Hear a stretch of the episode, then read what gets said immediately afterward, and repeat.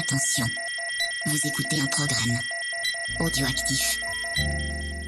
Bonjour tout le monde. Alors, euh, je vous présente euh, notre toute nouvelle émission ciné. On a supprimé les rushs. On vous expliquera après pourquoi ce nom. Et, Ou pas. euh, ou pas, mais si il faut. Euh, avec euh, James Effet, Salut avec Charlotte, Salut Sophie. Et puis avec moi-même, euh, Sophie. Salut Euh, Sophie. Euh, mais du coup, euh, je vous laisse vous présenter, James Effet, pour ceux qui connaissent pas encore, qui vous On a une encore. identité, maintenant on est une identité a comme dans. Marshall, Marshall et Lily, dans le... on a fusionné. Euh, On est le Jai, je te dis, moi. Le Jai. ah non, mon Dieu, c'est super moche. Euh, bon Ou le bah James Fame, et Faye, ça marche pour les gens qui, pense que si vous écoutez cette émission, c'est que vous êtes sur Bah, le... Peut-être pas, c'était des gens qui nous ont Peut-être comme des, ça. des, nouveaux, nouvelles personnes, ce serait, ce serait agréable de- que d'autres, nouvelles personnes nous découvrent. Mhm. Mais a priori, euh, c'est que vous connaissiez, vous connaissiez euh, bah, no- notre non, ancienne émission ciné qui s'appelle Ciné Blabla, enfin, qui s'appelait Ciné Blabla parce qu'elle ne s'appelle plus Ciné Blabla. Euh, et en fait, on, on a voulu changer, on avait en- envie de, de, de relancer cette émission pour de bon cette fois-ci. Puis c'est vrai que, je me permets vas-y. de préciser, mais c'est vrai qu'avec Ciné Blabla, on n'avait pas encore trouvé exactement ce qu'on voulait, ça changeait tout le temps. euh, euh, moi, j'étais pas contente du format, toi, t'étais content. Enfin, c'était un peu le Ouais. bordel. Il y a des gens qui sont venus, euh, qui sont repartis. Voilà, et puis c'est vrai que sur les derniers dossiers qu'on avait fait, qui étaient sur des sagas ou des, des films, Mm. bah, comme euh, le dernier épisode qu'on avait sorti sur euh, L'homme invisible, par exemple, Ouais. et ben on avait commencé à trouver un ton, et puis des personnes avec qui on s'entendait bien. Ouais. Et donc voilà. Et je te laisse continuer. Et donc on a, C'est nous. a- voilà. Oui, c'est vous. On a eu la chance de, de faire plusieurs émissions avec euh, Charlotte euh, et Sophie.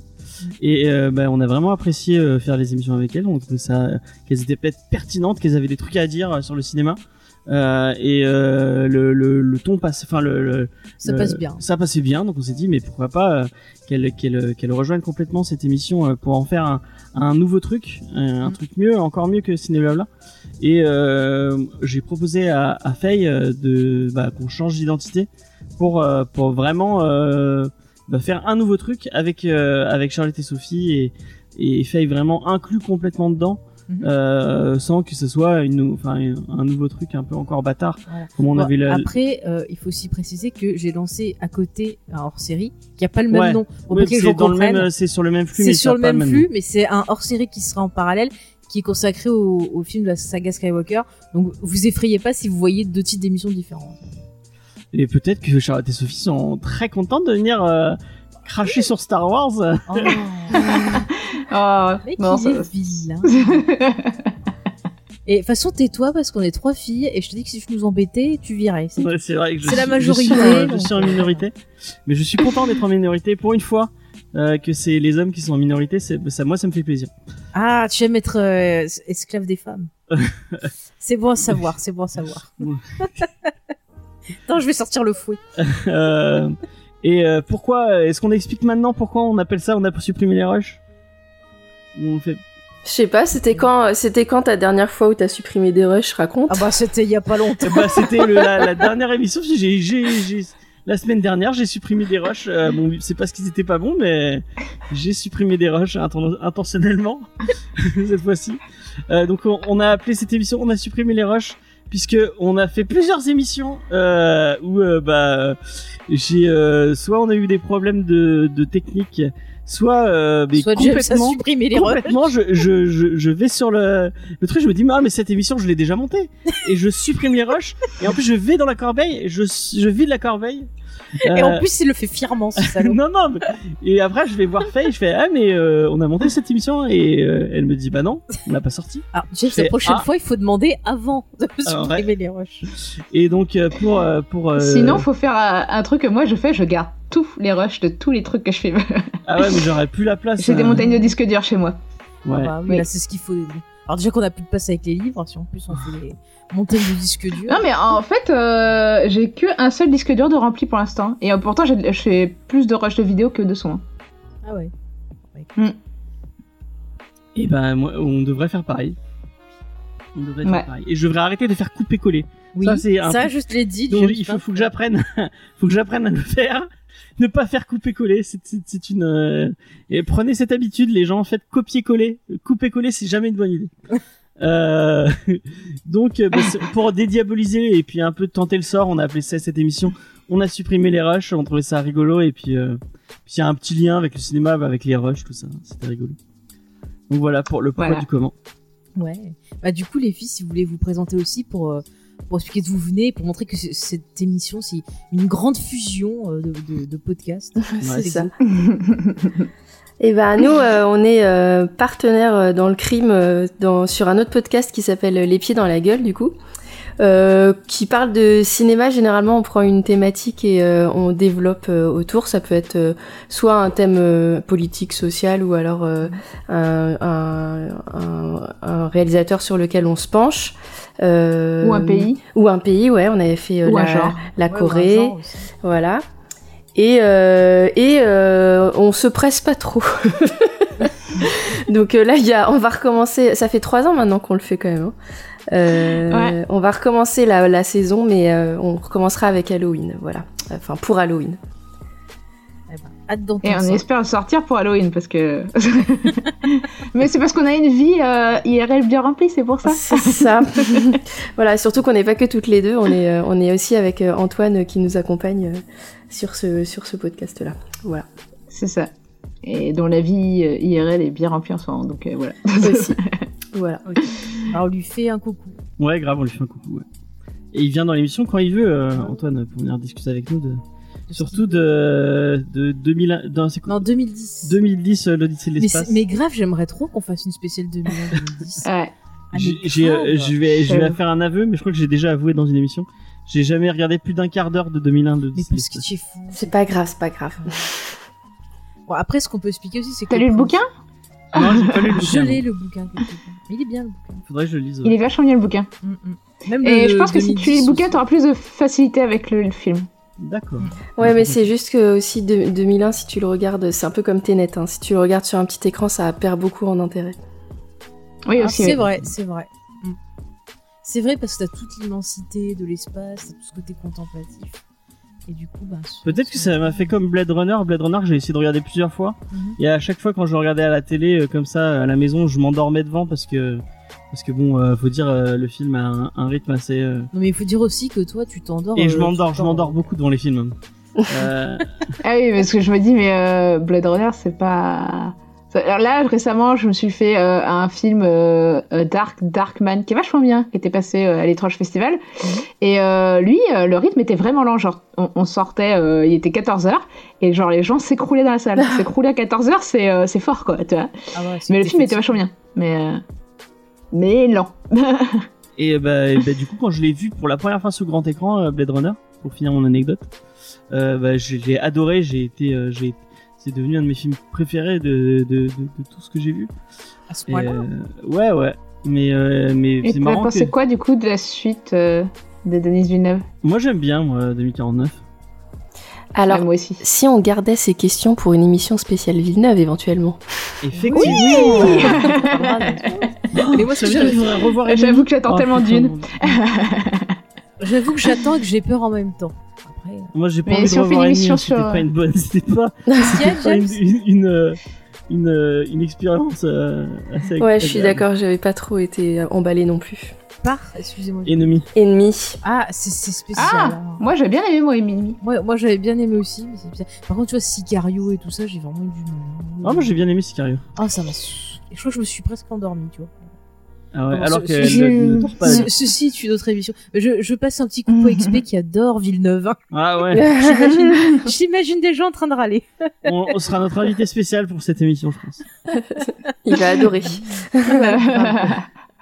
Euh, juste avant qu'on commence, ce serait bien de, de expliquer un peu le principe, ce qu'on va faire. C'est-à-dire qu'on aura des émissions d'actu, euh, bah, comme là, on va parler de Tenet, mais c'est vrai que des fois aussi, on vous parlera peut-être de films bah, plus anciens ou euh, voilà ou de, de, de personnalités, peut-être, je sais pas, mais un peu de Bah, tout ce on qu'on aime bien l'idée de, de, de un peu ce qu'on a fait comme avec l'homme invisible, euh, Mhm.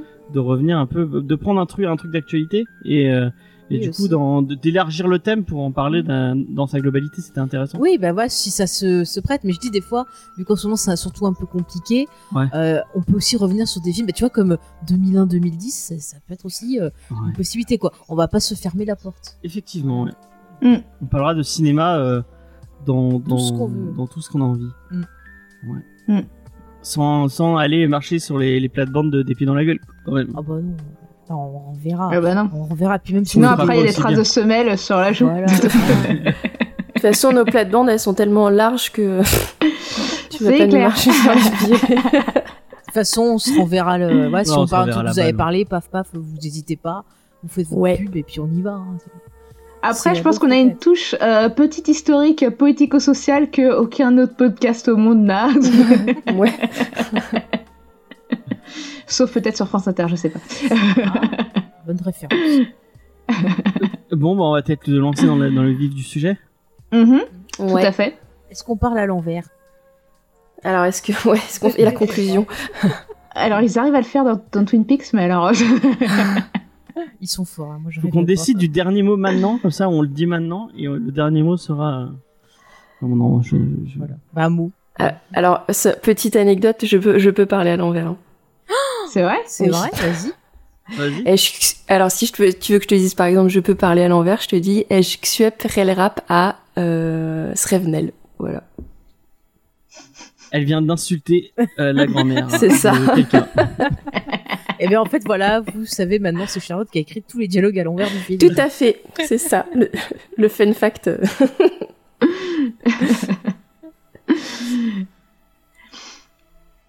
Mais du coup, euh, du coup, euh, comment rebondir sur cet euh, incroyable talent? Bah, du coup, on va parler de d'un film qui, qui va à l'en- à l'envers, mais aussi à l'endroit, et euh, qui s'appelle Mais c'est vrai, c'est un palindrome.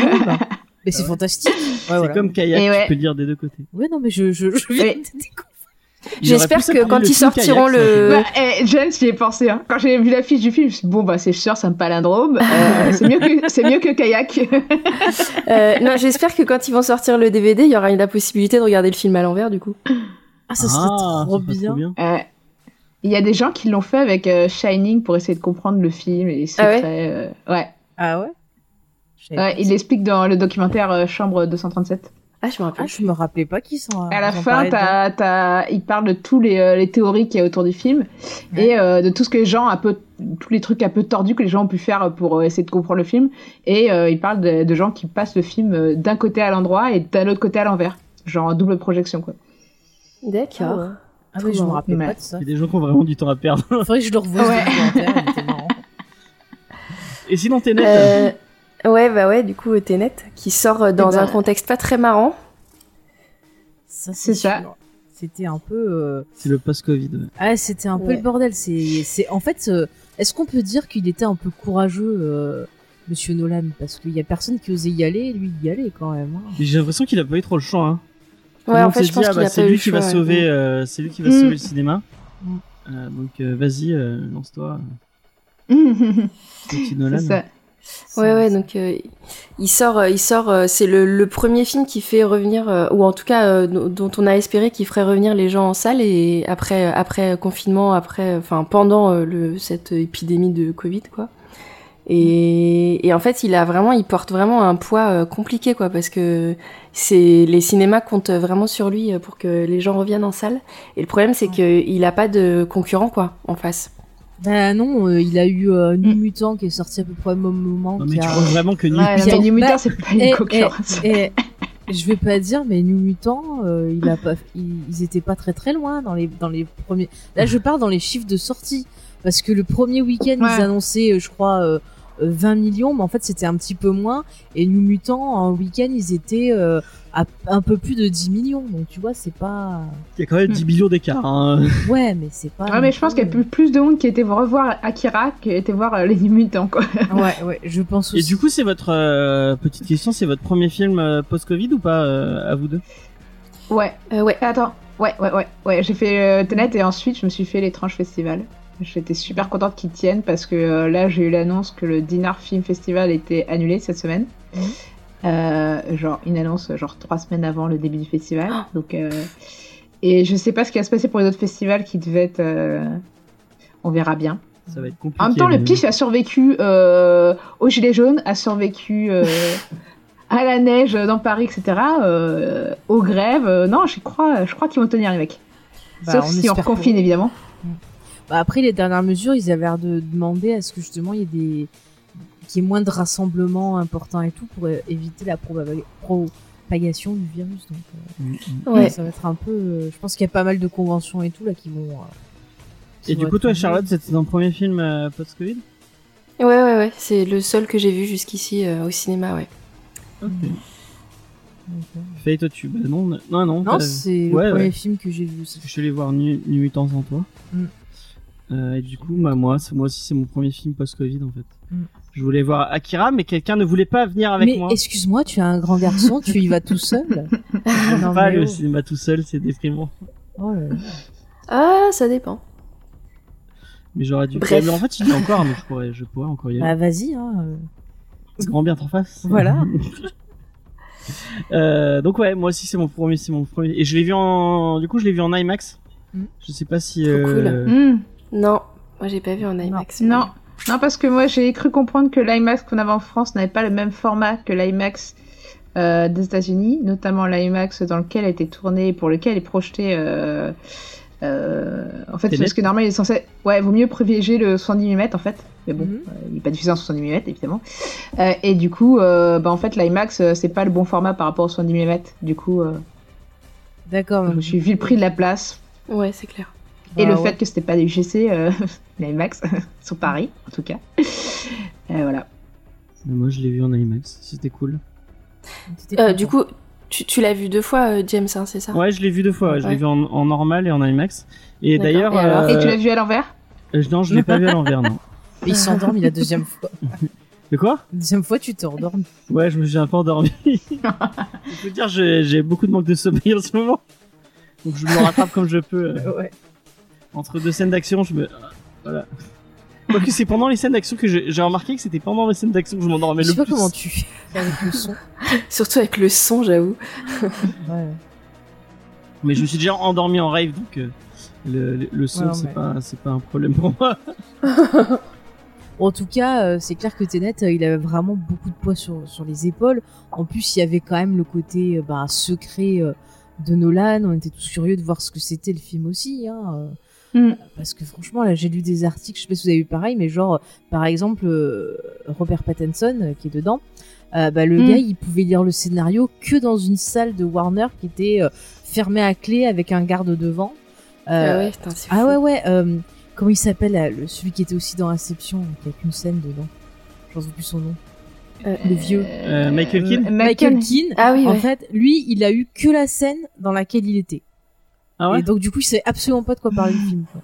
Donc, vraiment, c'était quelque chose de très, euh, très mystérieux qui était fait pour attirer ben, bah, notre regard euh, dans, la- dans la salle, quand même. Et il hein. devait pas y avoir, tu- c'est toi qui m'avais dit qu'on devait, être fouillé normalement. euh, Ouais, alors j'avais vu passer des directives comme quoi en fait on devait être fouillé pour rentrer dans les salles parce que Nolan il, il est parano sur le sur le piratage et tout et euh, Ouais. donc il voulait vérifier que les gens filment pas.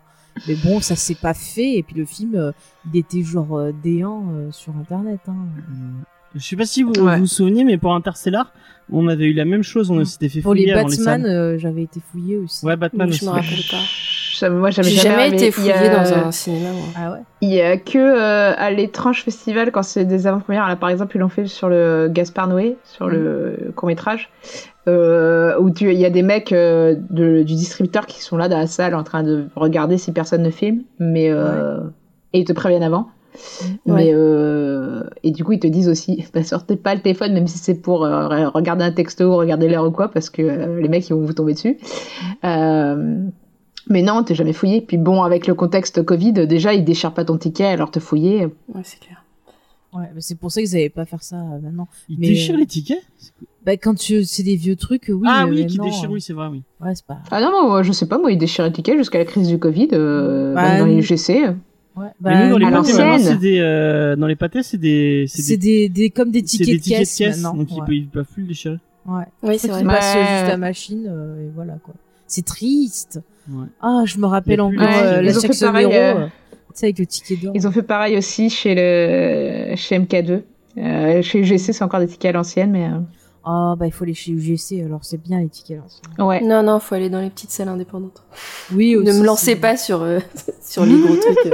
euh, Faut aller là où votre porte-monnaie euh, bah, vous le permet. c'est ça. Bah, dans les petites salles indépendantes, c'est c'est moins cher. Donc Tenet, comme on vous l'a expliqué, il y avait une grosse grosse pression, que ce soit financier, que ce soit bah voilà pour euh, le public nous de revoir des films. Mm. Et c'est vrai que les autres studios, il faut le dire, ils attendaient de voir les chiffres de Tenet pour voir ce qu'ils allaient faire, notamment bah, Disney Plus. euh, euh, on pourra on pourra comparer avec ce Qui qu'ils ont rien sorti. Voilà. Et euh, en fait, du coup, ce que je peux vous dire, j'ai eu les derniers chiffres donc de, de cette semaine. En France, Tenet, ils ont fait 1,6 million en tout. C'est quand même euh, pas terrible. De toute façon, maintenant, Non, quand on voit tous les films qui sont retardés, ils sont tous, tous les films sont retardés pratiquement, donc euh, Oui, oui, non. ils ont suivi, ils ont suivi le, enfin, les chiffres sont mauvais, donc euh, Oui, oui, oui. quand oui. on voit Wonder Mais Woman, attends, c'est pire, tu vas voir. Aux États-Unis, du coup, les derniers chiffres du, du, du box-office qui euh, prend en compte ben, le box-office mondial, Ouais. Tenet a fait 200 millions. Or, pour que la Warner rentre dans ses frais, le film devrait faire 450 millions. Rappelons Ah ouais. qu'il est sorti le 26 août. Et euh, depuis sa sortie, il y aurait eu euh, à peu près 29% de, de baisse au niveau baisse des entrées. Du coup, c'est pas très brillant, euh, à un tel point que la Warner maintenant disent qu'ils vont plus communiquer sur les chiffres. Ouais, mais c'est pas très habituel, hein, parce que les Nolan, euh, ils, ils rentrent euh, très facilement dans ses frais d'habitude quand ils sortent un Bah film. oui, oui. Ben là, au niveau des chiffres, après ce que je vois, c'est que ça aurait atteint à peu près le niveau de Batman Begins. D'accord. Voilà, Batman Begins qui avait été Avec beaucoup plus de moyens.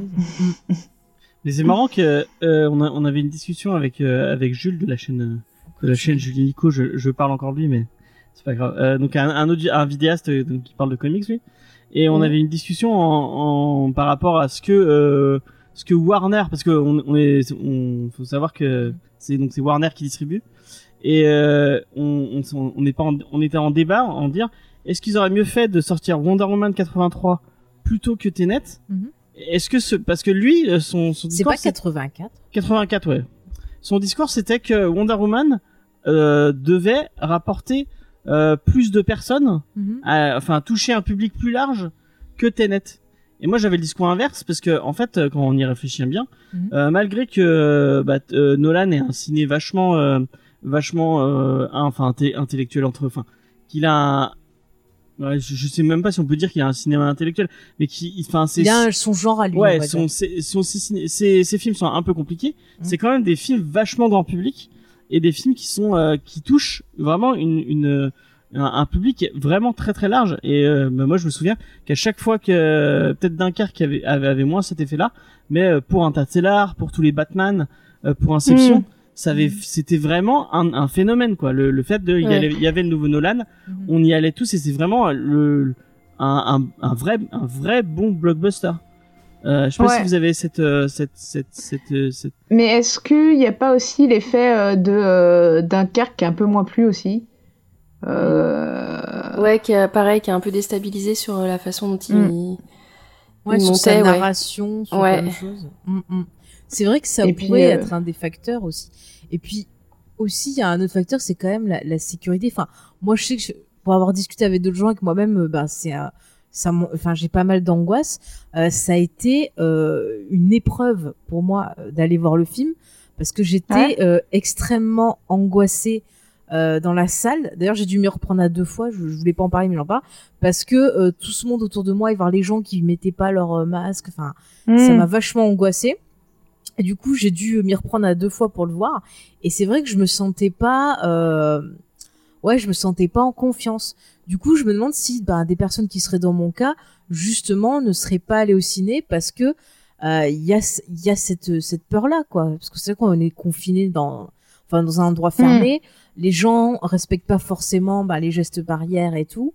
Et c'est un peu, c'est un peu compliqué, quoi. Enfin, Et c'est marrant pour l'avoir vu deux fois à on a eu une semaine ou deux d'intervalle. ouais. Il y a Mm. il y a eu un changement de comportement dans la salle où euh, la première fois que j'y suis allé, euh, les gens avaient le masque quand ils rentraient dans la salle et ils l'enlevaient direct. Ouais, ouais. Et euh, en fait, on était bon, il y avait du monde, il y avait enfin Ouais, mais attends, parce que James, au tout début, euh, qui est sorti, je sais que les premières semaines, parce que nous, quand on allait le voir, t'avais le, t'avais le, alors c'était, t'avais plus le droit de mettre le, de retirer le masque quand tu t'asseyais, mais au tout début, t'avais le droit, en fait. Au tout début, c'était, euh, la, Ouais, la règle, c'était, euh, euh, oui, quand t'allais dans les couloirs, dans fallait les mettre le masque, mais quand tu t'étais assis, il ce qui a- était un il peu cool, parce que quand ils vendent du euh, popcorn, euh, ouais. bah, forcément, les gens, ils retirent le masque, ils parlent, etc. Enfin, Et puis il y a une recrudescence euh, des chiffres aussi euh, du, du Ouais, Covid, ouais, hein. ouais. Oui, De aussi, la oui. Et de, de ce que tu disais dans la, la, la, la, la deux- la deuxième séance, Mm. tout le monde avait gardé son masque pendant la séance. euh, Ouais. Et, et puis il y avait aussi un peu plus ça, dans la première séance euh, de l'IMAX. Moi, je suis partie parce que je voulais trouver un coin où il y avait pas trop de monde. Et les gens ont dit qu'il faut respecter les distances. Ils viennent tous se coller. euh, Ouais, mais ça c'est le fait de la salle IMAX. Ouais, la- non, mais ça, ça parce que- Quand tu commandes tes places, tu vois où qu'il y a des gens placés. Moi, je sais de quand je vois qu'il y a des gens vachement à un endroit, je prends de côté parce que ça m'énerve d'être collé aux gens. Et tu peux toujours regarder, il y a toujours des cons qui vont venir se foutre devant toi ou à côté de toi, alors qu'il y a de la place partout dans la salle. Mais quoi. ça c'est dû à la salle IMAX parce que vraiment quand tu Ouais. rentres dans la salle IMAX, je, je celle de Montpellier en tout cas, Mm. quand tu rentres dans la salle, t'as l'impression vraiment que si t'es pas vraiment au milieu et en haut, tu verras Ouais. rien du tout. Mm. Euh, alors que dans une salle normale, enfin que tu sois, euh, moi je sais que par euh, par défaut, Ouais. souvent on se met on se met tout à droite ou tout à gauche Mm. pour être tranquille et pour pas avoir de, de gens devant et derrière. Mm. Et, et et alors que en IMAX, même moi, je vais avoir tendance à me mettre au milieu parce que je sais plus. Enfin, il y a, il y a Et des tu films vois quand t'es sur le côté. hein, moi, j'avais testé du Star Wars au milieu et sur le côté, parce que j'ai fait deux fois plusieurs séances, Mm. et tu vois tout aussi bien aussi. Moi, j'ai eu. euh, Oui, non, bah, normalement, c'est fait Wars pour où être, le- euh, L'écran est tellement Ouais. grand que t'as l'impression que t'es obligé de bouger la tête Ouais, pour, euh, pour, pour pour vraiment la voir dans son dans sa globalité. Mhm. Ouais, pff, Ah ouais. ouais, Normalement, c'est c'est là les salles IMAX, elles sont faites pour que tu puisses voir n'importe où. C'est Ouais. c'est le principe quand même. Ouais, mais après Mm. c'est un c'est une impression, tu vois. Oui, c'est une un- impression. C'est ouais. pas Ouais. dit que tu que Mm. tu l'as, mais. Mais bon, c'était quand même plus angoissant parce que t'avais vraiment cette cette marée de gens là qui arrivaient.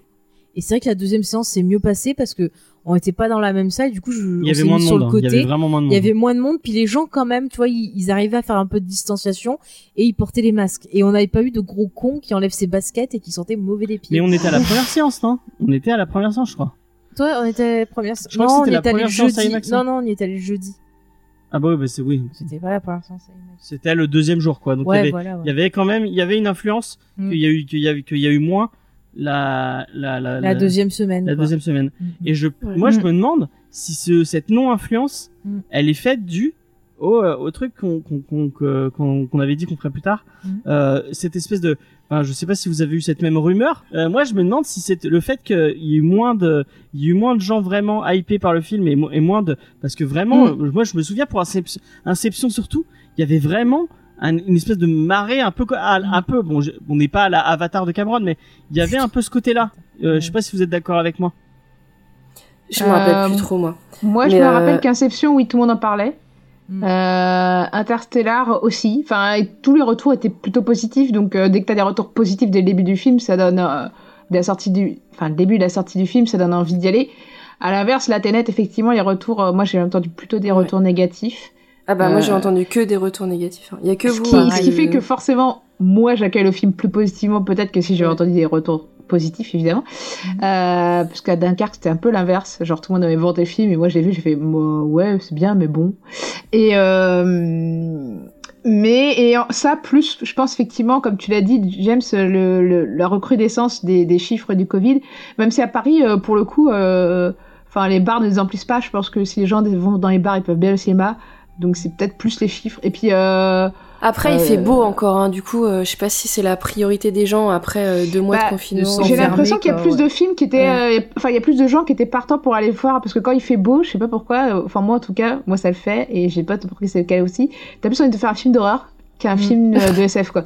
C'est con hein. Et du coup, euh, je pense que t'as beaucoup plus de gens qui sont allés voir l'autre film là. Euh, Antebellum bah, Antebellum là. avec, Il euh, faut que je le vois celui-là. Et moi, moi, moi, vraiment, le truc qui, enfin, et que à chaque fois que j'ai parlé du film, on m'a, on m'a répété la même chose. Tout que et le- le- l'anecdote que je disais tout à l'heure que, que fait, il a pas voulu que je dise, Mm. mais que je vais dire maintenant. C'est, je regardais une, une émission de rap, donc une- on, on est sur une émission de rap, donc forcément ça, ça, ça a rien à voir. Ils, le, me- le, le, à la première moment où ils ont mentionné Tenet, Mm. euh, parce que c'est un lien avec Damso. euh, Enfin bref, les gens qui, les gens qui, qui écoutent du rap, ils comprendront. Euh, euh, direct, l'animateur, son, son, sa question c'était ah mais t'as compris, est-ce que t'as compris Tenet? Mhm. euh, Et euh, il y a, il y a, il y a, il y a cette euh, et, et vraiment je, je ne comprends pas cette, cette espèce de, de légende urbaine euh, du que le film n'est pas compréhensible et que le film est compliqué. Et euh, est-ce que pour vous le film est compliqué? C'est une question qu'on va répondre tout au long du podcast, James. mm. Bah moi, je pense que les gens qui trouvent le film compliqué sont des gens qui n'ont jamais regardé un film sur euh, les voyages dans le temps, quoi. Moi, je pense que le problème, c'est que c'est peut-être pas le film euh, qu'on, qu'on- que ces gens-là attendaient. On, on attendait peut-être euh, au cinéma quelque chose de léger qui nous sorte de notre quotidien et qui nous détende. Et en fait, euh, bah, le fait qu'ils Bah, aient trouvé ça compliqué, c'est parce que Ouais, voilà. et, ça, et tu vois, ça, ça me fait repenser à son Batman qui dit, euh, tu sais, le, c'est pas le héros euh, qu'on attendait, mais celui dont on avait attendait, besoin. ouais. Mm. Et, et euh, du coup, j'ai l'impression que c'est un peu ce, ce, ce phénomène-là qui se passe avec le film. Je me dis que peut-être dans un autre contexte, euh, les gens auraient peut-être eu envie de faire l'effort, et que là, du coup, bah, ils étaient en stress.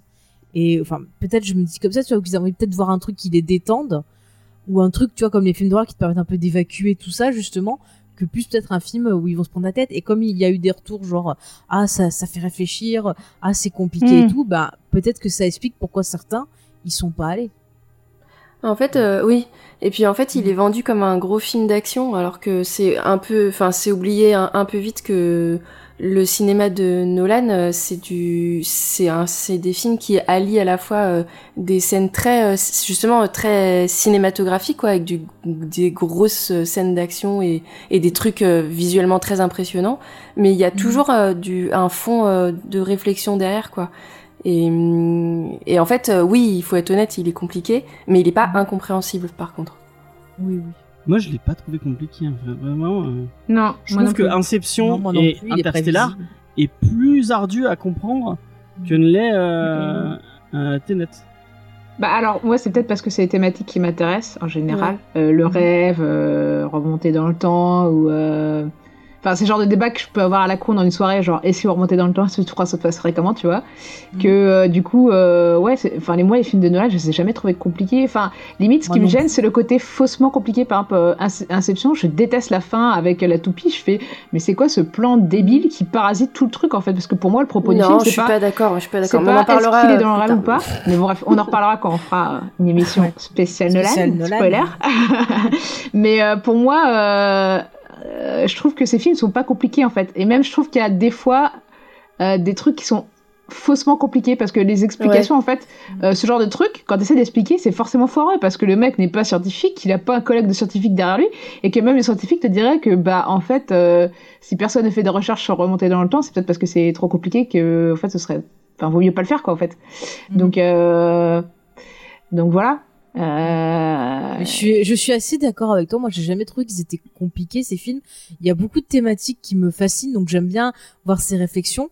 Mais je suis d'accord sur le côté, des fois, ils se compliquent trop la vie, et ça m'avait euh, gêné sur Interstellar, moi, parce que je me disais c'est bon, on a compris, tu, tu, tu, tu, tu capotes sur 2000 ans d'essai d'espace, t'adores Mm. Kubrick, ok, mais euh, reviens à un truc un peu plus simple, par sur autre chose. Enfin, ils se compliquent tellement la vie sur la fin pour essayer de, de bah, de rejoindre 2000 ans d'essai d'espace que du coup je trouve que ça cassait un peu tout quoi. Je sais pas si vous êtes Ah. d'accord avec moi, mais je trouve que Inception et peut-être peut-être Interstellar, Mhm. il prenait plus le spectateur par la main, euh, et c'est peut-être pour ça que ça, ça que ça a déstabilisé les gens. peut Il y a, il y a pas. Interstellar et Inception, c'est plus, euh, c'est plus facile de s- s'attacher au personnage que dans Tenet Mm. peut-être. ouais, ouais et, je pense y a- aussi. et dans Tenet, il y a quelque chose de très euh, euh, euh, sec en fait. Euh, euh, c'est froid, dans le film il est vachement froid en fait. Ouais, en fait, voilà, c'est ça, c'est Ouais, très froid. froid. Et il y a moins de Mm. sentimental, sentimentalisme, peut-être, entre guillemets, euh, Mm. dans, dans Tenet. Du coup, euh, Oui. c'est plus difficile de, de s'accrocher à quelque chose dans Tenet, quoi.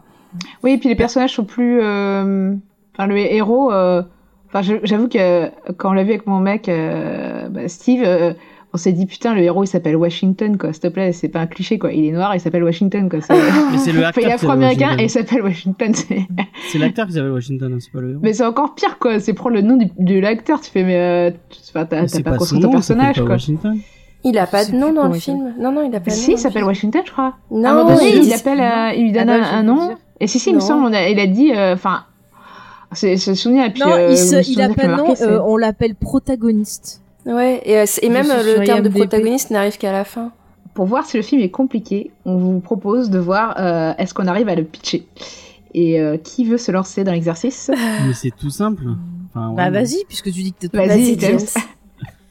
Bah, c'est un, un ancien membre de la CIA qui va se faire recruter euh, suite à, à, à la, Bah, l'échec, à l'échec d'une de ses missions. Il va se faire recruter par une nouvelle, euh, une, une organisation qu'il ne connaissait pas, et une organisation qui se bat euh, dans une guerre temporelle. Euh, suite euh, et en fait il va être euh, mis, euh, enfin on va lui expliquer le euh, le film d'inversion quantique, c'est ça qu'ils disent? Je sais plus si Non, c'est le nom te exact. perds pas, on te, on te dit pas de tout raconter le film. On dit Oui, non, mais j'ai le ouais, pitch. mais si t'expliques pas le Non, c'est principe. pas Eh quantique, ben, c'est la la guerre, force cinétique, je crois. Ouais, l'inversion cinétique, ouais. Ouais, ouais, ouais, je crois. Ça doit être ça. Ou non, je sais plus. Bon, bref. L'entropie, on y tu parles de explique la l'entropie Ah oui, c'est l'entropie, oui, c'est l'inversion Ah. anthropique. Voilà, oui. Euh, pour traduire, la marche arrière. Oui, la marche. C'est l'inversion de l'entropie des objets. Ouais. Et euh, donc, Allez, euh, explique. Et euh, comment expliquer l'inversion Ah ça, ça, là, ça va être plus euh, plus ardu. Qu'est-ce que tu veux expliquer? L'inversion de l'entropie. Euh... Eh ben, ça, ça marche en arrière. Oui, c'est ouais, des- on, on trouve des objets qui marchent en arrière, ouais. C'est. C'est vous prenez votre télécommande de magnétoscope, vous appuyez sur marche arrière, et voilà.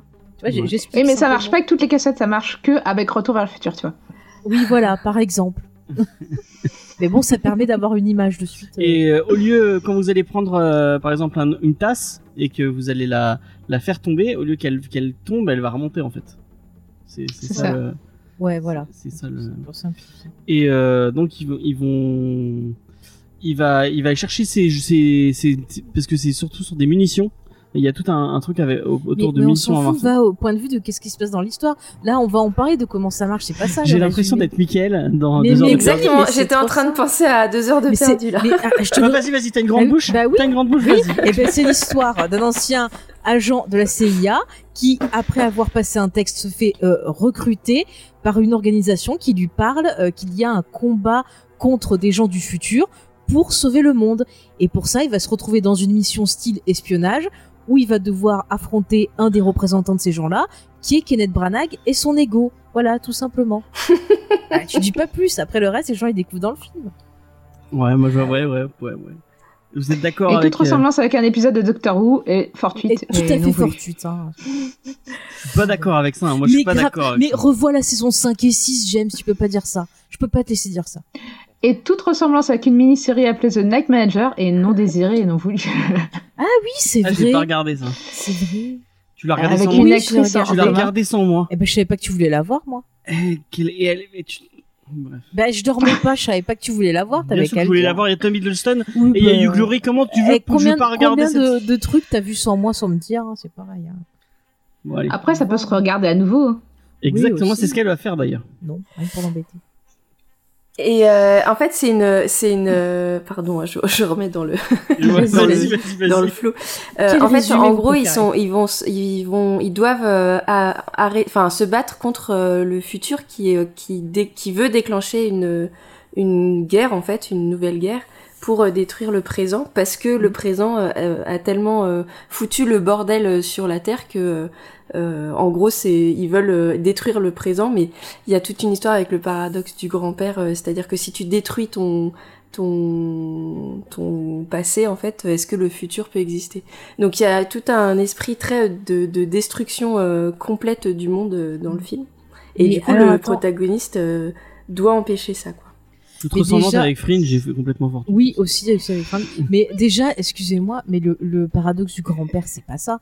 C'est le paradoxe du grand-père, c'est tu vas dans le passé, tu couches avec une bonne femme, et en fait, t'apprends que c'est ta grand-mère, et donc tu deviens ton propre grand-père.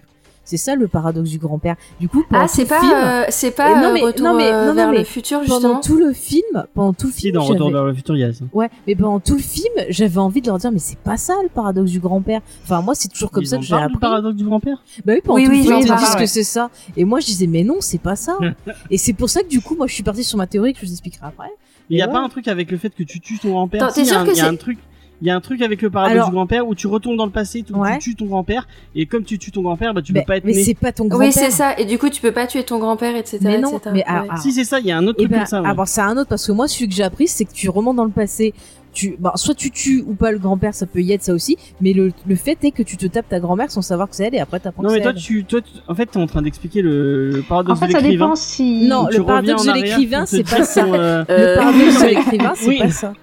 Mais le, le- le principe que tu donnes avec ta grand-mère, c'est- en fait, c'est le même principe qu'avec l'écrivain, parce que si tu retournes en arrière pour te dire un livre, et que tu vas écrire et, tu vas expliquer le, qui est qui est le, le Bah non, c'est le paradoxe de l'écrivain, c'est quelqu'un qui vient te voir et qui te donne un livre, et ensuite toi tu te sers de ce livre, tu le tu, tu Tu le l'écris sors sous ton nom, et donc du coup qui est l'auteur, toi ou la personne qui t'a donné le livre, en disant bah c'est toi qui l'avais écrit, tu vois. Ah c'est c'est tu sais Bah, pas. alors, Alors, euh, ça, c'est pas- écrivain, c'est- c'est écrire, c'est pas avoir des idées juste. Mm. D'ailleurs, c'est pour ça qu'on ne peut pas euh, protéger les idées. N'importe qui peut avoir des idées, tu peux même avoir plus. Enfin, le cinéma le prouve bien que tu as souvent des Mm. films qui sont avec les mêmes thématiques qui sortent en même temps. C'est que euh, souvent, on- quand on dit euh, l'idée est dans l'air du temps, c'est euh, Mhm. c'est ça, c'est les idées sont volatiles en fait. Faut- Enfin, c'est- pas la- c'est pas l'histoire que tu vas raconter, c'est la manière dont tu vas raconter qui est important en fait et qui est euh, au propre de l'auteur. Mais ça, de toute façon, dans Tenet, euh, c'est un truc qu'ils essayent d'éviter. euh, Alors, euh, juste pour euh, prévenir les auditeurs, on va spoiler euh, le film complètement. hein. Donc, si vous l'avez pas vu, euh, passez votre chemin et revenez quand vous l'aurez vu. Euh, mais justement, Donc, ça, si, vous, en- ça- si ce- vous en foutez, vous pouvez rester. et Nous ou si vous vous en foutez, oui. Mais, mais juste, euh, ce paradoxe-là, il n'existe pas dans le film parce que c'est très tard seulement que il est mis au courant, en fait, euh, le Mhm. personnage principal. Ouais. Et, et tout- pendant tout le film, il faut Mm. qu'il il évite de savoir ce qu'il est en train de... de faire. Enfin, De faire, ouais. Alors, Pourquoi ouais, il est en train de le faire et Mm. qui l'a- qui l'emploie, etc., etc., quoi. Bon voilà en Mm. gros, voilà, on vous a présenté l'univers là, je pense que c'est un peu plus clair pour vous, j'espère. Mais pour moi, c'est pas qu'on a encore plus après cette longue discussion sur le paradoxe temporel. Ouais, du coup, euh, là, c'est vraiment, vraiment compliqué, Mais quoi. on va y revenir quand on parlera justement de ces histoires de temporalité. Ouais. On va, vous inquiétez pas, chers auditeurs, on va vous faire ça par étapes et on va essayer justement de décortiquer tout Vous ça. avez le droit qu'à deux citations euh, de Doctor Who euh, dans, dans l'émission. De qui? De Doctor Who. Ah bah, c'est déjà dépassé, alors. Ah bah ça, voilà. Attends, euh, citation, ça veut dire euh, de citer une parole qui dit Ah, Parce que moi j'en ai une déjà. euh, Ah, tu sais, t'as préparé la citation, c'est bon. ouais. Et donc, euh, et donc du coup, les, les comédiens euh, du film, ben, le comédien pr- principal, c'est c'est John David Washington, euh, fils euh, de, de Denzel Washington. Denzel Washington. Et moi, je l'avais jamais vu en fait, euh, ce comédien, il me semble. C'est la première fois que je le voyais euh, jouer. Ah, tu l'as Euh, découvert, euh, d'accord. Ouais. Je sais Ouais, pas si. Mm. je sais pas si. Bah, moi, je l'ai vu dans le film de Spike Lee, justement, euh, Black Clan. Ah, Black Clansman. Black ah oui. Clan, Mm. genre, ouais. Ouais, ouais, je l'ai Où je l'ai- justement je il fait le, le rôle principal et euh, je l'avais trouvé plutôt bon dans le film. Il faisait une bonne team avec Adam Driver, ça passait vraiment très très bien. Euh, on tu sent on sent la famille, tu vois l'esprit de famille euh, qui, est, qui, est, qui est passé en lui là. Je pense que ça va, ça peut devenir un, un bon acteur franchement. Euh. Et a priori, tu l'avais déjà vu dans un autre film de Spike Lee. Ah lequel? Puisqu'il est dans Malcolm Euh, X aussi, Malcolm apparemment, il fait un ouais. élève. euh, Ah il fait pas un, un petit jeune là, il, fait était un avec petit son jeune, père. ouais, apparemment. Ouais, ouais. Ah bah tu vois je sais, je vais pas reconnu. quoi. Et euh, bah, il fait un boulot euh, monstrueux euh, dans le film parce que Ouais, il est très bon. y, a, il y a- il y a des scènes euh, qu'il a dû sans doute euh, refaire à l'envers et à l'endroit. et euh, et c'est assez cool. Moi, je l'ai trouvé plutôt euh, très convaincant. euh. Ouais, il est très Euh, bon, ouais. Il, a, il a l'aura euh, qu'il faut pour euh, ce genre de rôle, quoi. Mm, mm. Oui, oui, il arrive vraiment euh, bah, à nous représenter, nous, spectateurs, où euh, on est aussi paumé que lui. Ça se voit dans ses expressions, euh, ça se voit bah, dans sa façon de parler. C'est jamais faux, je trouve. Donc, euh, Mm. Et euh, je je- sais pas si ça vous a fait cet effet-là, mais c'était très agréable. On devrait même pas avoir à se poser la question, mais d'avoir un comédien noir euh, dans, bah, en rôle ça. principal et que ça ne rentre pas du tout en compte dans le récit, en fait. C'est Comment ça c'est- bah en fait, il, ça n'est pas du tout un un, un, C'est un- pas un un- frein. Enfin, il est juste, euh, ça, ça compte pas dans le récit, en fait, si tu veux. Oui, on c'est n'est pas Ah question, oui, n'y pas a, une pas de- il y a question, pas de quoi. sous-texte, euh, il y a pas de sous-texte euh, lutte contre Ouais, le racisme. D'accord, ok. Ouais. Ouais. Et je trouve ça plutôt cool, en fait. Et par contre, dans, ce, si dans ce, fréquent. cette tension un peu qui est aux États-Unis et, et euh, bah, ce, ce, ce quotidien qu'on vit un peu tous les jours en, en ce moment avec euh, les, le Black Lives Matter et le, les anti-Black Lives Matter. Moi ça, ça fait vraiment du bien de voir un, un, bah, un acteur euh, un acteur noir euh, aussi cool euh, comme ça euh, Bah, sur le devant de la scène quoi. Voilà, surtout Mm, mm. dans un Sans gros, le gros film euh, qui était attendu. euh, Ouais. Ouais. Et j'avoue que sans le côté, euh, tiens, à faire un pamphlet ou je sais pas quoi, c'est pas mal parce que ces derniers temps, j'ai l'impression qu'à chaque fois qu'il y a des acteurs euh, afro-américains, c'est direct pamphlet et à force, même si je suis d'accord hein, sur le propos, hein, à force, Mm. ça saoule un peu quoi. À force, tu fais, mais euh, alors c'est un peu comme la, c'est un peu comme euh, les vieux, euh, les vieilles pubs qu'il y avait avant sur euh, les DVD. Quand t'achetais un DVD, t'avais une pub contre le piratage, tu vois. Ouais. Ouais, tu ouais. fais, mais les gars, vous adressez pas au bon public parce que j'ai acheté le DVD, je suis pas un pirate quoi. En plus, elles étaient longues cette pub et tu voulais les faire avancer, tu pouvais pas. Est-ce que vous Ouais, avez tu- Ah, vu c'est la, parodie de cette pub qu'il y a dans The Hit Crowd?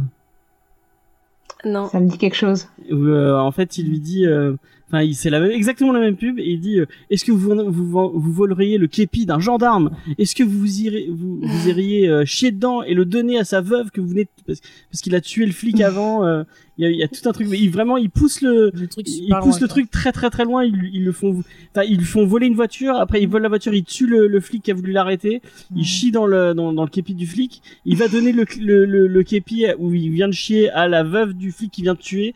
Et je crois qu'il y a encore un autre truc. euh, Enfin, vraiment. euh, et ils, ils ont la même réflexion euh, dans dans, dans Ils font, mais ça va un peu loin les trucs anti-piratage. c'est, c'est- elle est très très drôle cette. J'ai cette pas vu. Euh, sinon, il y a Elisabeth Debicki euh, qui, euh, qui fait euh, Cat, euh, J'ai qui trouvé fait le, bien moi elle. le love and interest euh, plus ou moins euh, de, de- du protagoniste. Qui Et jouait qui, dans. est, euh, qui est très euh, sculpturale. Elle est d'une longueur, cette femme. euh, Elle est toute. euh, Elle me rappelle Karen Clay, moi. Physiquement parlant. Ouais, ouais. euh, je, trouve qu'elle a un physique euh, très intéressant. Elle a un cou euh, immensément long. euh, euh, ouais, elle était Elle bien fait, elle fait oiseau fragile. Ouais, c'est ça. Et on l'avait vu. euh, alors moi, je l'avais vu dans euh, Code Uncle. euh, c'est, je me rappelais de ça. D'accord. Et Ah, euh, et si ça Elle joue aussi dans, oui, dans non, The elle Night joue- Manager, du coup. euh, Elle où joue elle un rôle qui est assez semblable puisqu'elle joue la femme de Hugh Laurie euh, dans cette mini-série qui est un trafiquant d'armes et euh, le héros doit euh, euh, la séduire pour atteindre euh, enfin pour obtenir des infos sur son mari euh, trafiquant d'armes. Ok. Donc du coup euh, je me suis dit en voyant euh, Tenet euh, c'est marrant c'est exactement le même rôle quoi qu'elle joue. Bah, et attends, tu, tu, tu vas enfin, je sais pas si c'est pareil, mais on peut le dire. Euh, elle va être prochainement dans la saison 4 de The Crown, où elle va jouer en fait, euh, ben, Lady Dia- Diana, quoi. Ah ouais. Finalement, Oh, je trouve que physiquement, ça passe parce que c'est vrai que pareil aussi, il y avait ce côté un peu, ben, son longueur très maigre de, Ouais. de Diana. Ouais, et puis un peu, euh, un peu fragile effectivement. ouais. Je suis en train de regarder ce film. Moi, je vois, je l'ai vu dans plein de films Mm. et elle m'avait jamais marqué autant que dans. euh, Mais moi, je l'ai pas aimé hein, dans Tenet. Hein. Dans, genre dans les agents dans Code Uncle, je me souviens plus du tout qu'elle. Mais elle était dans des agents très spéciaux. Euh, elle était dans Gatsby aussi. Oui, Code Uncle, c'est les. Je me rappelle pas d'elle dans Gatsby. Ouais. Elle était dans euh, Everest. Mm. C'est le truc euh, Oui, oui. avec. euh, Oui, bah, elle faisait la femme Ouais, de, mais- de machin. Elle est dans Valérian, les cités de- des mille Ouais, non, plaies. mais ça, ce film-là, euh, Elle est dans- Ouais bah alors avec une tonne de maquillage. Ouais, voilà. Elle est dans Gardien de la Galaxie 2, euh, volume Oui, 2. bah, elle fait la reine. Elle fait la euh, reine, ouais, l'espèce de ouais, machine. ouais. Euh, toi, tu m'as dit que tu l'avais vu dans Les Veuves, non? Ouais. The Widow de Steve Ouais. McQueen. Ah oui, c'est Ouais. vrai, elle était là. euh, ouais, c'est vrai. Là, elle était bien, mais moi, je trouve que dans, dans Tenet, je, j'ai pas du tout aimé son personnage. Je l'ai trouvé vachement fade, vachement euh, bah, effacé, puis même le, enfin, son personnage, je, je trouve qu'on pourrait l'enlever du film. Pour Moi, moi, j'ai ça aimé, rien, quoi. Enfin, Ah, pas j'ai bien aimé, moi, le côté, Moi, euh, j'ai bien aimé ce personnage. Bah, vous avez le droit. Moi j'ai bien aimé je suis aussi. Après. Ouais. Ouais, moi, je vais de la caution mitigée sur le film. Ouais, ouais. Mais Bah, j'ai, trouvé euh, ça pas mal, scène, euh, le côté euh, très tellement désabusé que quoi que lui dise euh, le protagoniste, elle, euh, elle, elle refuse en fait euh, le fait que ah, je- que ça peut aller mieux quoi, quoi Mm. qu'il arrive. Et ah, j'ai trouvé ça plutôt euh, intéressant. Elle se Ah, laisse moi, pas... je trouvais ça plutôt cliché parce que c'est toujours la, la femme qui se fait maltraiter par son mari. euh, ah, c'est euh, le trafiquant, le machin. euh, et puis, il faut Oui, mais justement, d'elle pour atteindre lui. euh, bah, t'as eu la même chose dans Mission Impossible 2, par exemple. euh, C'est très James Bond. Ouais, voilà. Et, c'est- et comme j'aime pas les James Bond girls, ça m'a ça. Ouais, mais elle, elle, elle sort un peu de son, euh, de, de son carcan de, enfin, de James Bond Girl, entre guillemets. Je trouve qu'il y a le côté mère qui est, euh, qui est, qui est important. Euh, il y a, Mais en le côté mère, elle s'en fout de son fils. Les scènes- Attends, Elle attends, fait attends. tout les, les Bah scènes- non, tu peux pas dire ça. Attends, non, mais mais tu peux pas attends, dire ça, t'y ça. crois, t'y crois une, euh, jamais qu'elle aime son fils. Les scènes où tu le vois là, qu'elle est censée lui faire un bisou, l'actrice, elle est tellement morte à l'intérieur qu'on dirait qu'il Non, enfant. mais arrêtez. Oh. arrêtez. Ah, mais je te Non, jure. non, ah mais je vous non, jure, pas j'ai pas du tout aimé sa prestation. À aucun moment j'ai cru qu'elle aimait cet enfant. Mais vraiment, c'est c'est limite s'il a pas des pouces en même quoi. Le- C'est de loin là. Bah. Enfin, j'ai j'ai pas aimé tous ces scènes-là. Moi j'ai trouvé que toutes les relations dans le film étaient plutôt froides en fait. Oui, bah en fait, il y a pas, pas, juste euh, elle et son gamin. Il y a t'as l'impression qu'ils sont tous dans dans la défiance, dans Ah, la sauf, euh, colère. non, euh, sauf, euh, Ouais. mais on en parlera après, mais sauf euh, les- la, la relation avec euh, avec euh, Neil, elle est elle est chouette quoi. Enfin c'est Oui, oui, c'est la seule ouais, qui est. euh, C'est c'est c'est sur ça que c'est le la conclusion du film hein, Mais parce que Mm. Neil, il est solaire dans tout le film, il est vraiment. euh, Ouais. ce Eh ben personnage, justement, euh, en, en- en- parlant de Neil, il est interprété par euh, Robert Pattinson, qui est euh, excellentissime. Et je trouve Ouais. euh, que plus on avance dans sa filmographie, et plus il prouve que c'est un acteur euh, à surveiller, quoi. Ah, Qui mais est vraiment très intéressant. Qui bosse beaucoup ses rôles. On voit justement Mm. les progrès qu'il fait. Et je pense que toutes les expériences, toutes les rencontres, il a dû bah, s'enrichir de tout ça et ça se ressent beaucoup dans, dans son travail, je trouve. Mais moi, je l'ai déjà dit maintes fois dans, euh, dans Discovery, donc dans mon émission comics, où mal, je trouve que dans ce film, il, a, il est déjà complètement Batman, complètement Bruce Wayne. Euh, Il y, a, il y, a, il y, a, il y a une scène notamment euh, Ouais. où on le voit dans un aéroport où il fait Aéroport. On- donc on le voit dans, dans, dans un aéroport À aéroport, t'as encore dit aéroport. tu nous faisais pareil dans- quand on faisait euh, Los Gang. enfin bref euh, on le voit dans cet aéroport Voilà. euh, où il fait le, le dandy un peu euh, un peu un peu playboy et je trouve on dirait vraiment on dirait vraiment Bruce Wayne euh, Ah, mais tu sais, la dans première fois Bah, que je l'ai dans Mm. Twilight, j'ai pensé la même chose. ah sais. non non dans tous les enfin il, il est tellement plat et, et vraiment Ah oui, trouve il était très a, plat dans Twilight. il a récupéré en charisme je sais pas si c'est parce qu'il est mieux filmé mais Ah bah oui, il a des formes. Bah, il a travaillé avec Cronenberg aussi. Ça, Mm.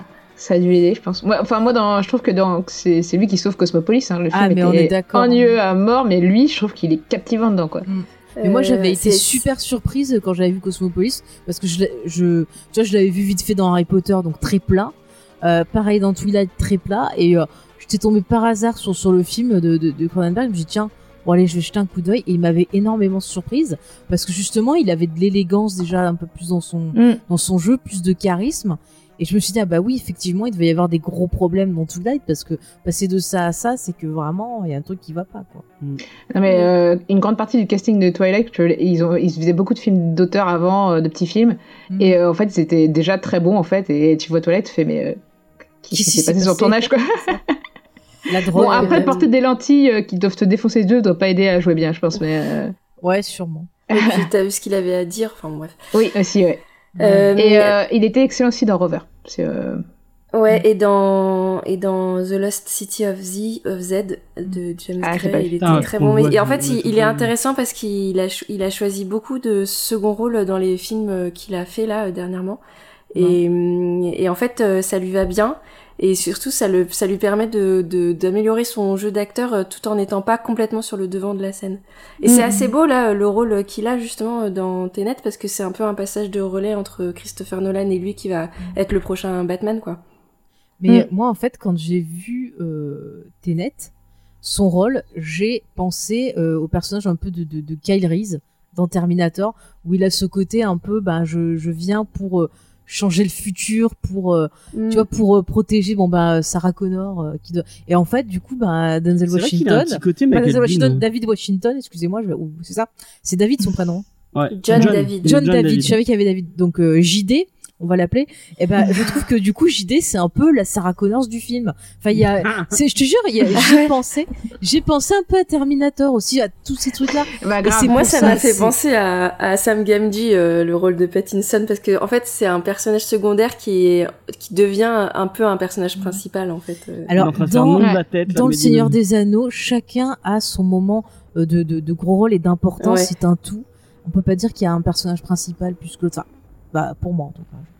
Parce que je sais Alors, je suis d'accord, mais tu vois, dans la relation euh, Sam et, Mm. et Frodo, Ouais. euh, il y a, il y a, en fait, le, le euh, Frodo pourrait pas aller jusqu'au bout sans Sam, et il y a un peu Mhm. de ça dans, enfin, en fait, il y a complètement ça dans Tenet, quoi. C'est que euh, le Après- protagoniste pourrait pas aller euh, jusque là où il va s'il y a pas son, jusque là Oui. où il, il est censé aller s'il y a pas le, le guide qui est, qui est euh, Neil dans le film, quoi. Après aussi, alors là je vais faire plaisir à, à Sophie. Euh, la relation, c'est quand même surtout le docteur et River Song, parce qu'ils font, ils fonctionnent exactement pareil. Un va vers l'avant et l'autre va vers le, le passé en quelque sorte. Ils sont pas dans le même euh, le même côté quoi. C'est et c'est ça, vous avez plus qu'une.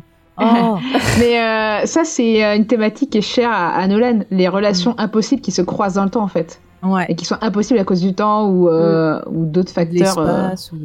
Mais il est fan de Doctor Mm. Who, c'est pas possible parce que rien qu'à voir l'écriture de Tenet, euh, c'est c'est flagrant pour moi même Mais dans ses non. autres films. Mais si. Est-ce que vous, est-ce que vous voulez faire un, un petit euh, couplet euh, Doctor Who maintenant? Bon, on peut en reparler sur le. le... On y on en parle parler de Kenneth parlera de... Si, si, on va en Bah parler. si, on va en parler. Ah, non, Oui. mais continue sur le casting. Ok, ça marche. Bon, on, on reparlera du coup après. euh. Et donc du coup, euh, le l'antagoniste, c'est euh, Sator, Andrei Sator, qui est joué par un, un Kenneth Branagh euh, déchaîné, euh, avec un accent russe. euh. Je, je, parle pas du tout russe, donc je serais incapable de dire si c'est si c'est s'il est bien ou pas. Mais bon, voilà, c'est. Moi, je l'ai trouvé rigolo Alors- dans le film, sachant Alors, que, comme tu disais, c'est c'est quelqu'un qui joue avec son ego. Mm. Non, mais pour te dire, j'ai vu des posts ricains qui parlaient de l'accent russe et apparemment, euh, c'est risible. C'est pas très russe. On l'a vu en VF. Non, je t'ai dit que j'y suis allée voir. Oui, Euh, oui, non, mais je veux dire, nous, on l'a vu Ah, en VF. non, oui, et en VF, le doubleur, il était. Euh, Ouais, il est. Mais à quand un film Kenneth Branagh, Nicolas Cage Ce serait apocalyptique. les, les les acteurs de l'extrême. Ah, ouais. Bon, après, Tout Kenneth nuance, Branagh, qu'est-ce que vous voulez qu'on dise? C'est Kenneth Branagh, hein, c'est. Après, Kenneth Branagh, c'est pas un mauvais acteur. Enfin, il- c'est un acteur des théâtres. qui a Tu le sors de Shakespeare, euh, c'est Kenneth Branagh et son ego. Hein. C'est vrai qu'il a beaucoup Non, il Ouais, était très bien dans que- Harry Potter. Ah, bah, Alors, en tant qu'acteur, je l'aime bien. Mais en tant que réalisateur, euh, je suis pas fan Ouais, Ah oui, convaincue. bah oui. C'est- c'est Ah, mais réalisateur, tu le sors de Shakespeare, c'est foutu. hein. Bah, pff, alors moi, ces versions, euh, ces adaptations de Shakespeare, je trouve ça mille fois trop long. J'ai jamais réussi à passer l'intro. Ah ouais. Et moi, pourtant, je me suis fait- euh, The Holocron, qui est long, hein, qui est un, un épisode de Holocron, ça fait 3 heures, et je me suis Ouais. maté cette série. Euh, non, donc, euh, il a, il, a, il a fait de bons films quand même, faut pas exagérer. euh. j'ai j'ai- j'ai du Il mal. a fait Et puis son c'est c'est une catastrophe. ah ouais, Il a fait quoi? Non, beaucoup de bruit pour rien, c'était Ouais, moi j'adore beaucoup de bruit pour rien. En plus, il y a Kenny Reeves dedans et il y a Denzel Washington. La boucle se rejoint. Et il La y a la vraie, la vraie inspiration, on l'a déjà dit plusieurs fois. Oui, de Jack Mais la Sparrow. vraie inspiration de Jack Mais Sparrow, elle est là. Johnny Depp, il a dit que non. Alors. Ouais, mais c'est pas possible. Je sais, je Il veut pas. pas avouer qu'il a copié Michael Keaton. Et Michael Keaton dans euh, beaucoup de bruit. euh, pour- c'est comment son personnage? Beaucoup de bruit pour rien. Non, mais le personnage. de- C'est Michael Keaton. Oui, non. Mais je me rappelle plus, c'est un des trois gars là. Je retiens jamais leur nom. Bon, en tout cas, il, il a, c'est, il fait Jack Sparrow avant, avant Jack Sparrow. C'est, c'est totalement lui, quoi. Euh, Vraiment, euh, moi, nous, ça nous avait crevé les yeux quand on l'avait vu. Euh, mais bon, là dans le film, du coup, euh, Kenneth Branagh, il est, euh, ouais, il est pas dans la nuance, on va dire, mais euh, en même temps, euh, comme ça, c'est un vrai euh, gros méchant euh, de film euh, d'action, quoi. Comme mais on les vous savez à qui il m'a fait penser? Au, gars dans euh, Moulin Rouge là qui aime pas qu'on touche à ses affaires.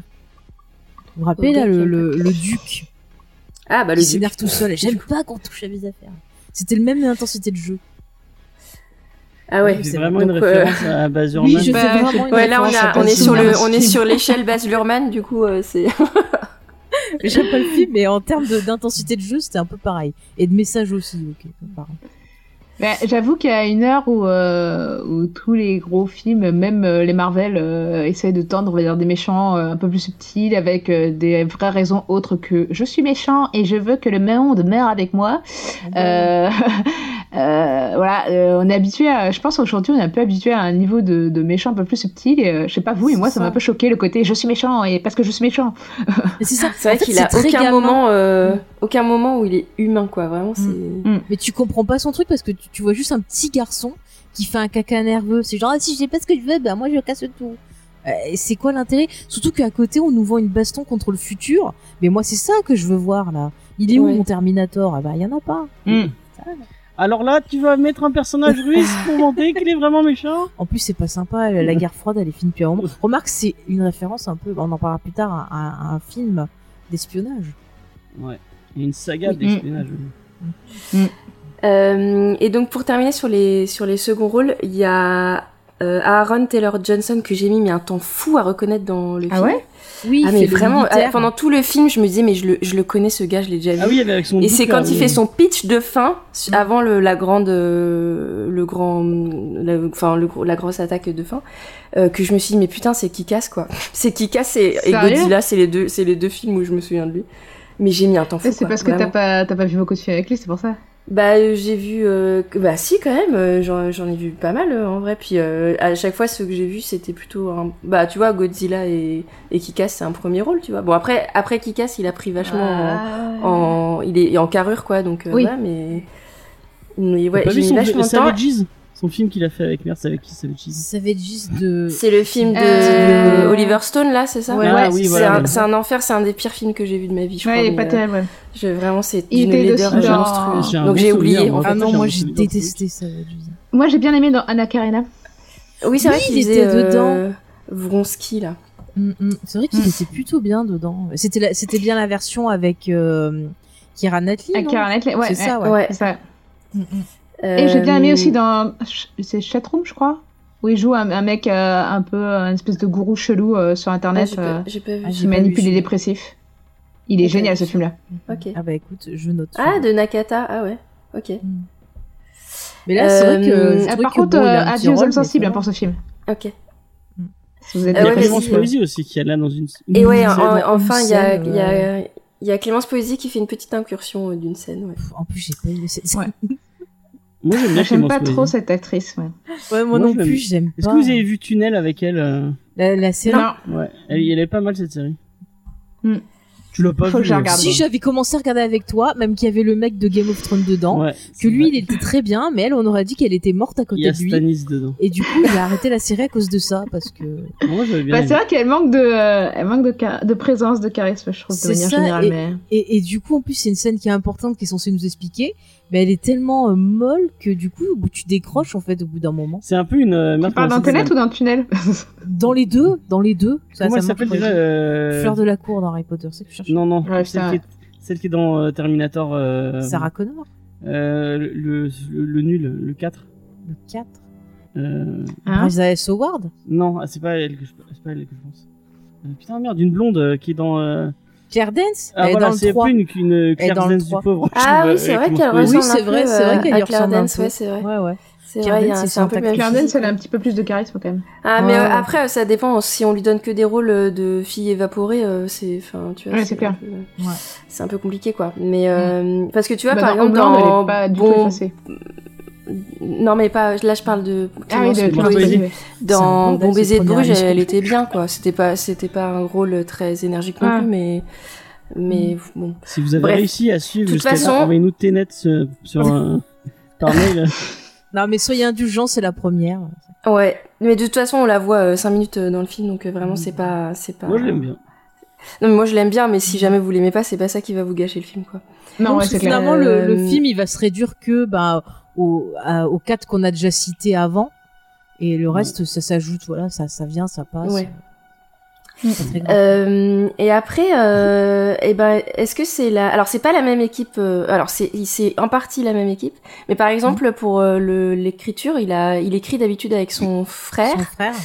et là euh, c'est, il a été tout seul, Mm. si je me trompe pas pour écrire. Bah, son frère il Je était sur crois. Westworld. Qu'est-ce que tu dis, James? Son frère il devait être sur Westworld. Sûrement. Ah, faut... Oui, c'est vrai que son frère, ça a été Ah le ouais, de Person of Interest. Et euh, actuellement, il travaille avec sa femme, enfin sa femme ou sa compagne, je sais pas s'ils sont mariés, sur la série Westworld. Mais là, elle était finie, la saison, à moins qu'il l'écrit pendant qu'il... Bah, peut-être qu'il écrivait son pendant. droit, euh, je sais pendant pas. qu'il- Peut-être qu'il avait pas eu le C'est- temps. Ouais, je sais pas. Euh, Mais c'est un chouette euh, scénariste en tout cas.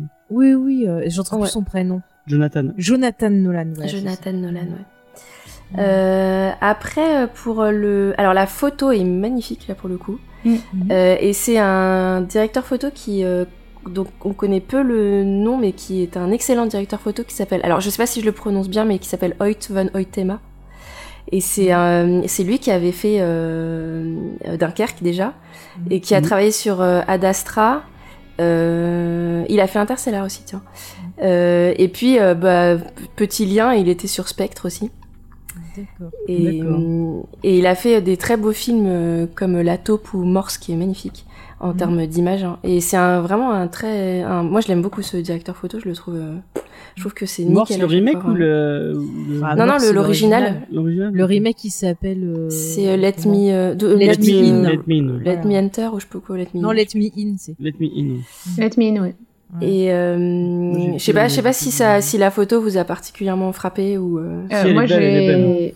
De Tenet, j'ai détesté. J'ai Ouais, trouvé bah ça ouais. froid. J'ai trouvé Ouais, mais ça. euh, De toute façon, il, euh, Ouais, mais mais, même ce, ce, directeur photo-là ne fait que du. Et du en plus, j'ai hein, une impression de vidéo alors que c'est filmé en pellicule, quoi. Ah je sais ouais pas comment ils ont fait leur compte, quoi.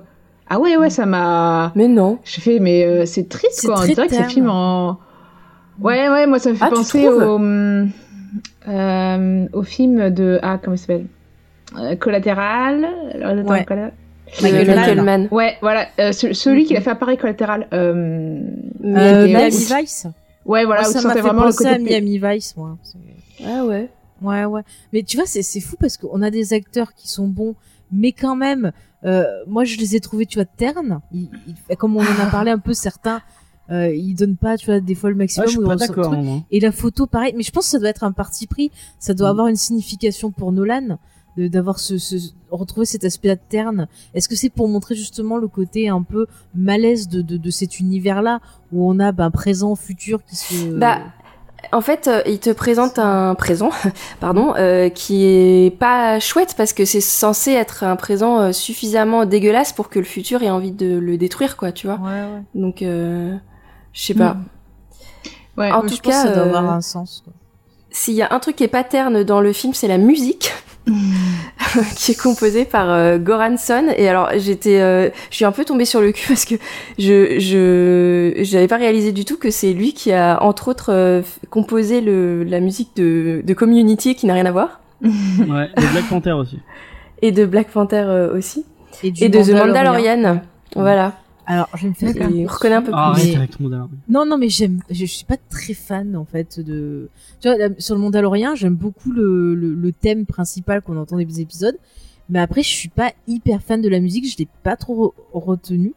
Par contre, dans le film Tenet, euh, ce que j'ai aimé, c'est sur les passages d'action où on va avoir Ouais. ce, ce thème qui se mélange. On a un côté qui, qui va être, ben, on va dire, dans le l'ordre, et on a l'impression d'avoir un côté de la musique Ah, Je suis certain que qui la va musique, tu être peux dans... dans- tous les sens euh, possibles. oui, non mais voilà, et qui va être Mm. comme si on s'était rembobiné, c'est à l'envers, et Mm. du coup ça donne un côté très dissonant, euh, bah, qui est plutôt intéressant puisque comme euh, tu vois, ça se rajoute à la photo, ça se rajoute aux acteurs pour montrer que le présent, bah, c'est vraiment un truc euh, pas terrible quoi.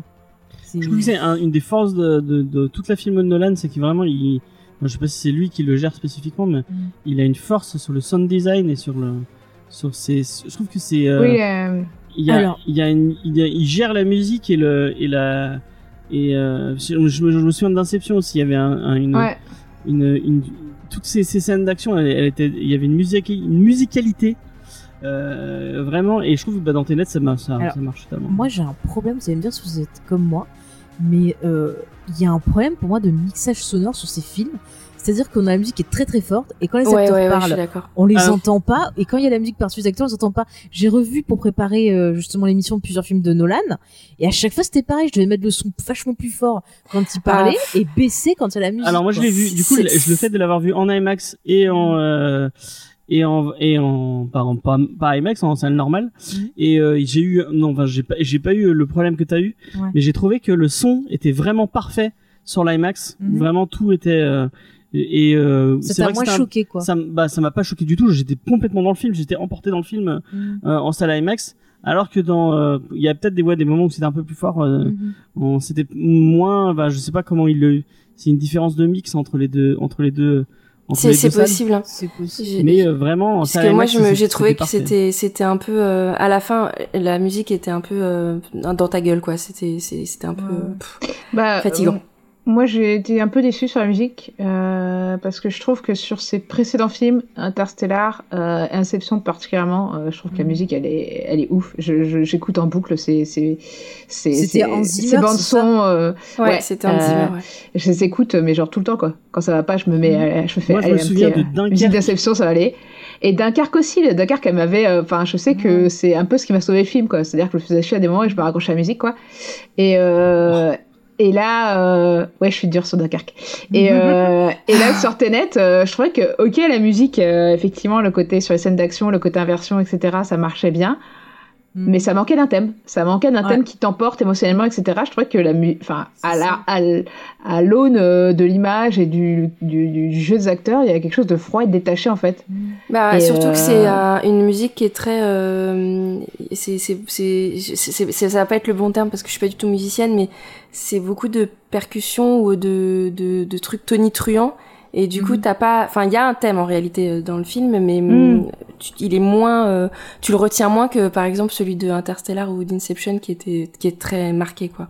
moi Mm. j'ai des souvenirs de et j'ai- eu les mêmes souvenirs enfin Faye a les mêmes souvenirs que moi je pense parce qu'on on a eu le même truc avec Dunkerque à la sortie de la séance de Dunkerque où euh, on. Ouais, mais là, c'était plus sur le le- l'édition sonore que la musique. Mm. Enfin, c'était Ouais, plus sur les bruitages. ouais, mais du coup, c'est un, c'est un peu mêlé dans, dans, dans le truc où vraiment on, on avait été emporté par le film et à la sortie, il y a, enfin, le, le, le cinéma à Montpellier est pas loin de, De est l'aéroport. pas loin de l'aéroport et, Aéroport. et du coup, il y avait des avions qui nous passaient par dessus et on avait peur encore des avions qui passaient Ça, on- parce qu'on on était tellement pris dans le film que le, le fait d'avoir des, annonces- des, des avions qui nous Ouais. passaient dessus, ça nous avait. euh, On a dit putain, c'est les Allemands, vite. Mais moi, tu vois, c'est marrant. Dans Dunkerque, j'ai pas retenu la musique du tout. Mais ce que j'ai retenu effectivement, c'est les bruits d'avion et puis les bruits quand ils chargent des armes ou des Ouais. trucs comme ça. Mais les, Mm. euh, les- la musique, non, que dalle quoi. Enfin, c'est c'est fou. Hein. Ouais. Ouais. Moi, j'étais plus Euh, emportée par 1917. euh, C'est en sortant de 1917 où j'ai- dès qu'il y avait des bruits, j'étais en mode jumpy, quoi. on l'a, on l'a pas vu. Non, j'ai pas vu. Et il est trop bien, faut le voir. Et le dernier point sur l'équipe technique, parce qu'on va pas s'étendre beaucoup plus, c'est sur sa monteuse. C'est intéressant parce que c'est, elle s'appelle Jennifer Lame. Et euh, ce qui est marrant, c'est que bon, déjà, elle est très courageuse parce que bon, moi, je sais pas comment elle a fait quand elle s'est retrouvée devant les rushs de ce film. Mais euh, c'est marrant parce que c'est une, euh, c'est la monteuse attitrée de Noah Baumbach. Et en fait, Ouais. quand on regarde sa filmo, elle est très euh, dans des films d'auteurs indépendants euh, américains. Et pas du tout euh, dans des gros gros blockbusters. Donc elle a fait les films de Noah Baumbach, elle a fait Manchester by the Sea. Ouais. Et c'était aussi elle génial comme film. Qui est vachement bien et que c'était aussi elle qui avait monté le Hérédité de Harry Astor. Et, euh, et du coup, c'était elle qui était sur euh, Mariage Story, dont vous avez forcément entendu parler. oui. Et, euh, et voilà, donc c'est marrant parce que c'est une pour euh, vraiment pour appuyer le fait que Nolan n'est pas que euh, un réalisateur de gros films d'action euh, dans, dans ta gueule, mais vraiment euh, aussi un auteur quoi, et que il, regarde de ce côté-là. Voilà sur euh, la- l'équipe technique. Bah, le montage, il est, euh, il est plutôt efficace aussi, je trouve, parce qu'on va avoir, bah, encore une fois, quand il y a les scènes d'action, c'est, euh, euh, c'est bien, il y a un bon rythme, ça reste quand même assez clair, à part sur la fin, ça on en reparlera, qui est un peu plus euh, brouillon, mais Ouais. c'est plutôt pas mal. Et c'est vrai que c'est pareil quand on va être sur la partie présente. Encore une fois, c'est plein de choses que je me rends compte en discutant, c'est qu'on va avoir un montage qui va être beaucoup plus lent, beaucoup plus fade aussi, et ça, ça rajoute vraiment. il a vraiment essayé, j'ai l'impression, mais je me rends compte maintenant, il a vraiment essayé de donner une impression de de, de fade, de, de qu'on se sente pas mais bien en fait. quoi, mais n'importe Mais quoi. je te jure, mais non, mais je pense que c'est-. Si, je, je pense que c'est. Je suis d'accord avec Faye. Enfin, je. J'espère que c'est ça parce que sinon je me dis que c'est pas possible quoi. Ouais. Enfin, ou alors il a une personnalité. Enfin, et bah non parce que t'as pas ressenti ça sur d'autres films quoi. Parce que j'ai l'impression que Nolan doit être pas hyper agréable à vivre en manière générale dans la vraie vie. Mhm. Euh... C'est quoi ces procès d'intention Ah, il a l'air perfectionniste. c'est, vrai, il a l'air très c'est le perfectionniste. feeling que j'ai en regardant ces films, hein, c'est tout. Hein. Et euh, j'ai le même Ouais. feeling sur. euh, Ah putain. euh, sur- Il y a d'autres réalisateurs aussi comme ça où tu sens qu'ils sont pas, ils sont pas bien dans leur peau quoi. Cameron, Ouais, tu crois. Euh, sur celui de l'exorciste. Ah oui, bah Euh, Euh, Et-. Oui, oui, bah ça, Et quand t'as les anecdotes du tournage, euh, ça confirme ce que tu penses quoi. c'est clair. Bah, pour l'instant, on n'a pas d'anecdote de tournage. Ouais, Nolan on n'a pas euh, d'anecdote. non mais euh, sur Nolan, il me semble qu'il a, enfin les gens ont l'air de dire qu'il est un peu euh, hyper, euh, ce- enfin il a son truc dans sa tête. Et si, bah si quand C'est même euh, vis-à-vis de euh, ce qu'a fait Marion Cotillard parano. sur euh, euh, sur euh, Dark Knight Rise, c'était pas très très sympa quand même. Ouais, mais je suis pas sûre que ça soit lui, moi. Je- Enfin, je pense Ouais. que c'est la prod, mais. Je sais pas, mais moi, je sais, les, les, les retours que j'ai par rapport à lui, euh, que tu vois dans différents articles et tout, c'est qu'on le présente comme quelqu'un de très perfectionniste et de très parano en fait. Parce que même pendant Mm. le tournage de, de Tenet, euh, il fallait que aucun acteur n'ait son téléphone portable, ne prenne de photos. Euh, C'était vraiment, il pistait tout quoi. Il était vraiment en Bah, mode. J'ai euh, lu, je, je crois que c'est sur sa fiche Wikipédia. C'est marqué qu'il a, il a pas d'adresse mail Ouais. et il a pas, euh, il a pas de portable. euh, Ouais, ouais. il- mais en plus, euh, tu vois, il est Il très, est comme très... les personnages dans Signe de Ouais, c'est ça. Shyamalan. c'est ça. Mais en plus, le, le gars, apparemment, il voue vraiment un gros, gros, gros culte à Kubrick, on s'en doutait. Et Ah, du ça, coup, bah, on- comme Kubrick, on sait que Kubrick, il était un peu, un peu fêlé aussi. hein. Faut- Ouais, et pas très hein. non plus très sympa avec ses acteurs non plus. Kubrick. Voilà, donc euh, si t'as ça Ouais, comme modèle, Après, c'est pas forcément ça qui influe sur la qualité de ton film, quoi. Là, si Ah non, non, vous avez trouvé non. que c'est fade, euh, c'est on pas forcément niveau, euh, non, non, personnalité. euh. caractère du gars, tu vois. Enfin, Hmm. C'est vrai que je c'est vraiment quelqu'un euh, qui a l'air. euh, que je pense que c'est pas un acteur, un réalisateur, enfin le réalisateur, je pense pas qu'il ait une personnalité hyper sympa dans la vraie vie, mais que sur Ouais. ses autres films, ça se sentait pas, enfin ça se sent, mais ça se, enfin il y a quand même de la chaleur dans ses films et des, des, des personnages intéressants, etc. Il y a pas, c'est pas tout en noir, etc. Même s'il y a quand même un point de vue plutôt sombre en général. Mais là, euh, dans celui-là, c'est, c'est, il y a pas de chaleur du tout, quoi. Enfin, je trouve dans, à tous les niveaux, quoi. Ouais. Mm. Et, et Bah, je en pense fait, que. euh, ah, vas-y, vas-y, vas-y. Vas-y, vas-y, Faye, parce que Non, je vais passer à autre chose. ah d'accord. Je, je disais, je pense, c'est pour ça que je commence à me dire et je commence à réaliser des choses. Je me dis que tous ces points qui, m'ont dérangé en voyant le film, je pense que ça a un but et ça raconte quelque chose pour lui. Et peut-être que quelque part, c'est une façon aussi de parler du, du mal-être, euh, bah, de, la société dans laquelle on vit quelque part. Parce que le fait de faire un film où on te dit, bah le futur, euh, il veut changer le présent parce que c'est de la merde, c'est pas anodin aussi quand on le place dans le contexte euh, bah, dans lequel il est. Bon, le temps qu'il fasse le tournage, il n'y pas encore le Covid, mais il y avait eu quand même déjà pas mal de problèmes aux États-Unis. C'était un contexte qui était assez dur. Donc, un film, justement, Alors- bah, t'as cette euh, froideur et cette. euh, Je, vais, je vais rebondir sur ce que tu dis. Euh, je sais pas euh, comment vous l'avez ressenti la toute première scène, mais moi j'étais pas bien Mhm. du tout.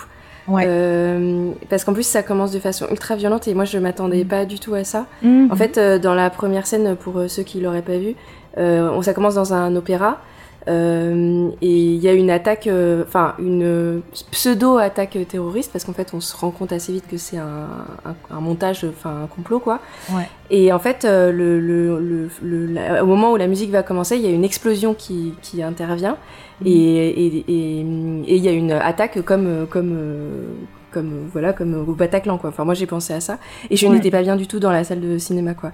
D'autant plus que c'est sûr à 100% que Nolan a dû se poser la question avant de mettre en scène ce, ce- cette scène puisque lui-même euh, à la sortie de- d'un de, ses Batman, je sais plus lequel le 2 le 2 je crois. C'était le 2, il me Euh. Ouais, c'est il le- y a, il y a Il y eu avait un- une fusillade dans la salle, je crois. Ou dans la salle où a euh, été Ouais. diffusé le, le C'est film. pas pour le Ouais. 3 plutôt? Non, non, c'est celui avec le Joker, il me semble. Alors, celui c'est Pas celui avec Bane, vous êtes sûr? Non, c'est Non, non, c'est suite aux deux qui avaient eu des, des problèmes dans la salle, etc., des attaques, et c'est du coup quand ils ont sorti le 3 qu'il y a la question s'est posée de... Mm. Il me semble, hein. Oui, oui, c'est ça. Moi, je crois qu'il y avait un mec qui avait, qui a, c'est pour Rises, hein, qu'il y avait un mec qui avait, qui avait vraiment trop, euh, euh, qui avait, enfin, qui avait kiffé le Joker, qui s'était grimé en Joker, mais pas pour le. Oui, mais je, je- et- je crois que c'est ça. Non, mais c'est pour le 2. Et c'est la question du 3. Ils se sont posé la question par rapport à la scène du stade, je crois. S'ils allaient la Oui, garder oui, oui, oui, oui, tout à fait. truc, euh, ça a marqué. Et quoi. pour le prochain Batman, ils vont encore le sortir parce que, euh, d'après la, la bande-annonce, ça a l'air assez violent, et ils vont encore faire... Ah, il y a encore des attaques dans le cinéma. Mais, Mais, tu euh, vois, cette première scène d'entrée. Ah, part, vas-y, James, tu voulais parler. Cette, cette, cette scène d'entrée, nous, on l'a, on, on, on a un lien particulier avec elle, puisque on l'a vu, euh, elle, elle était montrée, on a vu, c'est, enfin, on a vu vraiment toute la Tu as un lien particulier avec elle. hein. Bah, on, on- ah oui, parce qu'elle, elle s'en foutait, elle était trop Ah oui, j'en avais rien à En foutre, fait, on Star vu, euh, Wars. on hein. vu, on l'avait vu il y a un an. Avant Star Wars. Il l'avait, pas- il l'avait placé avant Star Wars, en fait. Voilà, donc moi j'étais avec Mathieu Ah, pour. Discovery et on était là, on s'en fout, on veut le film, on veut le film. Voilà, donc j'ai rien. en plus, c'était super hein. long parce qu'on a vraiment la scène en entier. Donc elle dure bien Ah, 5 putain, minutes. sérieux? Ouais, ouais. Ouais. Attends, ils ont diffusé la, la scène d'intro de Ouais. Tenet euh, Ouais. en Ouais. entier Oui, parce Ouais. que c'était euh, Nolan qui voulait diffuser juste ça au lieu de mettre une bande-annonce. Et donc t'avais euh, ça en avant-première. Jusqu'au, euh, bah, t'as tout jusqu'au moment où on, on voit tirer avec euh, le truc inversé. inversé, ouais. La, la, la, La balle inversée. La balle inversée, c'est sur ça que ça s'arrête pratiquement. Ouais. Putain, mais c'est super long en plus. Ouais. Ouais, ouais. Et moi, j'avais été. Pour un euh, mec qui a forcé ses acteurs à ne pas lire le scénario et tout. T'imagines, euh, ouais, je vais aux toilettes, euh, Christopher. Attends, je suis avec toi. Qu'est-ce que tu as mis ton scénario Fais voir. Attends. Non, mais t'imagines le mec, mais. euh, Et bah, moi, j'avais été soufflé par cette scène que j'avais même préféré euh, au, au, au film Star Wars. Je te parle.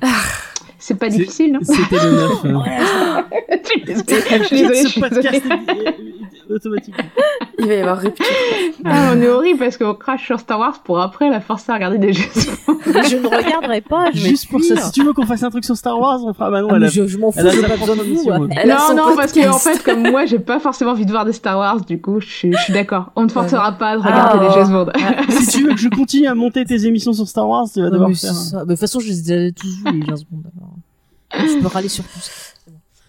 Euh, Non, mais du coup, cette, cette première scène, je l'avais trouvée hyper intéressante. T'avais pas fini, c'est ça? Non, mais non, mais non, moi j'avais, Ah, je l'avais trouvé folle cette scène, Ah. euh, vraiment. Mm. J'ai- Enfin, ce, ce- cette attaque, euh, Mm. c'est, c'est d'un, euh, c'est d'une, c'est d'une force c'est d'une. euh, Ah ben c'est millimétré. Ouais. euh, mais mais c'est vrai que quand j'ai revu la scène, j'ai été frappée par les mouvements de caméra, par euh, en fait euh, le à quel point c'était rythmé avec la musique, Euh, le fait que ça se passe dans un dans une salle de concert. Bah justement, t'as ce côté, tu sais, avant euh, avant de voir un spectacle, quand tu vas au théâtre ou quoi, ou quand tu vas voir un, un orchestre qui va jouer, t'as un moment où t'as tous les instruments qui s'élèvent dans un grand bruit, tu sais, qui font Oui. c'est Ouais. c'est machine, et après ça se calme pour lancer l'histoire. Et j'ai eu l'impression de ça. Et après, c'est vrai que ça m'a mis mal parce que ça m'a rappelé aussi. alors, petite anecdote. euh, j'ai été euh, caissière dans, dans une ancienne en- enseigne euh, de, de meubles. Je ne dirai pas le nom. Euh, et en fait, quand on fait la formation, quand on fait la, la formation, euh, on a une formation sur bah, quand tu te fais prendre euh, en otage, quand il y a des braquages et tout. Et en fait, à un moment, on nous dit rien. Et il y a, y des mecs qui rentrent en cagoule avec des faux flingues. Mais vraiment, ça ressemble à des vrais. T'entends les clics, clics, clics. Et qui commencent à simuler le truc, en fait. Et je vous jure, c'est euh, hyper impressionnant. C'était, franchement, on savait pas, tu vois, que c'était. Et euh, on, on a été plusieurs à, à faire un, tu vois, à faire un malaise. Parce que moi, comme je suis d'angoisse, vous, vous imaginez euh, dans quel état j'étais. Et après, il faut, ah, mais c'est bon, c'était un entraînement. Euh, ouais, bah du coup, euh, je peux vous dire qu'après ça, euh, quand tu bosses au caisse toute la journée, dès que tu vois des gens un peu louches, euh, tu te sens pas bien. Est-ce qu'ils avaient des balles Et- inversées euh, Non, non. Mais du coup, voilà, quand j'ai vu euh, le cette scène avec vraiment les bruits bien travaillés, ce côté brut qu'ils font sur toi, euh, j'ai pensé, j'ai pensé, j'ai repensé à cette expérience-là, tu vois. Et alors en plus, la première fois que je l'ai vu, j'étais en angoisse. Alors voilà, donc je- j'ai quitté la salle. Bah non, parce que la première fois que tu l'as La vu, première c'était- fois, non mais la première fois que je l'ai vu, j'ai pas regardé, j'attendais Star Wars. hein, je te parle de la vraie première fois que je l'ai vu. Voilà. Remettons dans le contexte. Non mais je trouvais que c'était c'était intéressant et finalement tu vois quand tu vois le reste du film après et que tu vois cette première scène quelque part encore une fois, vous voyez, je reviens sur, sur ce que je j'ai conscience en discutant avec vous de ce truc de Nolan qui dit bah voilà euh, notre monde euh, bah il est complètement chamboulé, on est envahi par des choses négatives et ça va pas.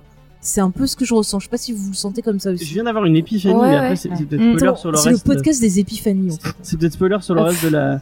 Mais est-ce que la guerre contre le contre Ouais. le futur, en fait, Ouais. le futur se suicide en disant notre futur, il est tellement pourri Bah oui, c'est que ça. vraiment. en Bah oui, Ah c'est ça. c'est ce qu'ils disent. C'est ça, parce Ouais. que c'est c'est la fin du monde en fait. euh. Ah mais j'avais, Mais en la fait, fin il- du monde. je l'avais pas capté comme ça en fait. Du coup, ouais. Enfin, moi, c'est ce que j'ai compris sur la fin. en gros le- Si, le monde est que, ce que Brana va provoquer, c'est la Mm. fin du monde justement. Ouais, c'est ça. Il veut tuer euh, tout le monde, quoi. Euh, Ouais, non, mais non, ça, ça n'a pas un rapport. Alors là, je rejoins James. Non, le, la- le ça vrai n'a pas un rapport avec le vrai futur. Parce que le, le vrai futur, euh, ils veulent pas détruire le monde. Enfin, je, je me demande si. Bah si. Bah, Moi je me demande si c'est- le vrai que c'est- c'est eux qui lui le ont vrai dit. futur, euh, même le c'est- futur encore d'avant la vraie guerre, Ah ouais. en fait, c'est des mecs qui se disent notre futur il est tellement pourri qu'il faut qu'on le on le détruise qu'on détruise ce Oui, mais monde c'est là. débile parce que s'ils détruisent ça, il y aura plus du tout de futur, donc ça sert à rien. Oui, mais, non, justement, c'est, semble. En fait, ils veulent détruire la première civilisation, la, la civilisation qu'on est en train de mettre en place, Mhm. pour qu'une fois que cette, cette civilisation va être détruite, Oui. elle- le, la civilisation humaine renaisse, mais sur autre chose. Ouais, mais non, c'est pas Bah, logique. pas forcément, non, parce que c'est déjà, il faudrait qu'il y ait des survivants. Mais il y aura Et de des Joe, qu'est-ce qui te qu'est-ce qui te dit que, tu vois, quand les dinosaures ils sont fait exploser la tronche, qui te dit qu'après Ouais. ça va pas être, je sais pas, l'ère de la planète des singes, quoi. Et, et, et euh, deuxième, euh, deuxième point, c'est est-ce que euh, quand ils ont donné des trucs à, à, à Kenneth Branagh, ils se doutaient que le mec il allait péter un pont et péter le monde, c'est peut-être pas ça qu'ils voulaient qu'il fasse. Parce que ça, on sait pas s'il respectait vraiment bien le plan, puisqu'on voit aucun représentant de cette menace du futur. Sauf si je parle, enfin, on Non, à ouais. la partie théorie, mais euh, tu vois, c'est un peu fumeux leur truc. hein. Moi, je, je, je pars sur ma, ma théorie du. Bah, Du suicide. peut-être peut-être que Nolan, il est suicidaire. Moi, je pense qu'il que en c'était. euh, Enfin, moi, j'ai vu compris ça comme ça parce qu'à un moment Ouais, donné, justement, pareil. il explique, euh, ils disent, euh, euh, oui, mais s'ils nous tuent, euh, enfin, et en gros, l'argumentaire, c'était en gros, le monde est qu'on l'a laissé au futur était nul et qu'ils préfèrent détruire le présent et euh, enfin l'humanité dans le présent et risquer de plus avoir de futur plutôt qu'avoir ce futur qu'ils ont en fait. Oui, voilà, c'est ce que je, ce que je dis du coup.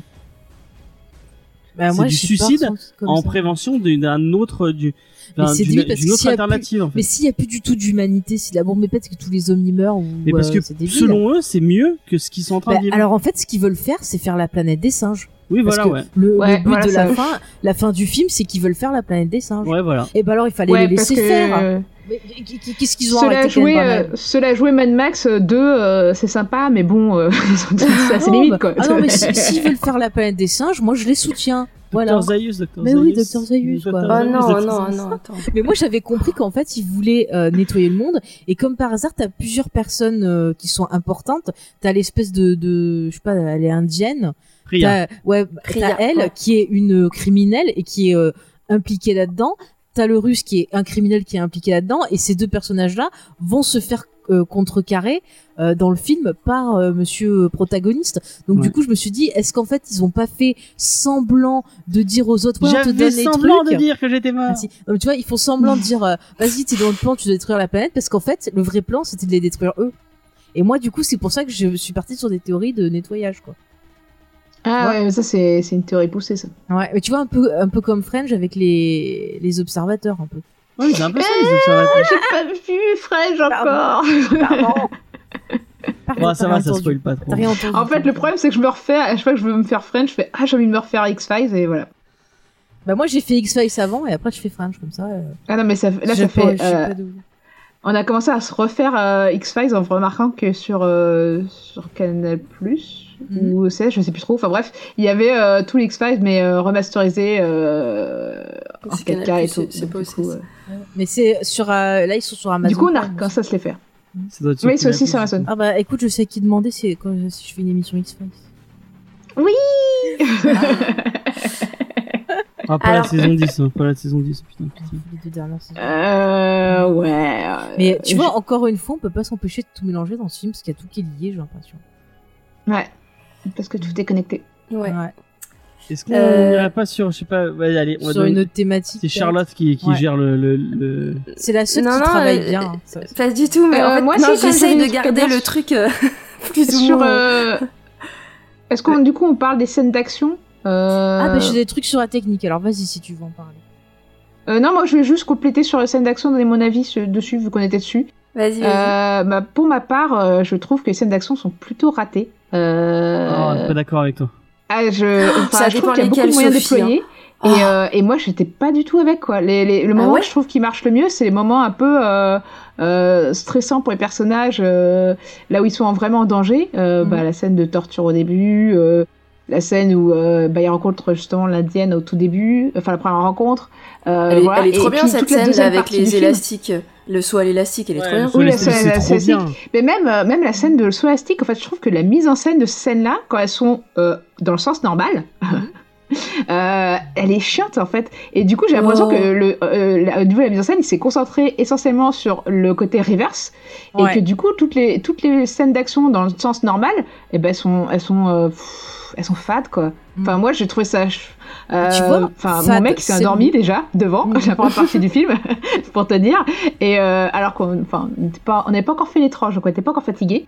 Et euh, et moi, j'ai trouvé ça chiant. Ouais, je me suis un peu ennuyée quoi. Ah ouais. Je, je, Ouais. je suis assez d'accord avec La, ce que la, dit la euh, course Sophie. poursuite, elle est trop bien. Non mais Bah oui, Euh, mais dans l'autre sens. voilà, voilà, je suis d'accord avec Sophie dans le premier sens. Oui, euh, mais si t'as quand tu besoin vois quand les même petits du, indices, de le voir à euh, l'endroit. Bah oui, non, en fait, t'as pas que forcément pas à besoin.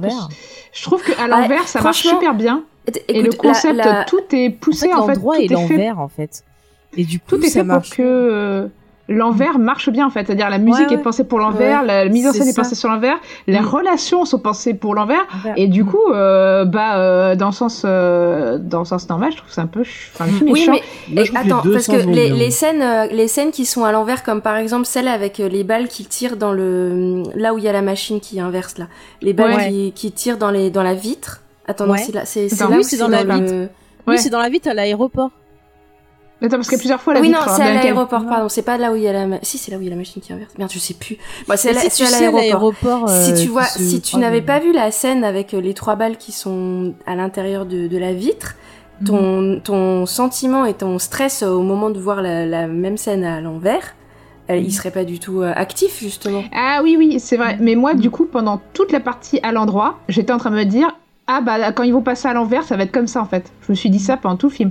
Ouais. Et du coup, pendant toute la première partie, parce que je trouvais ça, la mise en scène était plate, Ah, mais tu du coup, je suis en train de dire, La ah les trois balles, bah je te parie que c'est lui qui va les tirer. Bah oui, bah oui, Ouais. bah oui. et même, je me suis même dit, ah bah tiens, c'est lui-même. Il se Mm. bat contre lui-même. Bah en fait, je me suis même dit ça. C'était Oui, ultra ça, euh, prévisible. Hein, ça, euh. ouais. Moi, je l'ai pas, moi, je l'ai pas vu arriver. Mais en ça. fait, les, les trucs à l'endroit, tu vois les indices et tu te dis, enfin, tu vois les trous de balles ou Mm. tu vois les, les, les, les trucs tirés par des balles, Oui, euh, bah pas voilà, des trous de balles de monsieur. Euh, donc tu vois des, des, des trous tirés par des projectiles ou quand tu vois euh, quand ils sont en voiture que tu vois d'un coup le rétroviseur qui commence à avoir en fait euh, un impact. C'est Mm, mm. c'est Ouais. comme euh, comme quand tu lis des bouquins où t'avais la sonnette qui te tournait, qui disait de tourner de page. Et ben c'est pareil, t'as les trucs qui disent attention, il va se passer quelque chose. Et c'est vrai qu'en Ouais. fait finalement Oui, mais- voir la scène à l'endroit, euh, je l'ai trouvé long parce qu'en fait, attends, parce qu'en fait, je me sentais euh, frustrée, j'avais plus envie de les voir à l'envers, et du coup, je trouvais que la normalité, pour le coup, ça devenait l'envers pour moi, euh, parce Ah, que ça, ça ça, sympa, ça non venait plus logique. Ouais. Mais à partir du moment Mm. où t'as vu la scène, Ouais. tu t'es dit, ah, cette scène, on va la revoir. Bah ouais. Ouais, moi aussi, ouais. Moi je aussi, me ouais. suis dit, c'est pas je possible me que ce soit filmé comme ça, que ce soit Si, plat. Bah si, Euh, c'est pareil et quand tu vois pas la scène. Puis c'est pareil Et aussi parce que Ouais. Vas-y, vas-y. Je pense que aussi parce qu'on connaît euh, Nolan en fait. Enfin moi, euh, j'avoue que j'ai vu tous ces. Enfin j'ai peut-être raté. euh, j'ai raté un de ses films de tout début, mais sinon je les ai tous vus. Et du coup je certains en deux ou trois fois. Et euh, je, enfin je, je connais sa manière de filmer quoi. Et je me dis c'est Mhm. trop plat. Il y a forcément et même le concept du film et même jusqu'à l'affiche qui pour moi est spoiler Mhm. parce que tu vois l'affiche, tu te dis bon bah il va revenir dans le futur et c'est et même pendant tout le ça, film, je suis persuadée que c'était lui-même qu'on voyait tout le temps en fait à l'envers Mhm. quoi. Mm, mm. Alors que des fois non c'est pas nuit. Mm, mm. Mais même, euh, même la scène, euh, il y a une scène, moi, qui m'a marqué parce qu'elle est plus simple peut-être que les autres en termes de, de récit. La scène où il sort du restaurant euh, poursuivi par les sbires de... de euh, comment il s'appelle déjà? Sator. Il y a une chorégraphie de, de combat que Mm. je trouve extraordinaire où il utilise, euh, il passe par euh, l'arrière, euh, la cuisine d'un resto en fait. Ouais, ouais. Ouais. Et, et il utilise les outils du, de la cuisine pour se battre et j'ai j'ai trouvé qu'elle était vraiment belle comme comme chorégraphie en tout cas bah, de Ça, le combat. truc, c'est quelque que- chose d'assez très euh, espionnage ou des choses que tu peux voir aussi dans les films Ouais. de, ouais de ouais Hong Kong. Tu prends Sauf Jackie que, Chan, il fait exactement ouais, ça ce que dans ses dire. films. Quoi. Ouais, tu vois. Euh, The Raid 2 a une scène Mm. dix fois plus intéressante en scène de cuisine. Ouais, Ok. Ouais. Non, en fait, c'est- le truc, c'est que je trouve que dans la scène de combat, euh, la chorégraphie est incroyable dans, quand c'est à l'envers. Et Mhm. quand il y a du à l'envers et à l'endroit mélangé. Ouais. Mais quand c'est du normal, euh, je trouve ça fadasse, quoi. Mm. Ouais, mais en fait, oui tu mais sens quand même euh, qu'elles sont je- faites alors, pour je- être faites à l'envers en fait. Et du coup, oui mais justement t'es obligé de voir euh, les scènes à l'endroit pour que à l'envers ça devienne intéressant. Là enfin pour le c'est un ouais. passage. euh, mais, tu c'est vois encore un une peu fois, tout le c'est problème des films à... Mm. C'est un peu tout le problème des films à, à, à- à twist, en fait, finalement. Ouais. C'est un peu Ouais. euh, la première partie où dès que t'as compris qu'il y aura un twist, etc., toute la par- juste avant qu'il y ait que le twist, bah, tu te fais chier, en fait, attends que le twist Mm. arrive et... Mais Et c'est en le tant problème, que en fait. seul représentant euh, euh, de, des, des personnes qui l'ont vu deux fois. euh, Ouais, j'ai dit que dire autre chose. Hein, Le trou de balle. Alors James, Putain, mais t'es conne. Euh, j'ai rien dit. tu- tu m'as traité, tu viens de me traiter de trou de balle. Bah non, je- ben, on a tous des trous de balle, mon petit James. Oh, putain, la meuf elle m'insulte à beauté. Mais c'était pour rire. hein. Tu sais bien que je Euh, t'aime. non. Oh là là. Je reprends. En tant que seul représentant euh, des gens qui, qui, ont- qui l'ont vu deux fois, franchement, euh, moi je trouve. Pardon. Ah ouais, mais putain, tu fais chier. Alors qu'est-ce que tu penses après l'avoir vu deux fois? Donc on a, on a regardé. Franchement, euh, j'ai- moi j'ai trouvé que les, les scènes d'action, même, euh, même la deuxième fois, j'étais Mhm. à fond euh, dessus. Le seul truc qui m'a gêné et que j'ai trouvé un peu longuet et un peu, c'est la le, le truc de la fin, la, La bataille, dernière. la bataille de fin, elle est trop longue. hein, elle est. Euh, elle est, elle est Ouais, trop longue mais- et en plus elle est film, c'est tout gris et tout. Euh, Mm. ça, me- ça manque de, ça ça, manque, un peu de couleur. Ouais, mais tu trouves pas aussi Ouais, que ça, ça- manque de, Ça m'a de rappelé, moi, la bataille dans l'espace? Ouais. Mais ça, ça manque de situation dans l'espace, c'est-à-dire qu'on sait jamais euh, où on est par rapport aux autres. Ouais. On Ouais, a Ouais, mais du il y a mal à trop se de personnages, il y a trop de repérer, euh, personnages en même temps. on- C'est ça, et puis ils sont rouge-bleu là, c'est bon, c'est on sait plus. Mm. C'est c'est bizarre. Ah, il mais est moi Ah oui, non, quand il a Mm. commencé à, à dire bon il y a machin, je vais, je, bon, Ouais, je vais regarder, je vais pas essayer de comprendre. Ouais, Euh, après, toi. Bah, avec mais lui-même le dit hein, qu'il faut pas chercher à comprendre Oui, et bah, euh, se laisser porter par le film. Et... Ouais. Mais après, tu vois, moi, ce qui, ce qui me dérange, c'est qu'au final, je trouve que c'est hyper prévisible tous les twists, justement à cause Ouais. de la mise en scène. Mais parce moi je suis te- pas d'accord, moi je me suis attends, laissé attends, porter par le film. J'ai et euh, mais bah du bah, coup euh, je mets euh, moi les, les la scène de l'aéroport vraiment je me suis dit ah, bah, on la reverra pas. Enfin je me je me suis pas dit ah bah tiens on va la revoir après. euh, même même la course poursuite hein, je me suis dit bon c'est une course poursuite. Mais, mais- j'ai pas- je me suis pas dit ah tiens on va c'est une scène qu'on va revoir après euh, dans l'autre sens quoi. Mais bien sûr, c'est- c'était c'était ultra prévisible. Enfin, tout est tout est ultra prévisible. Si te met, si prend la peine de te mettre des indices qu'il va y avoir des trucs à l'envers, c'est forcément pour te dire qu'à un moment tu vas te les reprendre à l'endroit.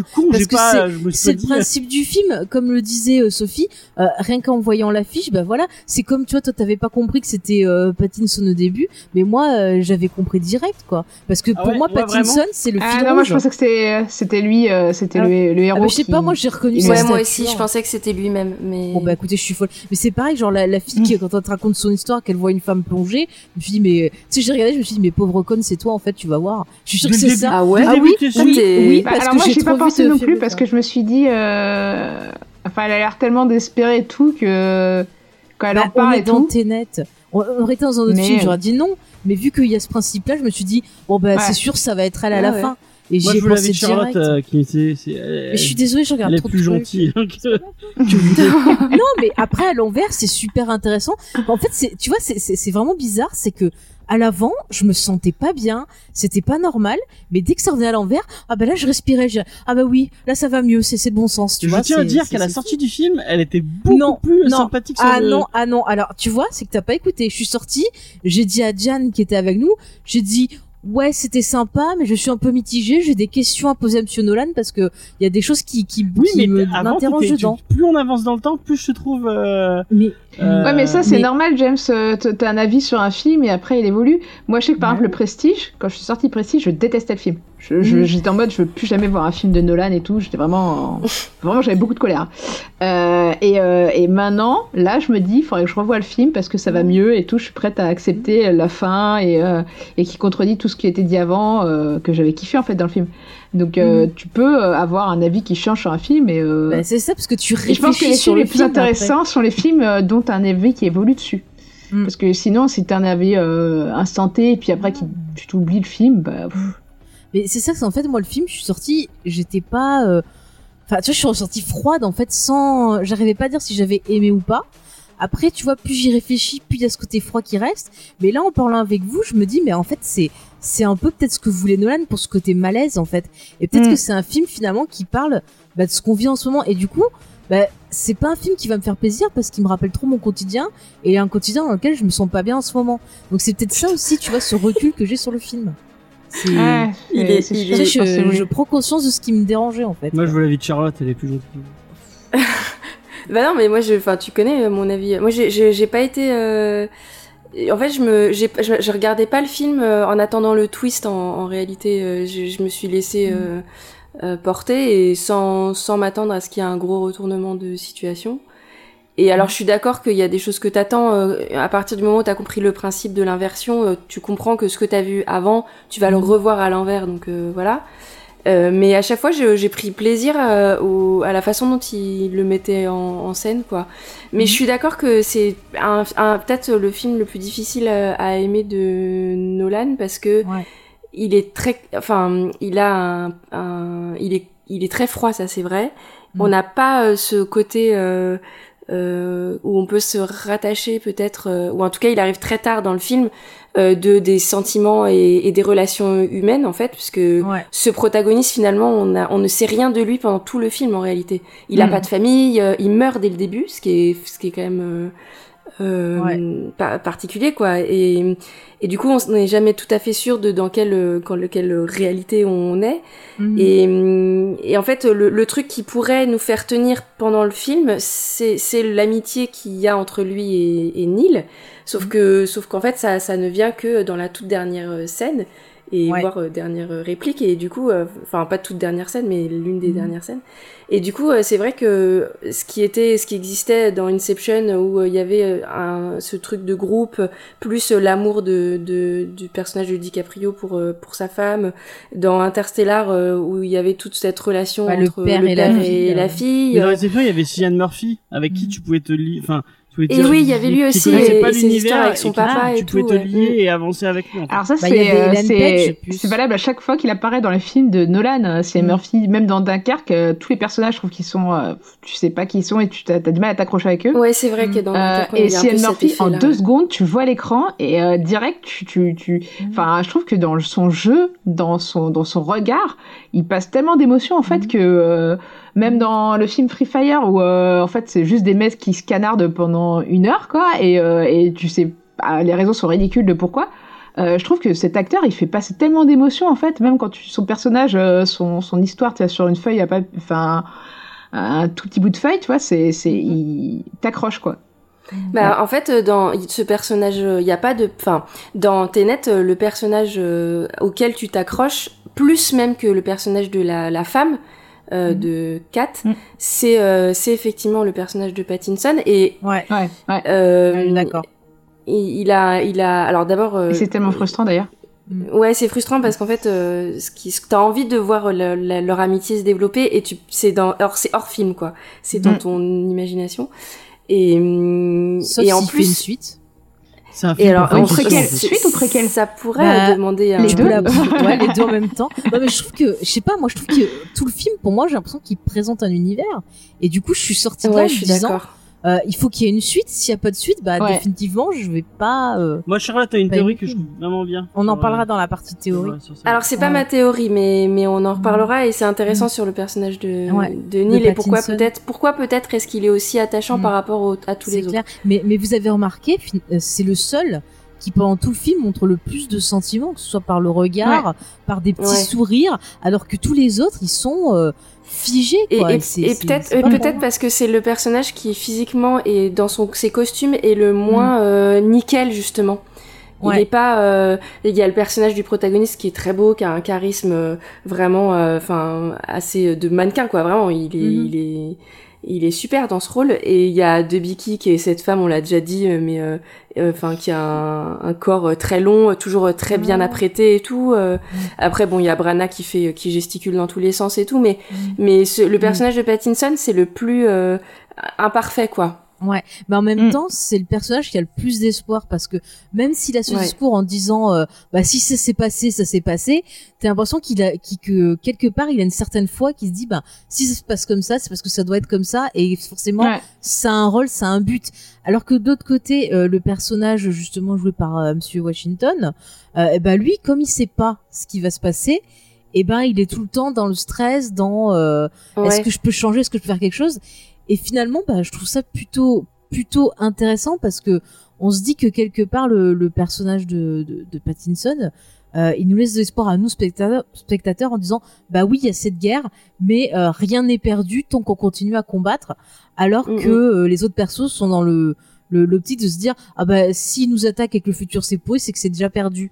Et du coup, je trouve ça intéressant et ça me fait penser, attention, c'est le point Tolkien de l'émission, ça me fait penser un peu à ce qu'il développe avec le, le Palantir, qui est cette, euh, cette espèce de, de, de boule De dans laquelle boule, vous ouais. regardez dedans et euh, par laquelle ben euh, euh, ce, ce, ce rond euh, peut vous faire voir des choses, vous faire voir le futur et euh, en général tous les persos qui connaissent leur futur euh, deviennent fous ou ont plus d'espoir parce que justement ils savent ce qui va se passer et il y a Galadriel justement qui le qui, qui le dit que en fait bah, tant que tu sais pas euh, ce qui va arriver tu as de l'espoir et tu peux continuer à lutter en fait c'est un peu ce qu'on voit là dans moi, Tenet j'ai eu l'impression que Neil, c'était un des seuls personnages, c'est celui, Mhm. celui qui a toutes les cartes. Ouais. Du, du début Ouais, à la Ouais, fin, c'est le seul qui a toutes ouais. les cartes. Ouais, ouais. Mm. Et d'ailleurs, et euh, c'est un des aussi. C'est le euh, seul qui sait où il va en fait. Mm. Et c'est pour ça qu'il est si, il, il fait si cool, si, euh, si compte décontracté, Ouais. parce qu'il sait que de toute façon, de toute façon, il, il doit finir à, à ben, il- enfin, je Mm. pense qu'il, il- le, le protagoniste ouais. lui a dit Ouais, ouais. qu'est-ce qu'il, qu'est- comment allait se Mm. passer le, le, le ce qui allait euh, arriver ce qui allait arriver, et donc Ouais. en fait, il sait qu'il, il suffit qu'il, qu'il, euh, qu'il, qu'il, qui dévie qui, enfin, qui touche Mm. au moment, enfin les, le- qui fasse ce qu'il faut faire Mm. au moment clé. Mhm. Et euh, en fait, il suit une carte. Mhm. Et tant qu'il suit cette carte, ça va. c'est- c'est- Mais- et là, du coup, on Ouais, a le bah, c'est fameux là où- paradoxe de l'écrivain parce que euh, qui a formé l'autre? C'est-à-dire, est-ce que c'est lui qui a formé Washington? Est-ce que c'est Washington qui l'a formé? Tu vois, c'est Ah bah, Et, et ça, c'est les deux. euh, Mais du coup, dans- c'est le moment point euh, River Song. Bah oui, oui, oui, on peut le faire. Allez, c'est le deuxième, hein. Deuxième, deuxième référence à Doctor Who, vous ne pourrez plus après. Non mais euh, il faut le faire parce que alors, il faut Oui. expliquer euh, River Song, c'est un personnage euh, qui euh, qui a un lien, un lien particulier avec le docteur, je veux pas trop spoiler, mais en fait, Mhm. elle quand elle le rencontre, euh, c'est-à-dire que euh, par la exemple première fois qu'ils se rencontrent, pour ouais, elle, bah- c'est la fin. enfin, Pour lui, mm, c'est leur première rencontre et pour elle, c'est la dernière. Enfin, c'est leur, Voilà. relation est inversée en fait. voilà. Et, et du coup, elle, elle apparaît hyper cool. Elle Mm. aussi, parce que elle connaît déjà la fin, et lui, il est tout le temps, euh, et plus ça va aller, plus il va être en stress, en mode, euh, bah, euh, ça va être la fin et tout, et elle, elle est dans l'acceptation Ah. totale, en fait, de, euh, Mm. de, de cette relation qui a qui est pas dans le bon sens quoi et euh, qui est complètement impossible et euh, à cause des paradoxes temporels et Mhm. euh, et en plus elle a, elle aussi elle a une carte littéralement puisqu'elle a le carnet enfin un ça, petit carnet fameux- de de ouais, du le docteur, carnet quoi. spoiler. Voilà, c'est ça. Et elle est tout le temps en train de dire no spoiler. Mais, Ouais. euh, mais voilà, et c'est euh, c'est l'incarnation de, de, de l'histoire d'amour impossible à travers le temps, quoi. Mm. Et, euh, et effectivement, la relation, alors c'est pas une histoire d'amour, mais euh, la relation entre Neil et le, et le héros euh, d'Internet, c'est un peu l'équivalent. C'est-à-dire que euh, Neil est, est un peu le docteur Iverson qui a les cartes en main, qui sait comment ça va se passer et qui a accepté Mm. en fait comment cette relation allait se faire en fait. Et le héros, lui, quand il est confronté, forcément, euh, bah, euh, et, et nous spectateurs avec, on a le cœur qui se serre quoi, de se dire bah euh, C'est ça. merde alors. Euh, et puis il y a un truc, euh, il y a un truc qui est assez cool euh, dans chez Nolan, c'est que il, il nous met, il nous met toujours euh, au même niveau que le le personnage. Mhm.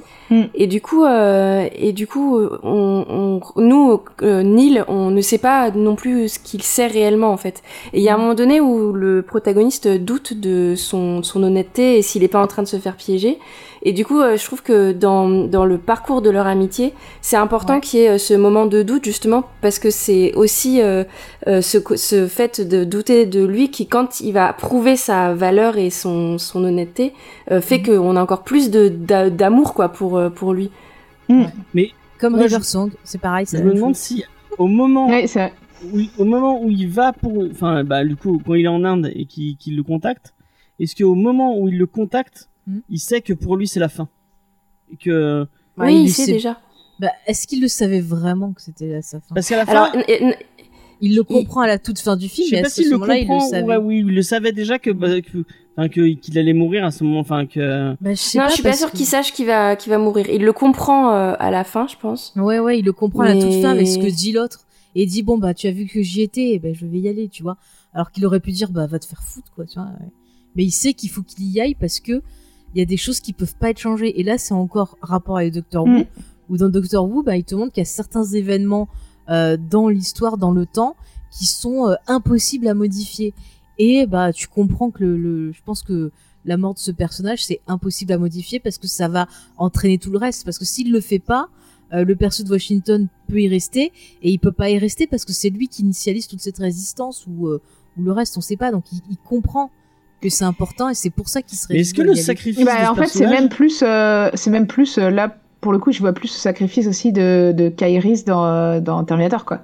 Bah oui, oui, oui. C'est que exactement le ça. Il sait déjà. euh, c'est pas un changement par rapport à- au, au, bah, au protagoniste futur qu'il a, qu'il, qu'il, qu'il a déjà. euh, C'est-à-dire, je comprends pas Mais ce est-ce que le fait que euh, c'est qu'il y a, il y a déjà eu une timeline où, il- où lui il, s'est fait euh, il, s'est fait euh, former par euh, par le protagoniste et est-ce Mhm. que le fait que là il se sacrifie il se sacrifie Mhm. ça va faire un changement sur cette sur, sur le truc Bah du- non, parce que c'est parce qu'il s'était déjà sacrifié qu'il a pu après être formé par. euh, mm.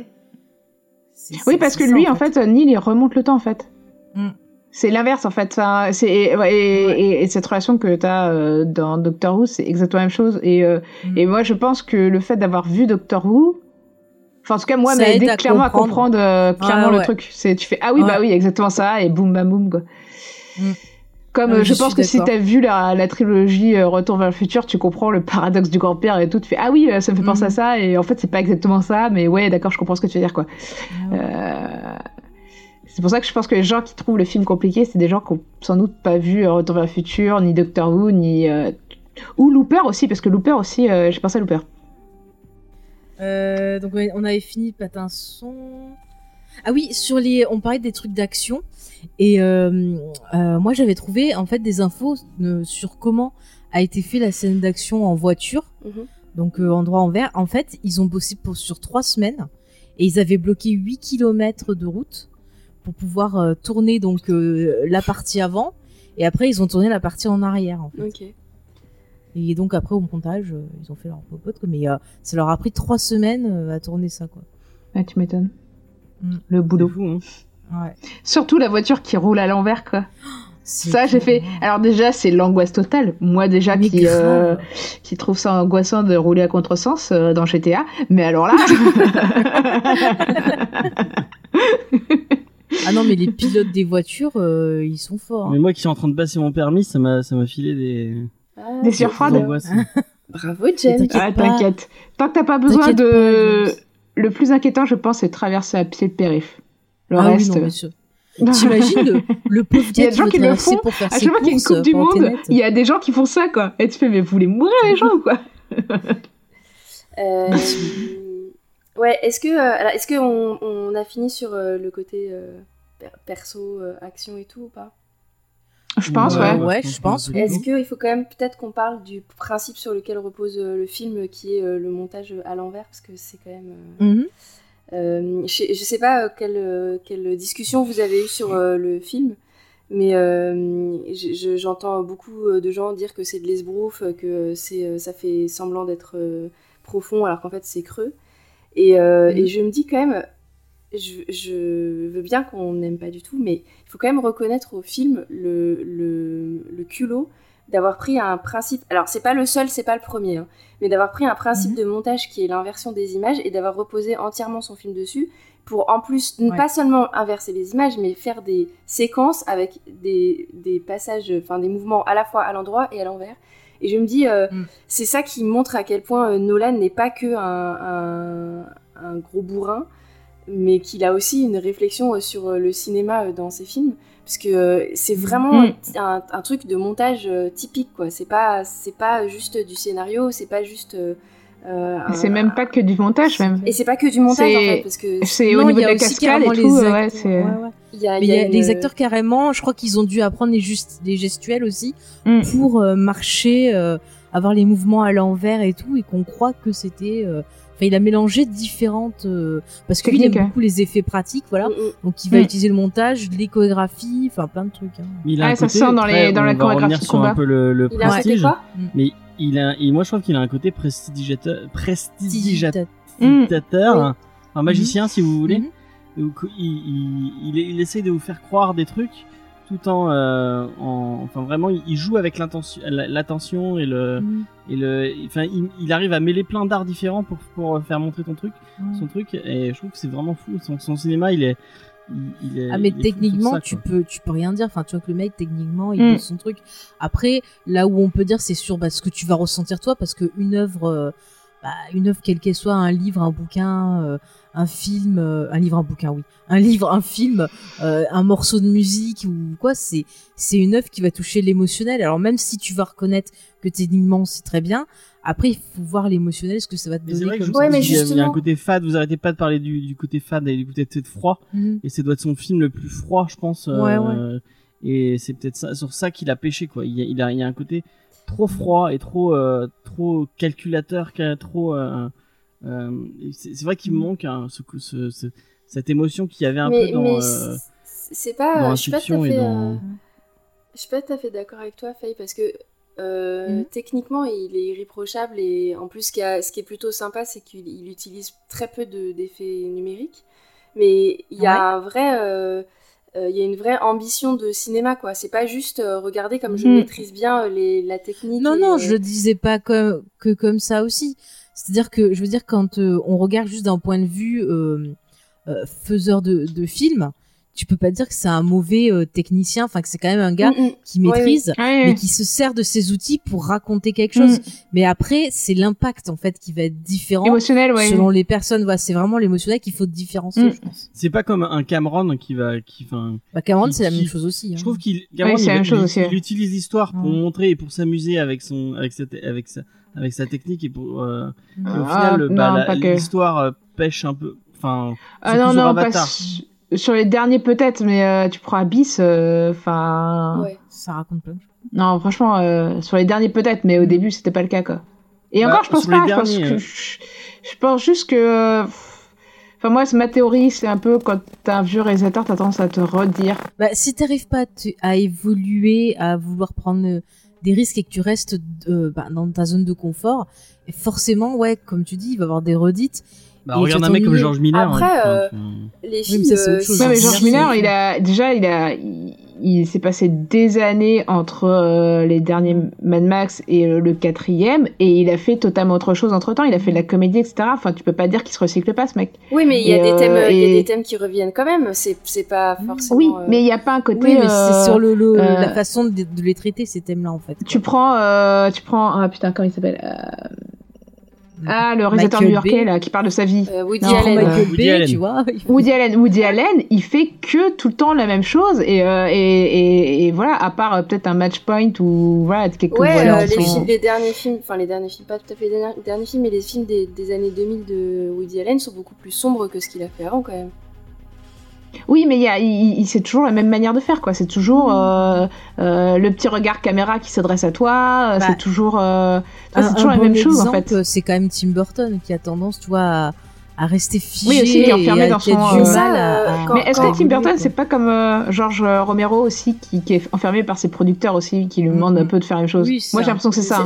Parce que t'as l'impression que le mec, il est euh, genre pitié, sauvez-moi de là, j'en peux Je suis plus. pas sûre que ça soit euh, seulement euh, dans le cinéma quand vous allez voir un peintre ou euh, vous allez lire euh, le livre Ah d'un oui, oui. vous attendez pas un truc Ah révolutionnaire. bah, euh, Stephen King, euh, Stephen King, je pense ça de ses derniers bouquins. hein. Je pense que le mec, faut qu'il arrête de faire tout le temps la même chose. mais c'est pas tout le temps la même chose, c'est juste que tu es, tu dis, enfin, je, je, je, je suis pas, ça, ça m'embête un peu de dire que, bon, parfois, je suis d'accord qu'il y a des réalisateurs qui font toujours euh, le même film, mais euh, ils abordent des thèmes dans leur euh, prisme à eux, donc forcément, il y a, il y a une Oui, touche qui leur, app- euh, leur appartient, quoi. Oui, c'est sûr, mais anti-vieux, en fait. Et tu vas pas, et tu vas pas écouter, euh, tu vas pas écouter euh, un, un- une, Mais une Nolan. symphonie de, du début de la vie de, je sais pas moi, euh, euh, Mozart et son requiem à la fin en te disant euh, ah bah putain il a pas beaucoup changé le gars quoi. Enfin tu vois c'est c'est un non, peu, non, euh, non, mais. Mais ouais, enfin, je vois ce que tu veux dire. je- vois ce que tu veux comprendre dire, pourquoi, euh, Charlotte. Je vois ce que tu veux dire. Et en fait, Nolan, il est un peu sur ton ta comparaison avec Mozart, c'est un peu la même chose. C'est-à-dire que Nolan, il a cette espèce d'obsession pour le temps, pour le, le, le côté Mm. temporel. ouais. Et en fait, à chaque fois dans ses films, il va prendre une manière différente de le traiter, parler, ouais, de ouais. le maltraiter, d'en Ouais. parler. Et, et ça, tu vois, tu peux pas lui enlever. Tu prends le Prestige, tu prends euh, bah, même Dunkerque, le film d'avant. Euh, déjà, il y avait ce côté, euh, je, je, je torture un peu la ligne temporelle, j'essaie d'autres choses, parce que ça l'obsède Memento dès le début de Memento. Memento, Oui, c'est c'est- ça, totalement. C'est ça. Il a vraiment, il a vraiment un questionnement sur euh, ben, le, le temps qui passe. Qu'est-ce que ça veut dire Qu'est-ce que Mm. ça fait Enfin, Je suis sûr il- qu'il a des crises d'angoisse, il y a des moments où il se réveille. Je suis euh, sûr qu'il pense à la mort. On est tous pareils. Moi, je suis sûr qu'il y a des moments où il se réveille tout seul dans la, le, le, le soir en pensant Ouais. à la mort et après ça. En disant. Eh, N'empêche que si un jour il fait un film sur un- une personne qui a Alzheimer, je pense que ça va être dément. Ah, mais bah alors il a fait euh, un, un remake de Insomnia. Et alors ah oui, oui, Euh, il me Ouais, semble ouais. qu'il y avait un truc, mais alors je sais pas si je mélange, il y avait une, une idée comme ça aussi de. De... Ah, je me rappelle plus, ça fait trop longtemps en fait. Bah, t'avais le perso qui se retrouvait un peu perdu au bout d'un moment, qui savait plus où il se situait. Ouais, puis alors, en euh, bah oui, plus, euh, qu'il y a dans plus les de- temps, il y a- il y a plus de. Mais ça, c'est Memento surtout, non? Oui, Alors, aussi, il y a mais dans Memento, dans en fait, il il il est, il est en. Alaska, donc il y a plus de jours, il y a plus de nuit. Oui, et puis je crois Et qu'il dort pas bien. Ouais, il a ouais, des problèmes. Bah, c'est ça. insomnia, Bah il a des problèmes Et d'insomnie. du coup, en fait, bah, t'as la perte de repères temporels quand tu Ouais. dors pas. Ça, je peux vous le dire, cette semaine, j'ai très peu dormi. Eh ben, j'étais complètement pété, les enfants. hein. Je, je Je savais plus je peux attester. Mais euh, de toute façon, euh, Ah, à un moment, putain, à un moment, je me suis levée, j'ai dit à James, putain, il y a les Allemands qui arrivent, viens, on va à la cave. Tu vois, c'est Quoi justement, j'en pouvais plus, quoi. tu, tu, Et puis je parlais à l'envers, je comprenais pas. Il a cru que j'étais Non, possédée. ça, ça, c'est Sophie. c'est- Non, c'est Charlotte qui parle à l'envers. c'est ça. Euh, non, euh, Memento, euh, c'est vrai que déjà dans Memento, qui est le premier film qu'on a vu de lui, je sais pas, si- je pense que c'est son premier long métrage. hein. Oui, c'est son Euh, premier je long crois, métrage, ouais. c'est c'est ça. premier, bah, en fait, c'est déjà, enfin, il essaye déjà euh, un- dans le montage de parler euh, du temps, quoi. C'est c'est vachement. Et en plus, euh, Mhm. enfin, on en parlera euh, euh, plus, enfin, plus profondément dans une émission vraiment sur sa filmographie, mais. euh, c'est il, il met le spectateur dans un état euh, d'oubli aussi parce qu'on regarde le film à l'envers. Mais euh, en tout cas, Charlotte, je te rejoins sur le côté cinématographique de, enfin de, de, de Tenet particulièrement où je trouve que euh, le concept en fait, il est parfaitement illustré par euh, le cinéma et la mise en scène quoi. Mm, mm. Ah oui, totalement. euh, c'est et c'est l'un de ces films où c'est le plus illustré, euh, le concept est le plus illustré par par le par le film quoi, je trouve, enfin par l'outil cinématographique et le langage cinématographique quoi. C'est ça. Et puis tu te rends compte qu'en fait, ben, le, la vie, elle vient par le côté envers qui euh, va te montrer le mouvement, mouvement que t'as pas dans le côté endroit, qui est plus plan-plan. Et c'est pour ça que je me dis, l'obsession de Nolan pour euh, bah, le, la temporalité, c'est quelque part quelqu'un qui se dit, mais comment euh, je pourrais changer ce qui se passe actuellement? Euh, Tu vois, qui cherche un moyen, en fait, quelque part de, de, de retrouver l'espoir que qu'il n'a pas dans le temps présent, qui est très fade. Et je pense que le, du coup cette utilisation du temps, c'est vraiment un questionnement sur euh, qu'est-ce que je peux faire, qu'est-ce qui me reste. euh, et c'est Mm. C'est fou. Je pense du coup le perso de de, de Patin, euh, comment- Patinson, Patinson. Neil. Neil. Ouais, Neil. Pattinson. Bah Neil quelque part c'est la partie euh, lumineuse de de Christopher Nolan. C'est pour ça qu'il a des reflets un peu blonds dans la chevelure, qui rappellent un peu la, la coiffure de Nolan, tu vois. Et c'est c'est un peu le, le Nolan gentil qui est caché quelque part dans ce Nolan parano, quoi. Mais je pense que Ah, No-. Nolan, c'est un, c'est un pessimiste qui euh, aspire à l'optimisme, en fait. hein. Parce qu'il y a toujours, Mm. euh, malgré tout, euh, même dans ses films les plus tristes, il y a, il y a toujours un- une note euh, de, de- au, au- au moins une petite étincelle d'espoir, même, euh, même à la fin de Inception. Elle parle Oui, bien, euh, Charlotte. Ouais, ouais. Non, mais on est, tu vois, on est, on est d'accord. En fait, c'est un mec qui est à la recherche de l'espoir. C'est peut-être un dépressif dans la vie, en fait, le pauvre. hein. Mais moi, j'ai, j'ai, est-ce que c'est pas un mec surtout qui cherche à faire son James Bond et qui montre, regardez, je peux faire un James je peux là. le faire. Mais, mais, mais c'est Mais c'est peut-être moi, Jolie un très bon- transition. mais c'est peut-être pour ça qu'il est déprimé aussi, à force. Parce qu'il est pas, mais il est britannique, non, il est pas britannique? Si, Non, si, il- est américain. Non, Nolan, il, Il est britannique. Il est britannique, et bah alors, Et qu'est-ce pourquoi qu'il il fait le pas un prenne James Bond alors? C'est quoi cette histoire, là? Euh, alors, il Ah y bah y a eu euh, une interview euh, où euh, il disait que ça aurait pas été euh, très intéressant pour lui de faire un James Bond. Euh, Ah bon Ah bon, bah, mais pourquoi il arrête pas Ah, de faire parce que j'en ai vu une, euh, là, cet après-midi, où il disait le contraire, donc il faut savoir ce qu'il veut. hein. Ah ouais, c'est vrai. Ah merde. Ah ouais, j'ai vu passer ça sur, euh, je sais plus si c'est Variety ou Entertainment Weekly, et qui disait qu'en fait, il, il avait trop envie de faire un James Bond et que c'est pour ça que ça revenait tout le temps dans son Il cinéma. a et les tout. deux, il a les deux nationalités. Je sais pas, il est peut-être fou en fait. Ou alors c'était la partie gentille qui a dit oui, je veux faire. Enfin, tu vois la, la scène de, bon, la, la scène de, la scène de, de, de ski dans, dans, dans Inception, Dans Euh, Inception, ouais, c'est clairement une référence à Jason. Ouais, la, la Eh ben scène alors, de, ouais, la attends, scène la, de, la- la scène de ski dans Inception, j'avais entendu dans Pas deux heures que de la scène de ski. hein. Oui, oui. La, la scène d'intro dans le casino, Ouais, c'est pas aussi. des James Bond. Mhm. Mais je veux dire, la, la scène de ski, j'ai entendu dans deux heures de perdu que c'était carrément, euh, il s'était inspiré de au service secret de Sa Majesté. Et moi, je croyais qu'il déconnait parce que c'est deux heures de perdu. Et je suis allée vérifier l'info. Et oui, c'est vrai, il s'est vraiment inspiré de, de Oui, ça. se et voit, ils euh, sont habillés pareil. C'est ça. Et en euh, pour Tenet, justement, dans l'interview que j'avais vue où il parlait de James Bond, il disait qu'il avait revu pas mal de James Bond pour euh, pour euh, s'inspirer justement pour ce Ouais. côté un peu euh, espionnage et tout quoi. Donc euh, Et ça ressort, bah, le côté, euh, enfin, mm, mm. La scène dont je parlais avec Neil tout à l'heure, euh, qui est donc, où il y a le, le mec du, euh, Mm. du l'espèce de dépôt là qui lui parle et qui lui montre, euh, Mm. ça fait vraiment trop euh, Ouais. euh, slash euh, film de braquage, film d'espionnage. euh, Ouais, ouais. euh, Ouais, c'est- totalement, ouais. et, et- et vraiment, j'ai trouvé ça vraiment bien. Je- Est-ce que c'est pas aussi pour mettre en avant le côté euh, parano et secret, tu vois, de Nolan? Et est-ce qu'en fait, ce film, c'est pas Nolan qui nous parle de lui-même Et Pan, voilà. Allez, je viens d'avoir une Bah, épiphanie, je vais me coucher. Il parle. En tout cas, moi, je, je, je, je me suis dit qu'il parle au spectateur quand il a dit euh, Essayez n'essayez pas pas de de, comprendre, de euh, comprendre, ouais. essayez de, vivre, ouais. Ouais. de ressentir le film. Ouais. Et, Ah, euh, et j'ai l'impression qu'il nous par... qu'il parlait de tous ceux Oui, qui étaient en mode. sûr, oui, mais à la fin d'Inception et dire, mais putain, c'est pas ça le message du film, c'est pas est-ce que. euh, bah, bref. Et est-ce qu'il parlait pas aussi de la vie? C'est-à-dire qu'il faut profiter de la vie parce qu'on sait pas qu'est-ce qui va se passer. Mais moi, moi, je me pose une question et du coup, il y a, s'il y Peut-être, a ouais. une fan de James Bond euh, autour de cette table virtuelle, je pense Oui. que c'est Sophie. voilà. Ah ça c'est sûr que c'est pas moi. Alors, est-ce que Tenet est un bon James Bond?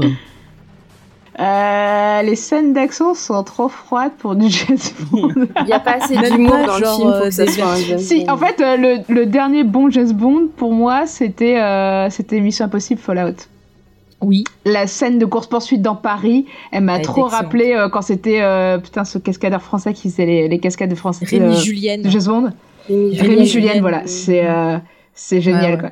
Mm. Et euh, Mais, du euh, coup, euh, si quelqu'un pour moi devait faire le prochain James Bond, euh, enfin en dehors de, de Sam Mendes, ce serait euh, Christopher McQuarrie pour moi. Enfin, Mm. j'aimerais beaucoup, mais bon, il est américain, donc euh, Oui, c'est bon. Mais je disais par contre pour revenir sur Tenet, euh, si je devais comparer avec un James Bond, je comparerais plus avec euh, la période Timothy Dalton. Je trouve qu'il y avait aussi un côté plus sérieux, plus euh, plus froid dans, dans dans son James Bond à lui, je trouve. Mm. Enfin, il était vraiment plus Ah oui. dans le physique en fait. Oui, ça c'est sûr. Ouais, Mm. Timothy Dalton, oui, ça c'est clair. Mais euh, là, euh, bah moi, c'est surtout la scène du bateau. D'ailleurs, Mhm. c'est- la scène du bateau, j'ai adoré. Déjà, c'est la seule scène où la meuf prend un peu le lead. Et euh, et, et en plus, t'as envie de. Enfin, quand le mec retourne pour aller sauver le méchant, tu fais mais laisse-le.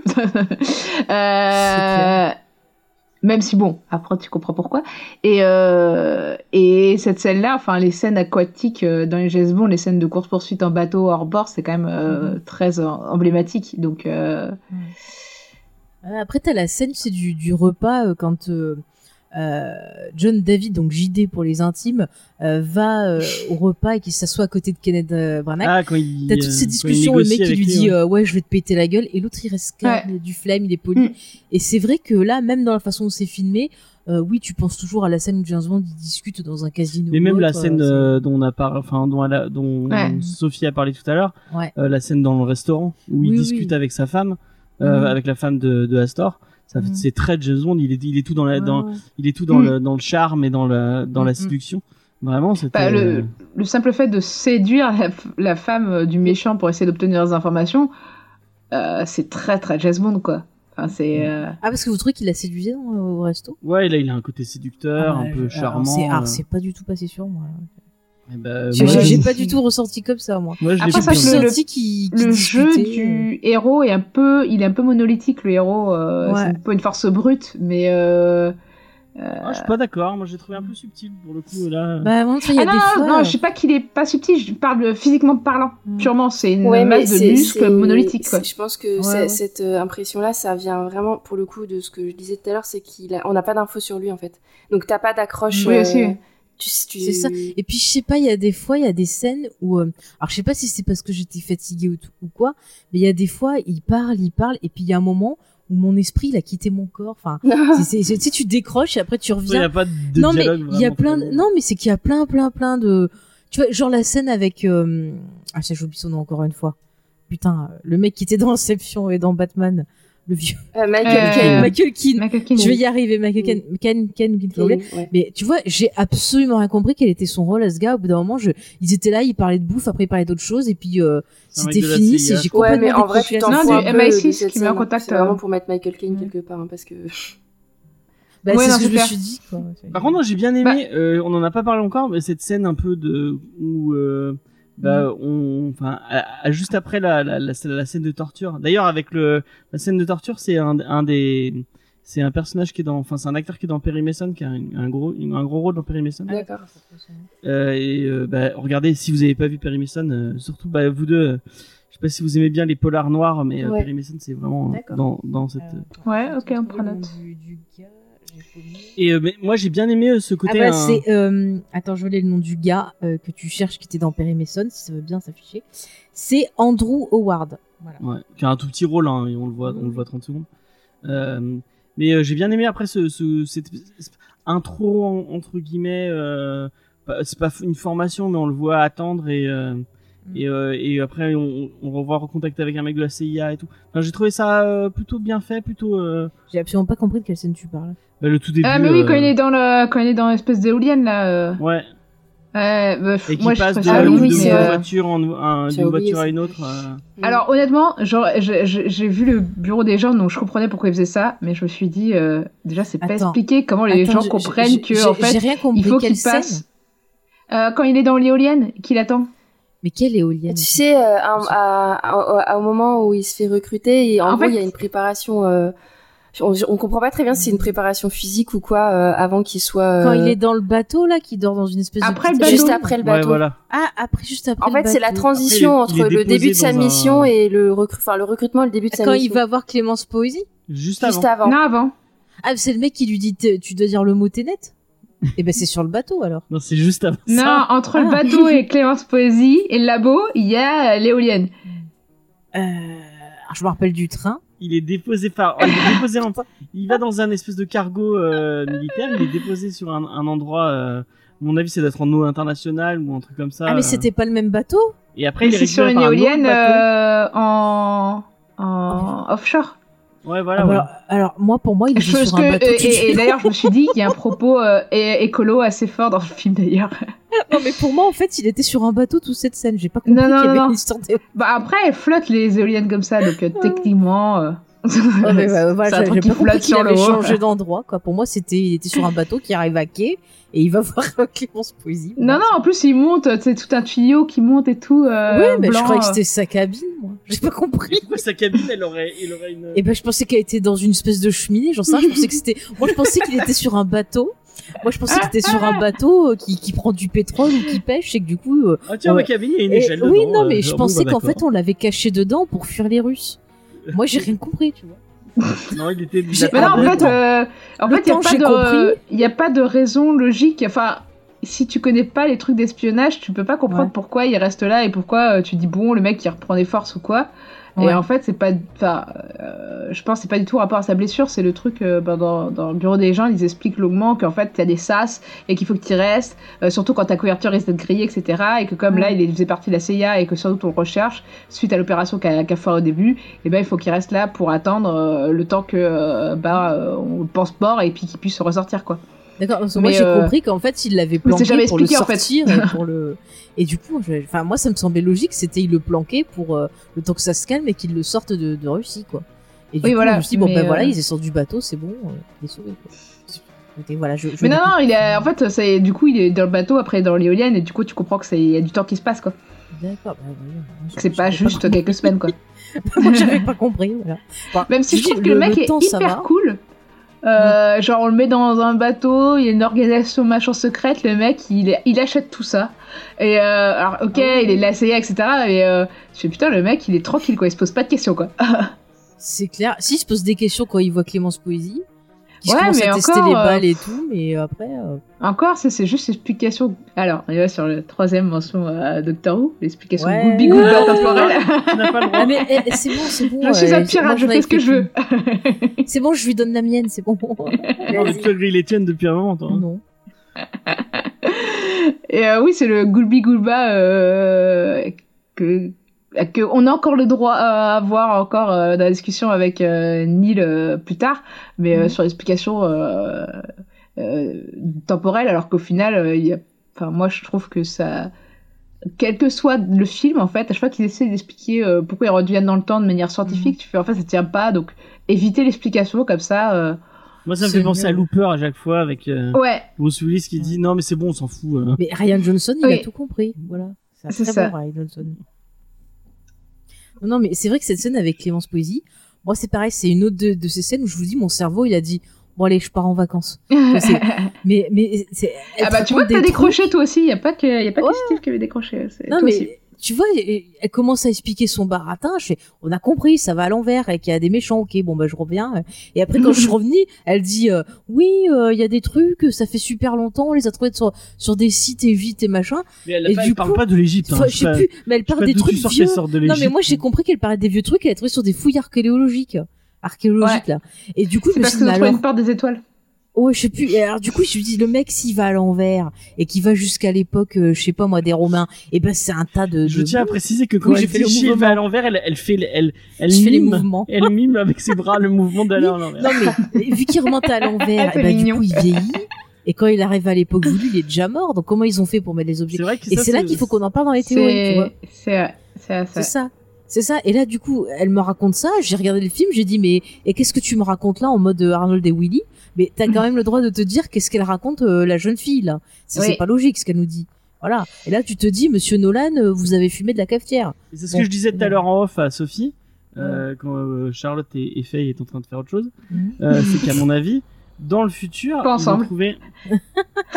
Et non. Je précise.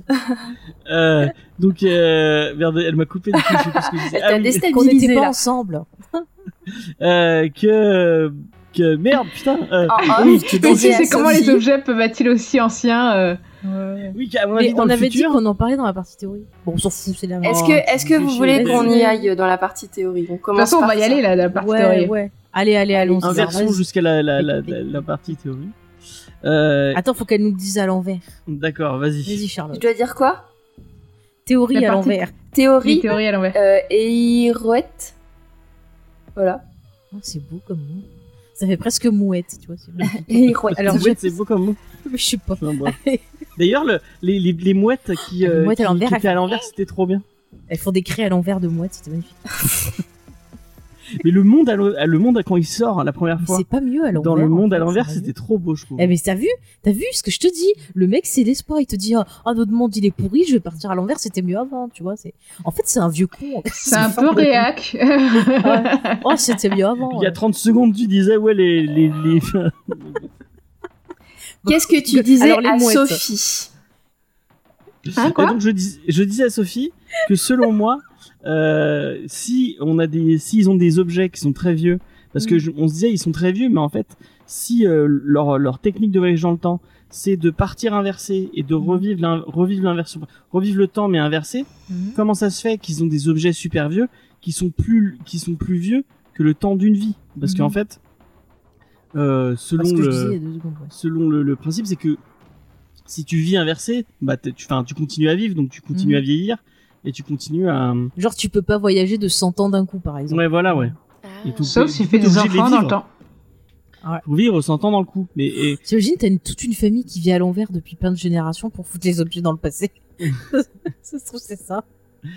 euh, mais du coup et euh, et même euh, Neil, Mhm. ça veut dire qu'il a il a revécu son il a revécu tout en inversé jusqu'au au point où il où il, où il doit euh, parce qu'on sait pas quel âge et on sait pas On sait de quel pas de quand il on date. sait pas de quand il euh, date et on sait pas de d'où il vient. Mais peut-être qu'il vient du futur.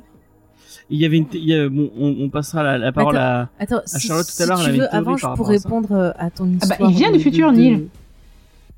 Il le dit Bah, à la il- fin. Oui. Parce Il qu'il dit dit on se rend compte dans le futur. Ouais. Donc, euh, Et donc, ça veut dire Non, il qu'il on se rend compte dans ton futur. Mais lui, c'est son Mm. passé. Donc ça veut Oui. dire qu'il a, il a revécu, il a revécu tout en inversé pour Ouais. re- retourner jusqu'au au moment où il, où il rencontre Mais euh, le parce qu'il lui a dit, protagoniste. tu vas revenir en arrière, quoi.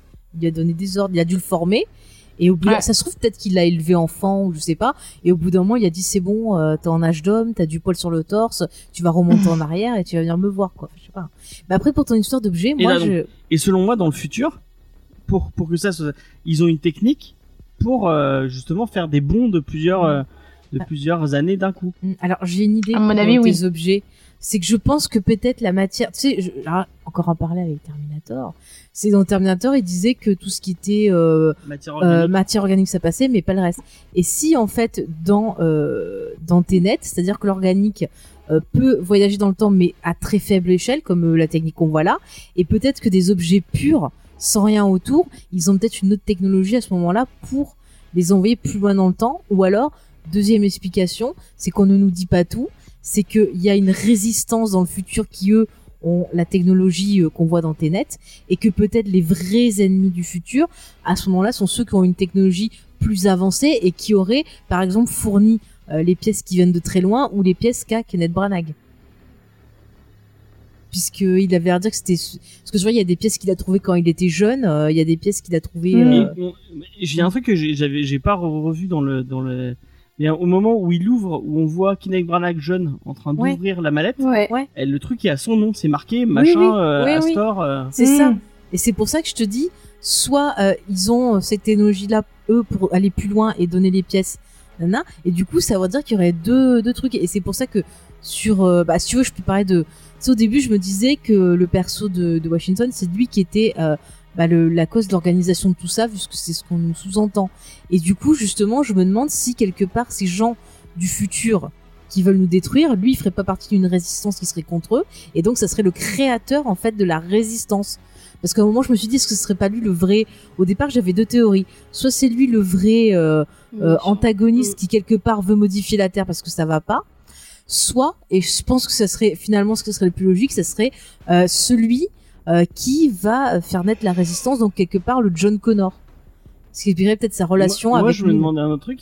Est-ce que c'est pas Clémence Peosi qui, à force de euh, d'étudier Mhm. les, euh, les, les les objets qui viennent du futur, c'est pas elle qui va inventer justement la façon de Ah, mettent en avant cette, cette... et En après, plus, elle parlent- fait méchante. Dans les logiques de paradoxe temporel, il y a de fortes Mm. chances. et en plus ils, Ouais, ouais. ils en parlent en disant oui elle s'est suicidée enfin ils disent c'est une c'est une c'est une On sait que c'est une femme qui a une femme inventé le truc. qui a inventé le truc. Ouais. donc euh, je me demande si Mhm. c'est pas elle qui à force d'en- elle a- Ouais, ouais. En, en étudiant sur Mhm. le, le voyage dans le temps Mhm. et, et sur les objets euh, euh, inversés elle va inventer la façon d'inverser coup, les choses vu qu'elle travaille pour le groupe euh, Ténet, on va l'appeler comme ça, peut-être qu'elle va se rendre compte que le groupe Ténet, c'est peut-être eux les vrais méchants.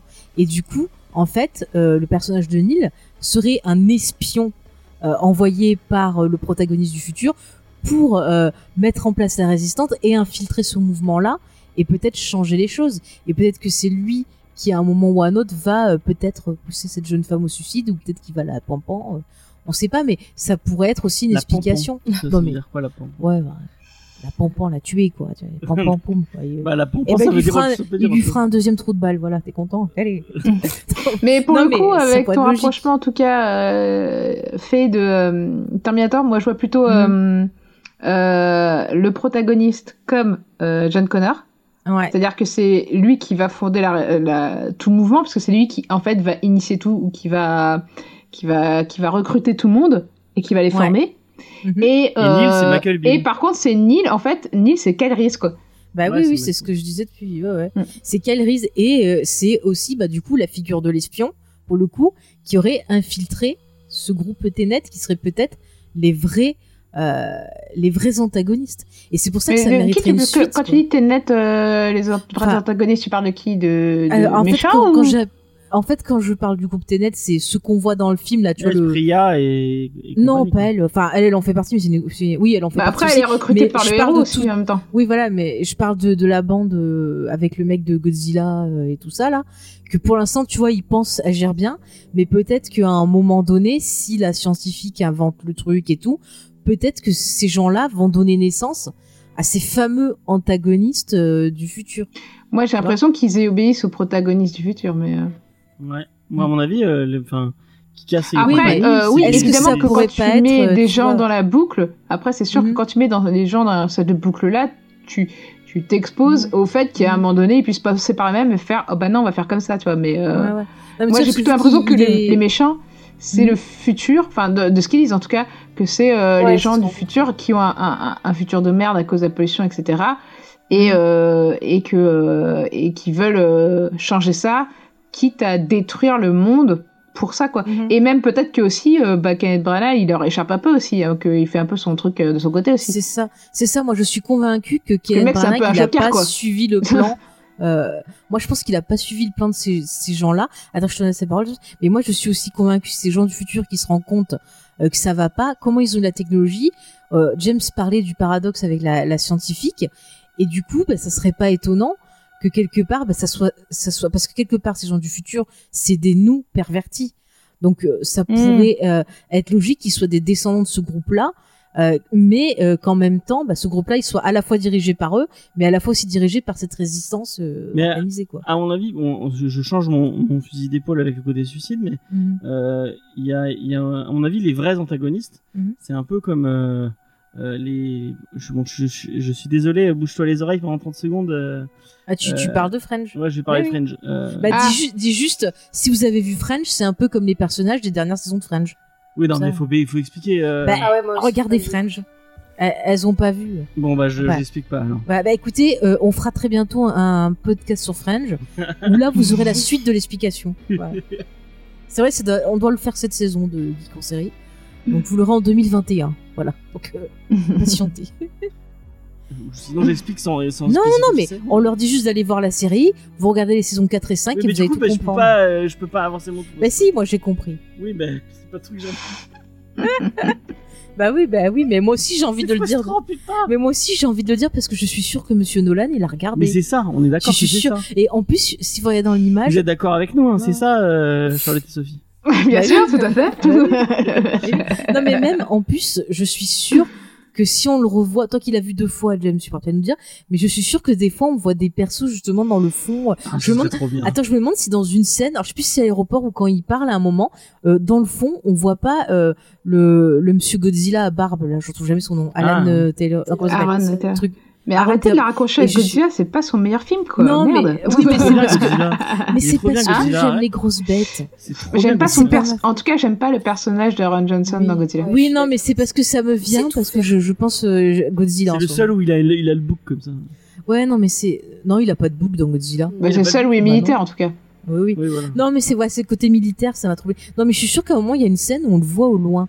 Ça m'avait marqué parce qu'après, je me suis dit, tiens, je l'ai vu avant, il est relà. Oui, parce que là, là je euh, spoil pas, mais dans Fringe, ouais. en fait, depuis, euh, il y, a, bon, il y a des antagonistes vraiment très importants.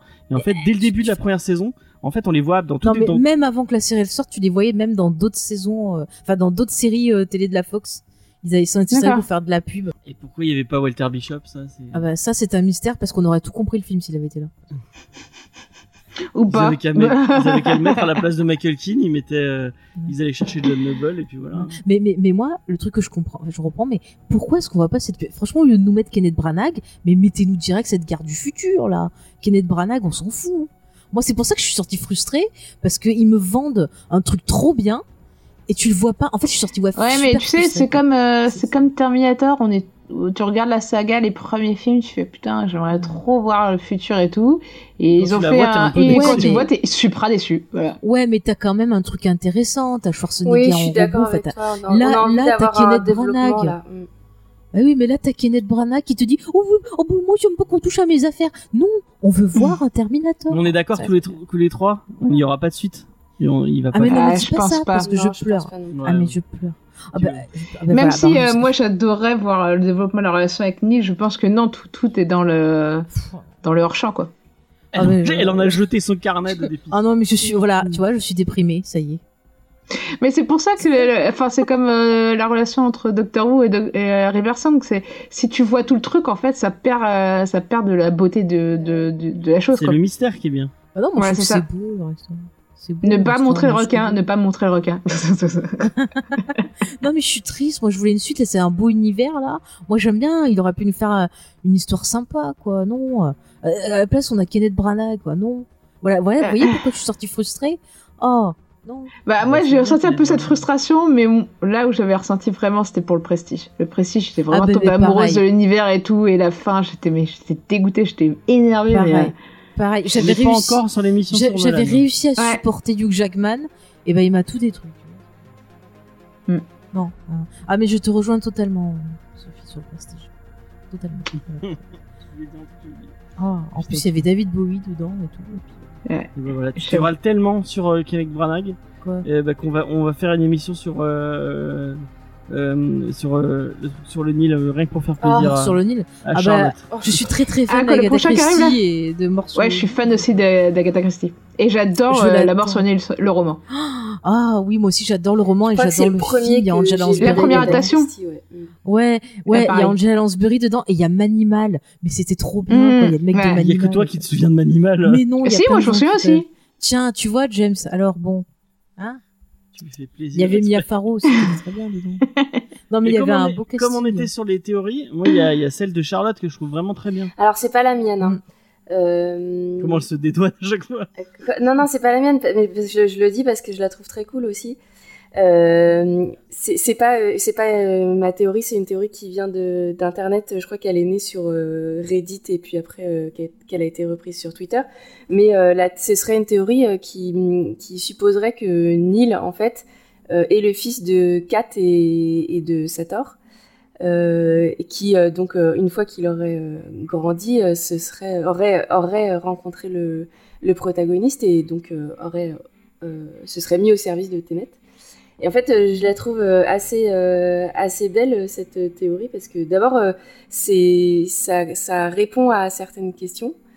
euh, Mhm. sur les motivations euh, de ce personnage, sur les relations qu'il a aussi avec euh, son entourage. Et en plus, je trouverais ça assez cool parce que non seulement il sauve l'humanité, mais en plus il sauve sa mère en fait. Et, et je trouve ça, je trouve ça assez cool. Je l'aime bien Ouais. cette théorie. Mais en, en plus, ça rejoindrait ma théorie, justement, que peut-être quelque part le perso de, du protagoniste l'aurait ben, élevé avant de le renvoyer peut-être dans Ouais. le temps. Puisqu'à la fin, on voit quand même qu'il garde un œil sur la mère et, et son enfant. Ouais. Donc pourquoi pas, euh, ouais, effectivement, un rapprochement. Ça serait plutôt. Et la euh, bouche serait con. bouclée. Bah ouais. Ouais. Ah oui, ça serait pas con, je trouve. Et ça expliquerait pourquoi il est blond, parce que je sais pas, Mm. enfin, je sais pas pourquoi ils lui ils lui ont teint les cheveux. Mais parce que c'est une représentation positive de Nolan. Et regarde, il a les cheveux gominants en arrière comme lui. Prends une photo de Nolan et de Pattinson, c'est pareil. c'est pareil. Et puis en, plus, euh, ce, qui, ce qui serait pas mal aussi. Excuse-moi, je t'ai coupé, euh, Faye. Non, non, mais je disais, c'est fou. Il s'est fait le look de Nolan. Mais regardez les cheveux gominants en arrière. Bah après, il avait, il avait déjà les cheveux blonds aussi dans The King. euh, Donc peut-être que aussi c'est Ah pas ouais? décollage. Ah. Ouais. Ouais. D'ailleurs, euh, son rôle est génial. Hein. Ah bah, il faut que je le vois. Il, il- il joue le mec fou et machiavélique, mais c'est juste un plaisir à le voir. Quoi. Et tu vois qu'il a du plaisir à jouer en plus. C'est euh, bon. Après, euh, t'as le côté euh, French euh, Cocorico qui fait nous encore les méchants dans un film anglais. Oh là là, quelle surprise. Ah, mais bon. Après, voilà. Euh, On peut dire on est des bons gros connards. hein. pour, euh, pour revenir euh, juste sur euh, le personnage de Neil, si c'était le, le fils de, de Kat, ce que, ce que je trouverais euh, assez beau dans le discours de Nolan finalement, et ça rejoint son, ce côté optimiste qu'il essaye de, euh, de- d'in- de- d'intégrer dans ses films, c'est que bah, c'est le futur en fait, euh, euh, Neil du coup, enfin le petit garçon, c'est lui le futur, donc Ouais. c'est lui qui est concerné par les erreurs de, de- du passé, quoi, enfin du, du présent pour le film.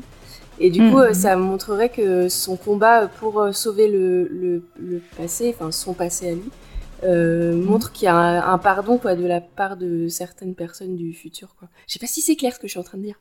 Ouais, je vois. Ouais. aussi dire que ce qu'on est en train de faire en ce moment, Mhm. c'est nos, c'est notre, c'est notre, c'est la génération d'après qui se sacrifie pour, euh, pour nous en fait. Pas- Bah, en tout cas, euh, Après, c'est une vision, c'est-à-dire que il il va se sacrifier, mais quelque part, il meurt pas. S'il est le gosse, il est toujours là. Et c'est juste cette euh, vision-là, cette possibilité-là euh, d'un futur qui aurait disparu. Et si le futur change, on aura une autre possibilité de ce Oui, ça pourrait être un message de bah, le- la pollution et ce qu'on est en train de vivre Ah euh, bah, en ce moment. En vous fait, tuez les gens on est en train de sacrifier Mhm. euh, les, les, les- Vous êtes en train de tuer futurs- Robert Pattinson, On est en train de sacrifier les futures générations en fait. Ouais. à cause de vous. Donc arrêtez de. Arrêtez de maltraiter Robert Pattinson. Ouais, voilà. Mettez des masques. voilà. Ouais, mais après, quand t'as vu The King, t'as plus envie de le maltraiter. Ah, merde.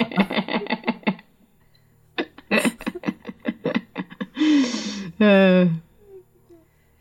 voilà. Il va se venger dans euh, ce Batman. Mais du coup, est-ce que à la fin on peut on peut y voir quand même une note positive dans cette dans ce film qui est très sombre? Ou est-ce qu'au final c'est juste un film euh, qui parle de dépression aussi un peu? Bah, moi, j'ai l'impression que la fin, elle est douce amère. Mhm. Et comme bah, beaucoup de ces fins, en fait, de ces films. Enfin, il y, a- il y a toujours ce côté un peu doux amer euh, de constat dans, dans tous ces films à Nolan euh, euh, sur, ce, sur, sur ces relations manquées, mais qui ont quand même existé, quand même, même si elles n'ont pas existé aussi bien qu'elles auraient pu, euh, qu'elles auraient pu l'être, quoi. Mhm. Bah, il y a un peu une notion de sacrifice. euh, Enfin, il y a toujours euh, un personnage, enfin toujours ou, ou presque, enfin souvent, un personnage qui se sacrifie pour le bien de tous, quoi. Et qui Mm, sacrifie oui. sa vie euh, ou son bonheur pour le bien de tous, quoi.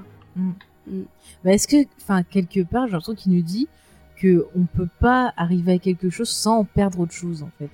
Et, et du coup j'ai vraiment l'impression que c'est quelqu'un. Enfin tu vois au fur et à mesure de voir ses films et tout, j'ai vraiment l'impression que c'est vraiment quelqu'un de de dépressif et de très angoissé. Et c'est peut-être pour ça aussi que je me sens pas bien, parce que j'ai retrouvé plein de trucs qui font écho avec moi-même dans le film, Dépressif, euh, je suis pas sûre euh, qu'il ait des angoisses ou des questions existentielles, euh, oui, mais euh, dépressif, je suis Mhm. pas sûre parce que je te dis, il y a tu quand même pas un- senti comme ça, ouais. non Mhm. parce qu'il y a quand même un, quand même une note d'espoir, quoi. Tu vois, c'est pas, en fait, il a pas une vision de l'humanité qui est, qui est, qui n'est que négative, quoi. T'as, t'as, il y a Mhm. quand même des gens, euh, enfin, dans ces personnages, des gens qui, qui font tout pour que, pour sauver le, le, le reste, quoi, le monde. Ouais, ouais. Alors pas dans tous ces films, hein, pas dans Ouais. tous ces films, hein, parce que Mhm. Memento, Mhm. par exemple, c'est beaucoup plus euh, restreint comme euh, comme univers, mais Oui, comme thématique, ouais. Mais comme je disais moi, au début, moi je suis certain qu'il qu'il se réveille avec des crises d'angoisse le...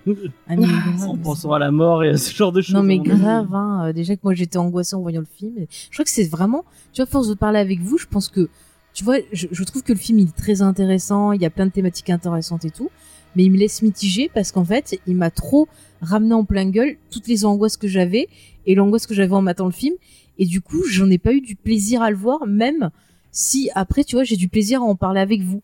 Mais euh, voir le film d'un point de vue émotionnel m'a pas donné du. du... Ouais. Mais c'est clairement moi pas le meilleur. euh, Mm. je l'ai aimé, mais j'ai pas pris autant de de mon pied devant Interstellar ou devant, Ouais, oui, je suis pareil, c'est pas mon préféré, Ouais, mais il est quand même. euh, J'étais contente de l'avoir vu au cinéma, c'est quand même un film de cinéma et euh, Ouais, et, grave. Mm. et puis c'est un, un- et puis c'est un film qui parle de cinéma. Rien que le fait d'appeler son personnage le protagoniste, ça veut bien dire ce que ça veut dire. C'est vraiment un terme de théâtre, enfin tu vois, de comédien Oui, quoi. oui. Donc c'est, Mm. c'est- Mm. enfin de récit en Et tout cas. coup, c'est un terme que tu utilises quand tu parles de, de récit. Donc c'est pas, c'est intéressant malgré tout. Mais Ouais. je suis d'accord avec vous que en termes d'émotion, euh, Interstellar pour moi il est Mm. bien, Oui, oui, oui. il me touche si plus. C'est pas quoi. mon préféré aussi. euh. Mm. Mais tu vois, du coup, euh, pour répondre aux questions qu'on s'était posées au début, euh, pour moi, tu vois, c'était pas le film que j'avais besoin de voir au cinéma à ce moment-là. J'avais plus besoin Ouais. de m'évader de mon quotidien que d'avoir un rappel de, des angoisses que je vis. Et du coup, Ouais. c'est vraiment. euh, Et du coup, je comprends pourquoi il y a des gens qui n'ont pas voulu aller le voir parce que peut-être si ils ont eu des retours, tu vois, comme comme les nôtres ou euh, Hmm. voilà, de personnes qui ont encore moins aimé, bah peut-être ils se sont dit ah bah non, je suis déjà assez pas bien, je vais pas aller m'enfermer pour en plus euh, me stresser encore plus, euh, je veux me détendre. Et du coup, c'est peut-être pour ça que les films d'horreur ou des films un peu plus légers vont attirer les gens parce que le film d'horreur, il y a un côté un peu euh, attraction, roller coaster. Tu, tu vas avoir peur, oui, mais après tu vas rigoler, tu vas dire ah oui, fou, j'ai eu peur, machin. Mais c'est plus, c'est plus léger quand même. quoi. Du coup, Oui. est-ce que c'était le film là parfait pour sauver le cinéma? Euh, Sincèrement, je pense pas en fait. Mm. C'était Ouais, trop je- sombre. Ouais, je pense que. Ouais. Mais Ah, ce qu'il a sûr. tué, c'est ce, ce, ce- cette, cette rumeur du. du euh, Je pense que ça aurait été un, Inception. Il y aurait pas eu cette rumeur du ah il est pas compréhensible, il va et qui est, Mm. enfin, moi je ne comprends pas. hein. Je, je vois pas pourquoi. Bah, mais- Après, euh, sur euh, Inception aussi, t'avais des gens qui disaient qu'ils Ouais. comprenaient pas. Ouais, mais non, c'était mais je pas, pense que c'était les pas la gens première chose avaient qu'on disait. pas envie. Ils Mm. avaient pas envie d'aller au ciné pour euh, réfléchir parce qu'ils font, Ouais. ils ont font déjà ça tout le temps. Euh, je te dis en ce moment dans une période où tu passes ton temps à réfléchir à tout parce que tu sais pas de quoi demain va être fait et tout et on te montre un film Ouais, où on te dit ah bah le futur ça va être la merde. Et t'es déjà en train de te Ouais, dire il y a ah, pas, bah oui, y a c'est pas que ça, il y a pas que ça, parce que c'est vrai que c'est Oui. un film où tu tu peux pas euh, t'endormir euh, si sinon tu captes plus rien, mais c'est c'est vrai que c'est un peu dommage parce que c'est un film qui compte sur euh, l'intelligence de son spectateur et que c'est un peu dommage de se fermer euh, à ça quoi. Moi c'est un truc que, Mm. que je trouve super cool euh, chez Nolan comme comme c'est un truc qui, qui m'avait frappé par exemple dans Lost aussi, c'est que le Mhm. une fois que j'ai vu l'œuvre, j'ai été chercher partout quoi. J'ai été chercher des renseignements sur euh, ple- plein de choses Ouais. dont parle le film ou dont parle la série, tu vois, parce que parce que Mhm. ça t'éveille euh, la curiosité quoi. Tout à fait, tout à fait. C'est vrai que c'est. euh, je suis d'accord avec toi. C'est un truc que j'ai souvent fait euh, après des films de Nolan, essayer de trouver d'autres œuvres qui pourraient faire écho, euh, voir tiens il fait une référence à tel philosophe, à tel truc, tiens je vais regarder. Et c'est vrai que Nolan c'est des films quand t'aimes te prendre la tête c'est super. Mais après ça dépend de la thématique. Moi j'avoue que j'adore réfléchir. J'ai réfléchi pendant tout le film parce que je peux pas m'en empêcher.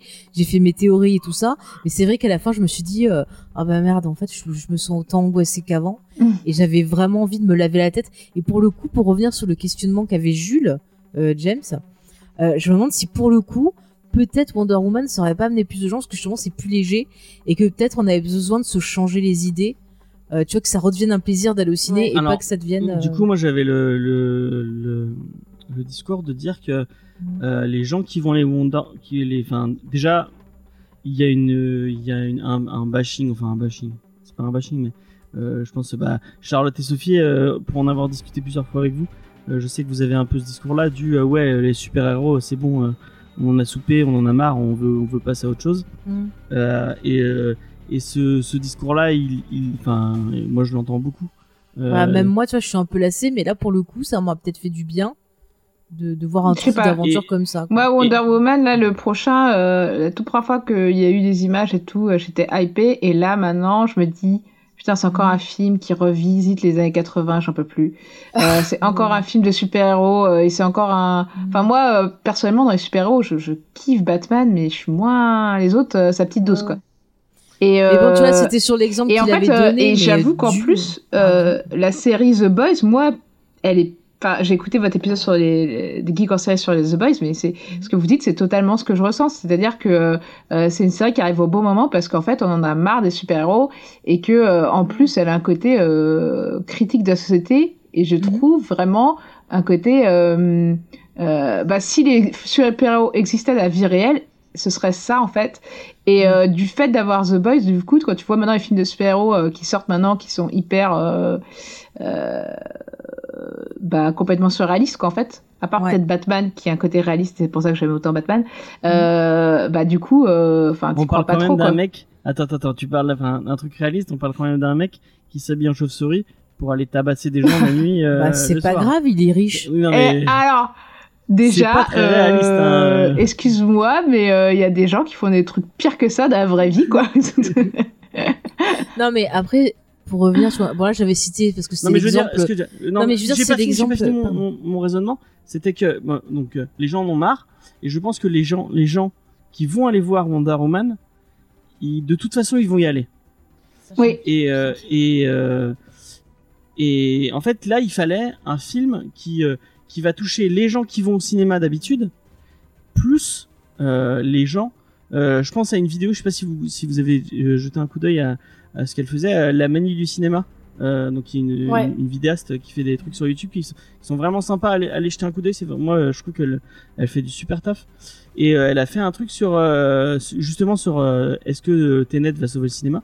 Et elle disait qu'en fait euh, ce qu'il faut, enfin les, les gens qu'il faut ramener au cinéma, c'est les gens qui n'ont pas trop l'habitude d'y aller. Ouais. Et je pense pas que Wonder Woman ça soit Non, euh, ouais. ça Non, soit mais- un produit d'appel Oui, oui. pour euh, et euh, pour Bah- vraiment sauver le cinéma. Ah oui, tu disais par rapport à quoi mais mais que net besoin non de plus. Hein. Oui, oui, je parlais par rapport à Mais moi. Et que- Tenet non plus, c'était pas ce que j'avais Je pense que besoin à ce Nolan. Bah- a, a ce côté blockbuster et ce côté euh, bah, bah, quand, quand tu vois Inception et Interstellar, Mm. moi j'ai vu mais- il y avait des gens. Attends, attends, attends. Oui. Il y avait des gens qui allaient. Moi je pense pas. Bon, ma, ma- je pense pas. Mais des gens comme mes parents par exemple qui vont pas trop au cinéma, ils auraient pu aller voir un, un Inception et Interstellar et ils auraient pu avoir. Bon, ils sont bon, ils sont peut-être trop euh, trop. euh, bref, c'est. Je sais pas parce que les miens non plus. Hein. Les miens, par exemple, le film qu'ils ont été re- qu'ils sont été voir, c'est De Gaulle quoi.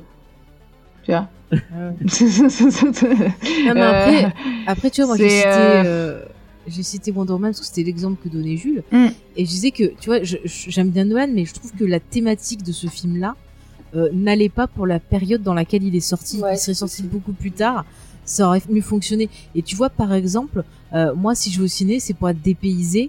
Et du coup, par exemple, tu vois, Dune, euh, ça serait sorti, ça m'aurait fait peut-être plus de bien, parce que déjà, c'est une œuvre que, que j'aime et qui t'emmène ailleurs. Et en Ouais. fait, j'avais. Ouais, non, mais je prends un euh, exemple. le- euh, Je prends un ouais. exemple pour essayer de vous dire ce que je veux. C'est-à-dire que j'aurais Oui, préféré oui, aller au ciné dire. pour vraiment m'évader et Mm. pas être plongé. euh, Après, je dans- sais pas Mais maintenant, film. je pense que Denis, Villeneuve, j'adore ce cinéma, mais c'est pas le cinéma le plus joyeux du monde non plus.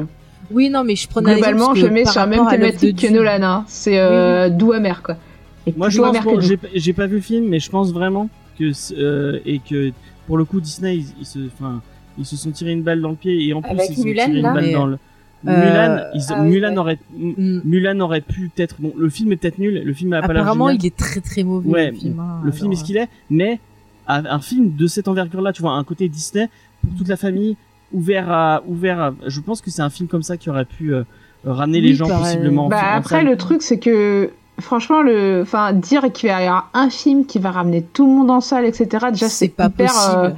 Ça, c'est pas possible. possible. En fait, il faut qu'il y en ait dans tous les genres qui, qui plaisent aux gens. Parce que, par exemple, pour parler de nos parents, moi, mes parents, ils regardent pas tous les mêmes films que moi. Et moi, je déteste les films que mes parents aiment et inversement, quoi. C'est, on n'a pas du tout le même goût. Et c'est, on n'est jamais compatible, Mais quoi. Il y a, En fait, le problème, c'est qu'il fallait pas avoir euh, tout misé sur un seul cheval. Oui, Il fallait euh, avoir une sélection variée. Et euh, on prend les films bah, le problème en- après, c'est de en prendre la France. risque, quoi.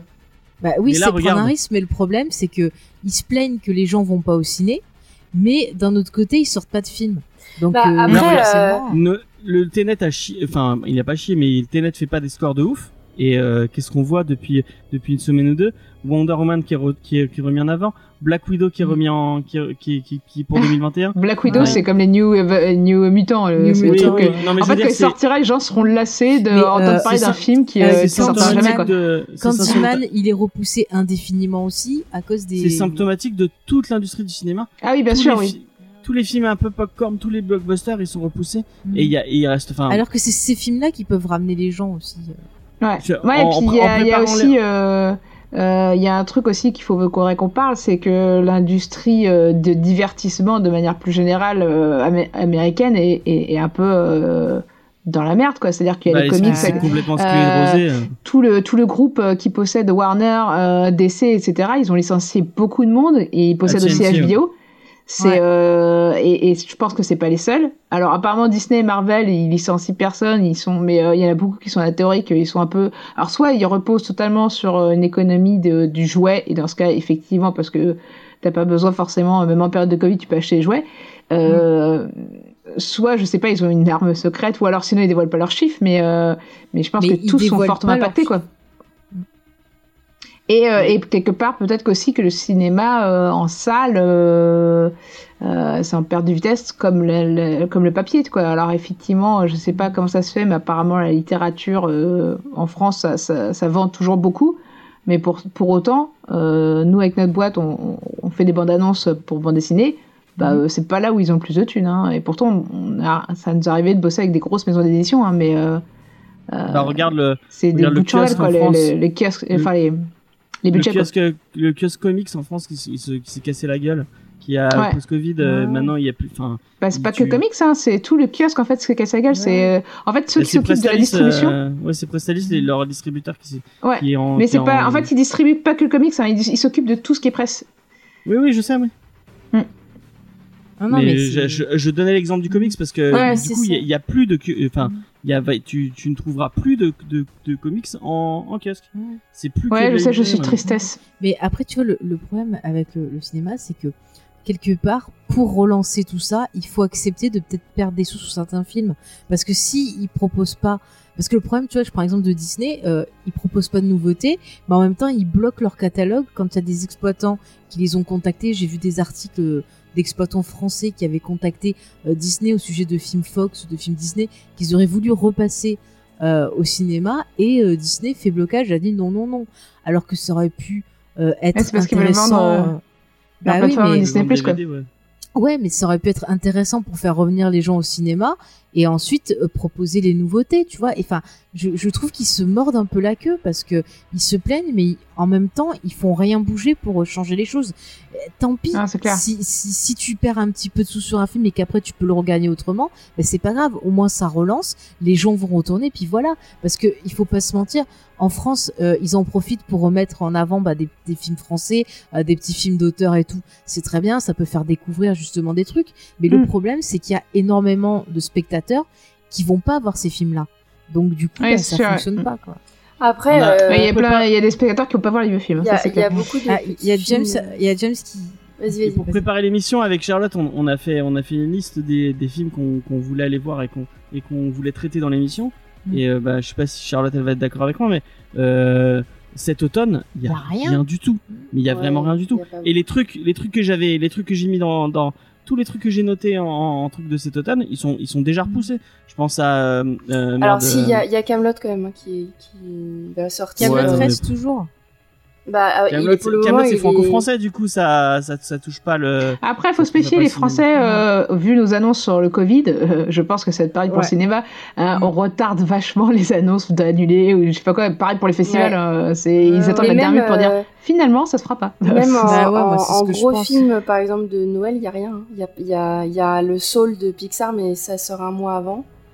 Hmm. Euh, Attends, il y a des rumeurs Et comme après, quoi, ça va se euh, plaindre que Netflix bouffe toute la part de marché. Ouais, Non mais et les, les filles, les filles, j'ai lu. Alors après c'est Ah si, pour les en sortie US, mais Soul de, de Disney, ça risque de passer sur Disney Plus aussi.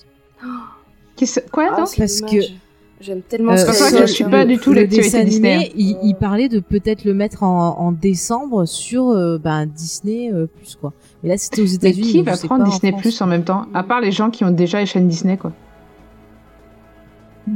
Enfin, moi j'ai Disney Plus quoi, mais j'ai pas les chaînes Disney, Disney. on a Disney Plus, j'ai pas utilisé, Moi utilisé une seule fois. Moi j'utilise pour voir des vieux films, mais après c'est vrai que pour l'instant l'offre en France. euh, l'offre en Ah, mais le France, catalogue, est naze, quoi. Mais à la fois, moi, de base, euh, les trucs Disney, ça m'intéresse pas, quoi. Oh Enfin, toi, là euh, là. Allez, on va pas partir Eh, sur cette j'aime pas conversation. Disney, voilà. bah, c'est tendance. après, après, le problème, c'est que Disney, ils ont, euh, bah, ça, ils ont le catalogue Fox et tout, mais euh, ils mettent pas assez de trucs et euh, ils vont pas me faire croire qu'il y a des, il y a pas assez de films tout public euh, sur le catalogue Fox, par exemple. Ils sont même arrivés à un point où ils, ils sont en train de pencher sur une formule où tu paierais un petit peu plus pour avoir Disney Plus et euh, euh, une autre plateforme euh, en plus où tu pourrais avoir des films un peu plus adultes avec le, le catalogue Fox et tout ça. Enfin, Disney, ils pédalent dans la soupe complète sur leur, euh, leur plateforme de, de streaming. Hein. Ils savent pas du tout où ils vont. Et c'est c'est un Mm. bordel. Alors qu'il ferait mieux de ressortir des trucs au ciné. On irait. Tu vois, remettez-nous un petit Alien là au cinéma. Il y a des gens qui n'ont pas vu euh, Alien le premier du nom au ciné. Hmm. Et ben, ça serait moins de le Et redécouvrir. il pourrait même Les pas parce retournent au que cinéma. actuellement il y a une grosse controverse sur euh, Alien, Predator et un tas d'autres films euh, qui viennent Ah des bon? États-Unis sur le fait que c'est raciste ces films-là et que Ah ou bon? c'est machiste, je sais pas quoi. Alien, Euh, alors le motif sur Alien 2, c'est parce que il y a une euh, Ah le oui, personnage euh, latino est joué par Oh. quelqu'un qui n'est pas Ah, latino. ouais. Ok, super. Euh, alors, alors Predator, j'ai entendu le truc, j'ai fait trouver ça mais d'un débile. C'est en gros comme le Predator a des dreadlocks, Ah, c'est considéré comme comme du racisme raciste. parce qu'il est méchant les personnages. mais ça c'est vieux Bah. déjà à l'époque où c'était sorti dans ma jeunesse. Je me rappelle, je l'entendais déjà cet argument. Ils savent plus quoi faire. Hein. Mais là, du coup, je regarde les sorties euh, des trucs qu'on a marqués. Non mais y a- ouais, y du a coup rien, ils ont quoi. foutu une pression sur Tenet. Et Dune, c'est quand ça sort? Lequel? Dune. Dune, c'est pour c'est Noël celle que normalement, j'attends. le Le 23. 23-12. Ouais, le 23 Ok. décembre. J'ai Ah. tellement d'attentes sur ce film. Moi, j'ai j'ai très très peur parce que je suis très très fan des, des romans Dune. Et Ah. euh, je, je l'attends au tournant et déjà le mec il me fout Timothy Chalamet et déjà je, je suis pas contente. Euh, j'attends, j'espère être surprise. Ah, tu nous fais. Ah mais elle par contre, Zendaya. elle est très bien, euh, quand tu la vois dans, Attends, enfin moi c'est. Tu ça t'as va, dit que t'aimais pas Timothy Chalamet ou tu l'aimes bien? Non, elle l'aime Non, pas. je déteste Timothy Chalamet, Ah, tu mais je préfère. Ah ouais, non, mais il je, je, je supporte pas. Il- euh, Tu sais quoi, je vais le mettre dans la catégorie Brad Pitt. Ah, je Oh je supporte pas sa façon de jouer. C'est, c'est- pas Paul, il a zéro charisme. Mais Paul, c'est un, c'est un gamin, mais qui a un putain de Ouais, on charisme. va pas partir sur et ce il débat. a Je zéro charisme. Oui, Stop. parce que Voilà, on, on, on aura peut-être une émission euh, dessus, du coup. euh. Oui, oui, bah, je pourrais Oui. remettre. Mais peut-être qu'il va me surprendre, on verra. Mais en tout cas, Tenet, euh, bah, il fallait pas y mettre tout sur le dos à ce pauvre film. Parce qu'au final, euh, ça a bloqué tout. Et ils se sont foutus encore plus dans la merde, j'ai l'impression, les studios. Mm, mm, mm. Ah oui, ce serait- Ah voilà, c'est Candyman auquel je pensais tout à l'heure. Eh ben, je te l'ai dit, il y a deux fois que je te dis Candyman est repoussé. Ouais. Tu m'as pas répondu. Voilà. Ouais, mais moi, euh, ouais, je... pour le coup, j'adore Candyman l'original et euh, j'aime pas Ah, trop qu'on touche au mais truc que j'adore. curieuse. Ouais, mais j'étais curieuse. La bande-annonce, elle, euh, elle me donnait bien envie de, non, de je- a- en fait, ils ont tellement fait de la merde récemment avec tous les films d'horreur classiques que je, en fait, Mm. je suis tellement en mode, je veux même pas en entendre parler. Je T'as pas vu qu'ils ont fait un remake de, ils ont fait un, un remake de l'échelle de Jacob. Mais non. Ah, ils Euh, non mais pff, sérieusement quoi. J'ai vu un trailer, mais je sais pas si c'est. Ah, il y a un trailer Il y a un trailer. Oui. Et oui, c'est avec euh, Avril de, de Grey's Anatomy. Bah, je vais faire la même façon. J'ai pas envie d'en entendre parler, tu vois. Je, je veux même pas savoir Non. ce qu'ils vont faire. Le, Halloween euh, 2000, euh, c'était 18 ou 19 Bref, c'est le dernier. Enfin, voilà, je me suis dit, Ouais, ok. il était bien, Ah, il était trop bien, arrête. Il était pas mal, mais euh, franchement, il était pas non plus ouf, quoi. Enfin, Et Ah, moi, j'ai tu- beaucoup T'as vu moi. Alien Résurrection Halloween Résurrection, je veux dire? euh, non.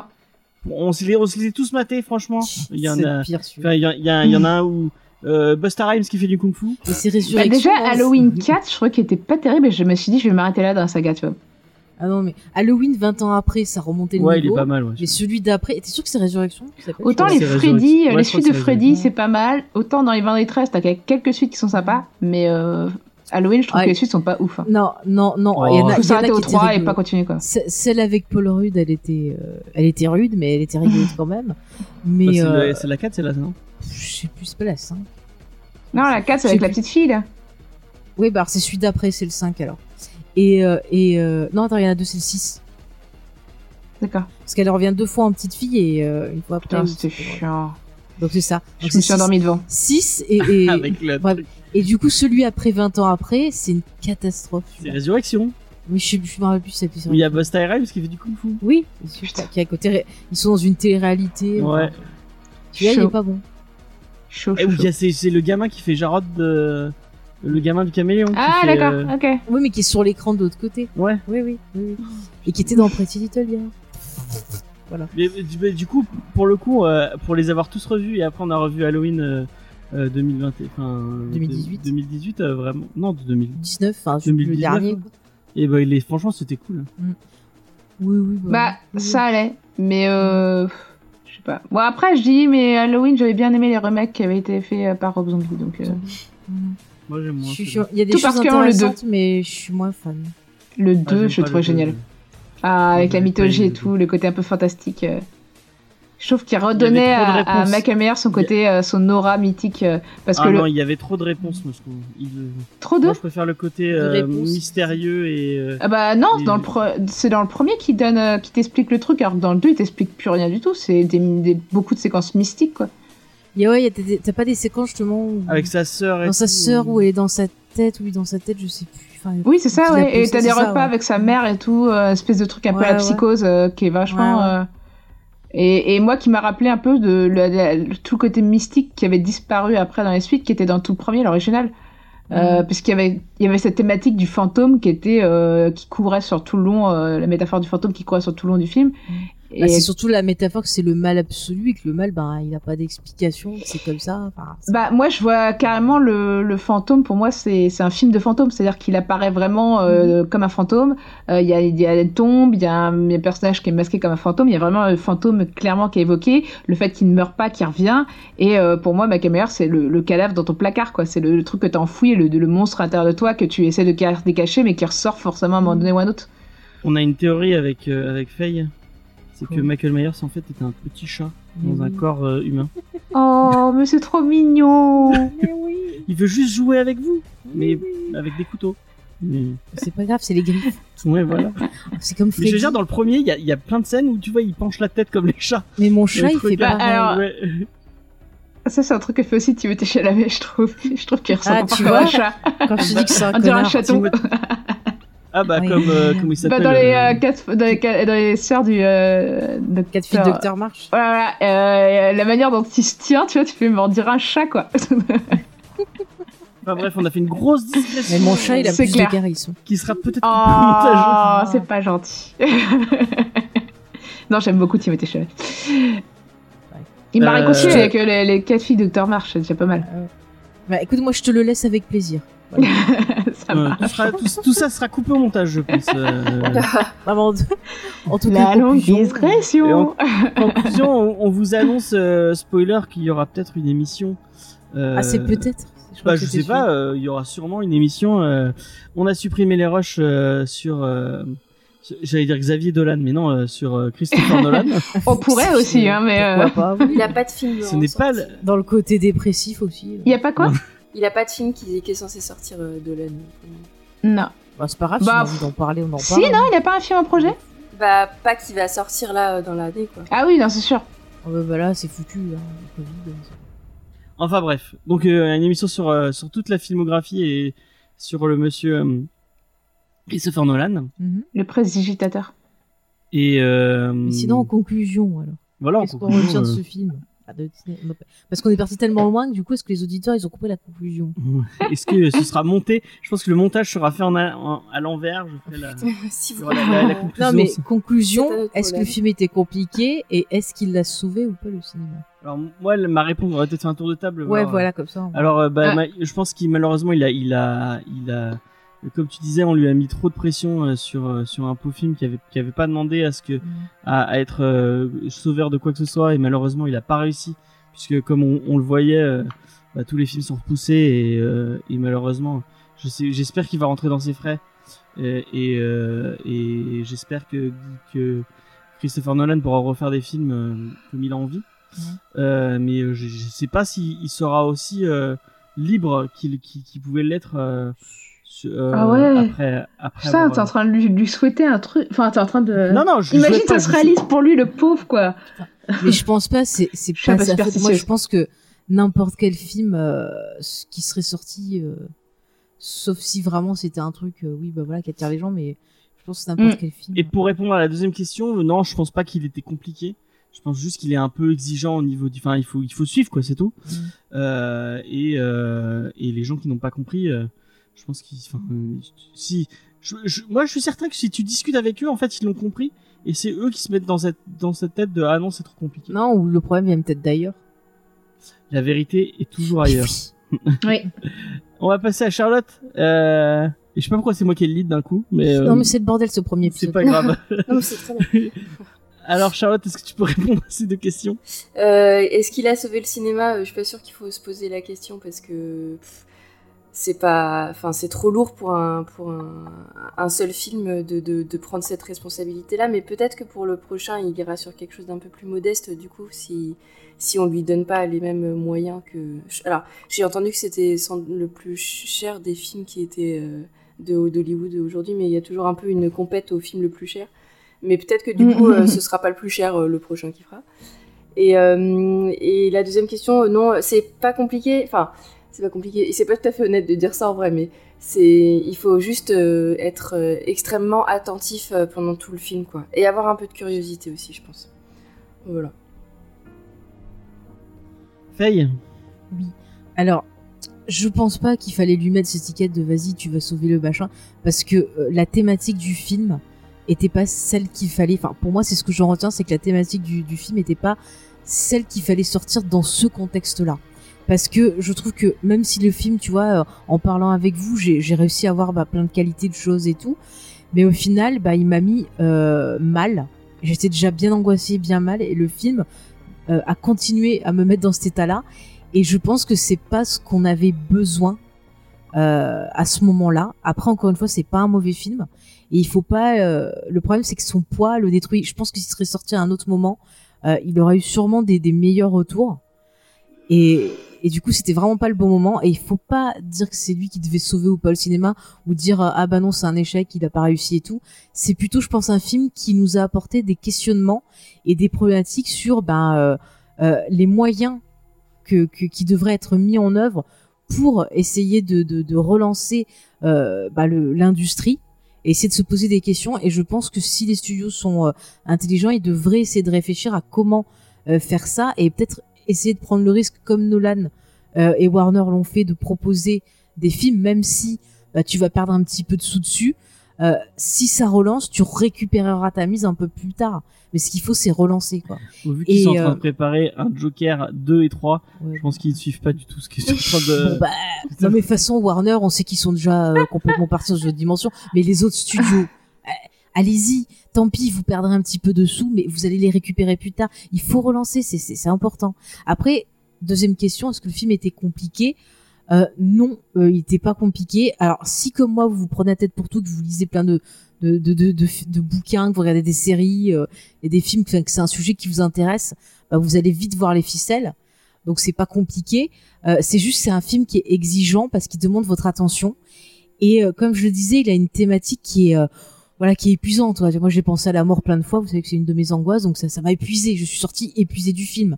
C'est plus ça le problème que un film compliqué. C'est un film qui qui est un film vampire en fait. Il suce votre énergie comme ça là, mais euh, il y a quand même des questionnements et des choses intéressantes par derrière. C'est juste que c'est dur. Quoi. On va finir euh, avec la meilleure, allez. euh. Non, on voit qui est sa chouchou, hein. T'as vu sa Charlotte, c'est dégueulasse. Hein. Alors Euh, Sophie, est-ce qu'il a sauvé le cinéma?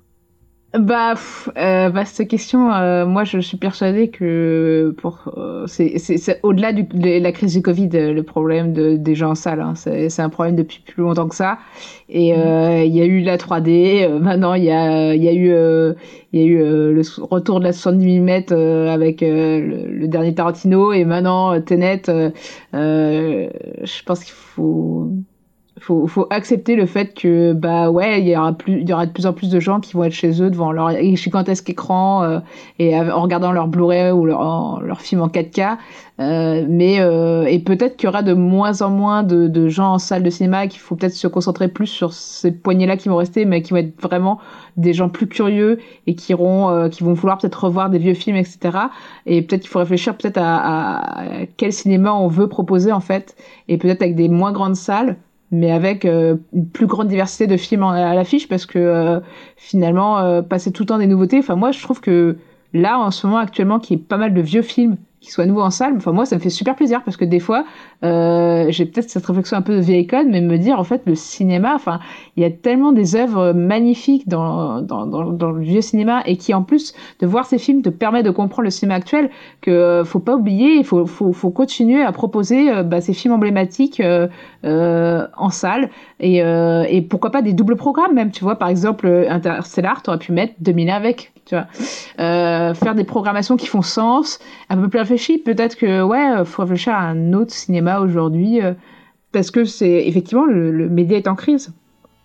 Mais euh, les Non, mais crises bon, c'est si pas forcément faire des rétrospectives d'Annie Boone, euh, non merci. Non. Non, mais c'est- je trouve que c'est pas mal, genre passer des, des vieux films des années 50, 60, Mm. même des films de patrimoine, tu vois, plus anciens.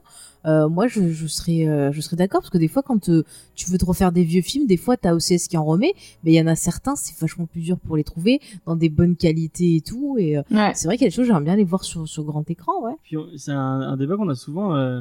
Le fait, enfin, le cinéma, c'est, enfin, moi c'est un truc que je dis souvent, Mm. que je disais avant dans la vieille émission. euh, le cinéma, c'est toujours mieux au cinéma.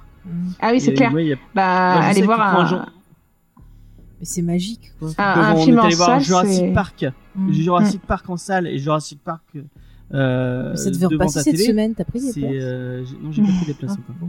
Mais Jurassic Park devant ta télé et Jurassic Park en Mm. salle, c'est complètement différent. Ouais, Enfin, a- Ah, mais j'oublierai jamais. tu vois les détails de la peau euh, Mm. du, dinosaure bah, je pense à la, les dents de la mer. hein, Ah oui, sur grand écran, c'était trop bien. Sur grand écran, c'est, ça Mhm. change. putain. Bah moi, il y a des films, il y a des films où les gens me font ah c'est ouf, t'as pas vu ce film? Je fais bah moi j'attends qu'il ressorte en salle. Les gens me regardent un peu ouf et tout. Je fais non mais moi je veux pas le voir sur un petit écran en fait.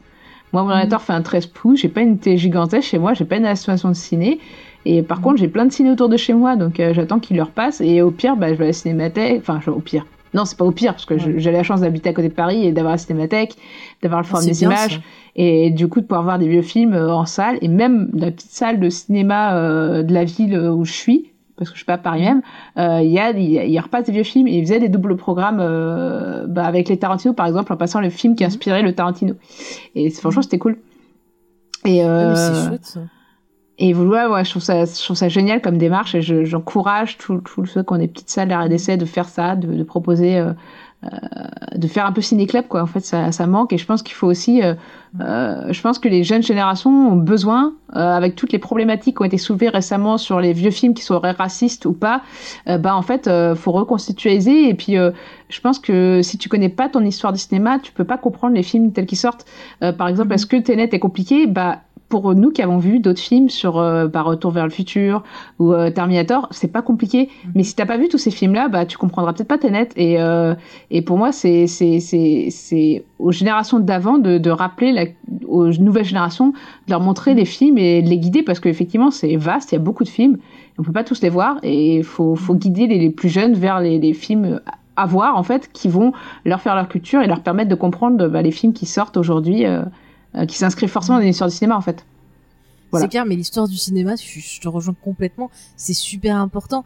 Et pareil, des fois, tu, pour comprendre la société actuelle, c'est intéressant de voir euh, ben, euh, des vieux films, tu vois, des problématiques comme le racisme ou autre, Mm. voir ben, le traitement qu'il y avait avant, euh, des choses qui n'étaient pas forcément vues ou comprises et qui sont comprises maintenant, et de voir l'évolution euh, ben, Tout de, à fait. de- de tout ça, et c'est super intéressant en fait.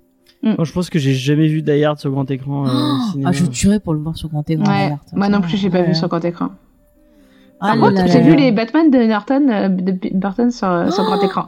Ça, c'était cool. Oh là là là là là là, je t'envie. Moi, je les aime Je pas, les. Batman de Moi, Burton. je les aime, j'adore le 2. Attends, t'as dit quoi? Que j'aimais pas les Batman de Burton. Non Mais le meilleur Batman, c'est Batman contre le fantôme masqué. Non, c'est Batman c'est le tout. défi. Alors, il est bien, mais ça vaut pas Batman le défi. Eh, voilà. Ah non, pour non, moi, non. qui est pour moi Batman. mon plus le film le plus, enfin pour moi, moi ma plus grande romance euh, au cinéma d'ailleurs. Ah, mais magnifique. Et magnifique. Batman contre le fantôme masqué, c'est. Mais non.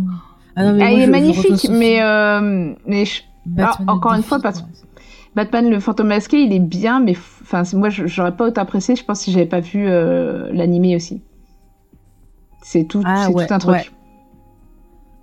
Voilà. Ouais, non, mais c'est clair, c'est c'est tout lié à C'est comme euh, regarder le film Twin Peaks sans avoir vu la série quoi. Tu vois, si tu perds une partie Ah du, bah. de la saveur quand même. Ah bah, en plus, alors, s'il y a un truc qu'il faut pas regarder sans avoir vu Mm. la série, c'est bien celui-là. Moi, j'ai vu le film Évangélion avant de voir la Ah série. bah, bah, bravo. Je n'ai rien compris du tout. ah bah, bravo. C'est du joli.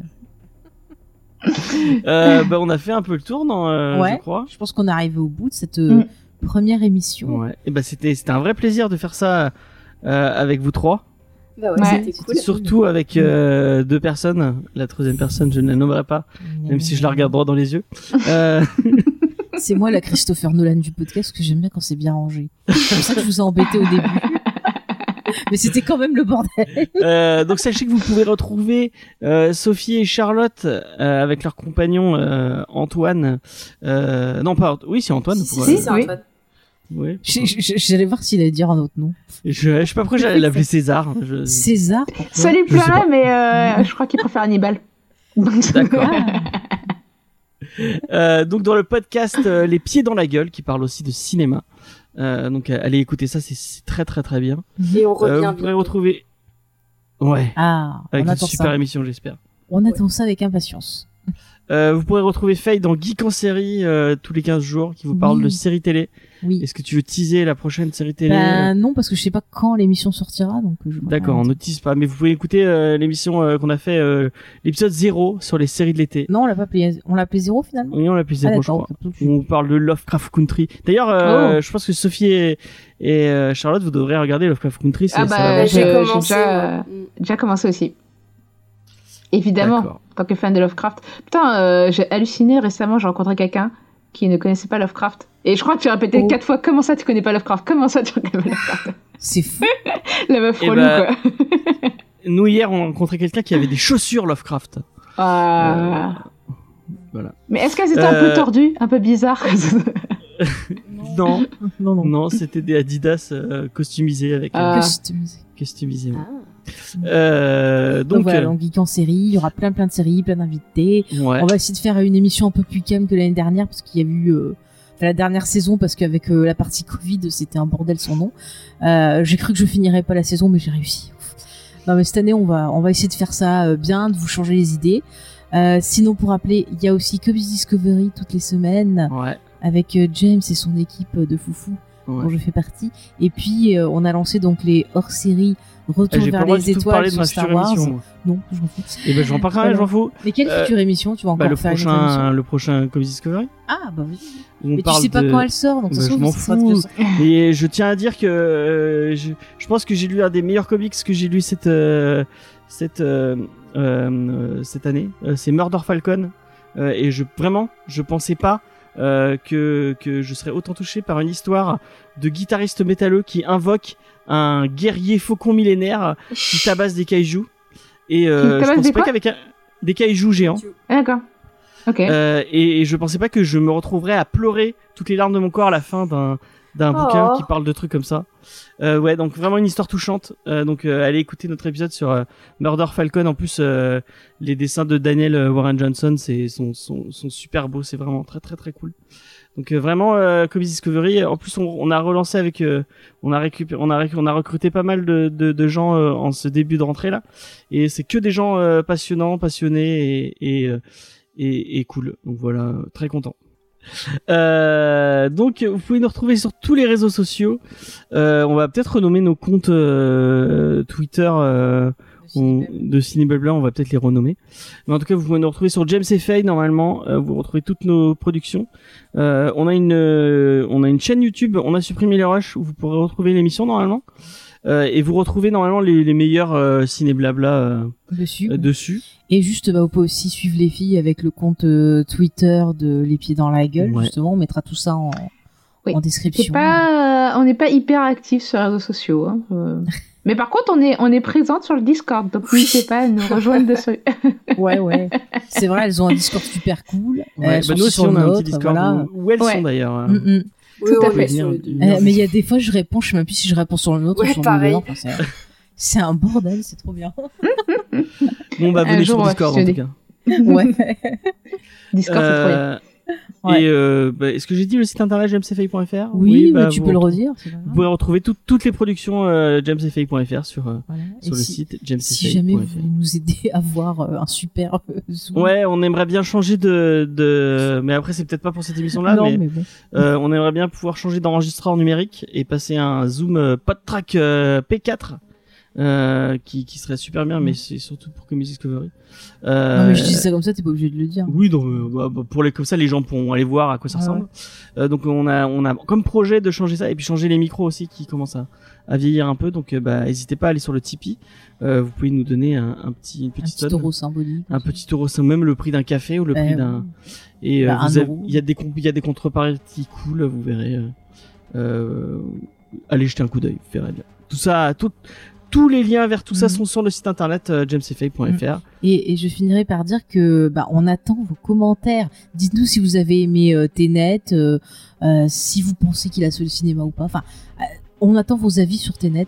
voilà, vous Et si vous n'avez pas sur- d'argent, sachez que la meilleure façon de nous aider, euh, bah déjà, c'est de partager l'émission sur les réseaux sociaux, surtout. Mm. Bah, euh, ça nous, ça, ça, ça nous fait. vous ça fera- abonner aussi. euh, vous abonner et euh, des nous petites mettre. étoiles sur iTunes. Voilà, les étoiles Ouais. sur iTunes, c'est avec un petit commentaire sympa. Mm. C'est, ça fait toujours du bien au Ouais. référencement Mm, mm. et ça ouais, nous les permet d'être. commentaires, euh, c'est- comme- c'est- ça nous permet aussi de discuter avec vous pour Ouais. suivre l'émission et en même temps, ça permet aussi de, bah, de faire découvrir l'émission. Donc euh, voilà, n'hésitez pas. N'hésitez pas, ça vous coûte rien et nous, ça Mm. nous, ça nous aide beaucoup. Bien sûr, par contre, quand vous donnez votre avis, évitez de spoiler et dans le respect, bien sûr. C'est une de nos valeurs, il faut le préciser. Parce que des fois, il y en a qui sont des petits Soyons bienveillants. Voilà. Euh, bah sur ce, euh, mais pourquoi c'est moi qui fais la fin en fait? Mais je sais pas. Je sais pas, je ne sais pas, je sais pas grave. Euh, sur ce, euh, on va, on va vous laisser. Euh, et puis euh, voilà, à, dans, À dans- bientôt. À bientôt, ouais, À bientôt. bientôt, c'est parfait. Et on vous fait plein de bisous. Allez, bye. C'est ça. Salut. Salut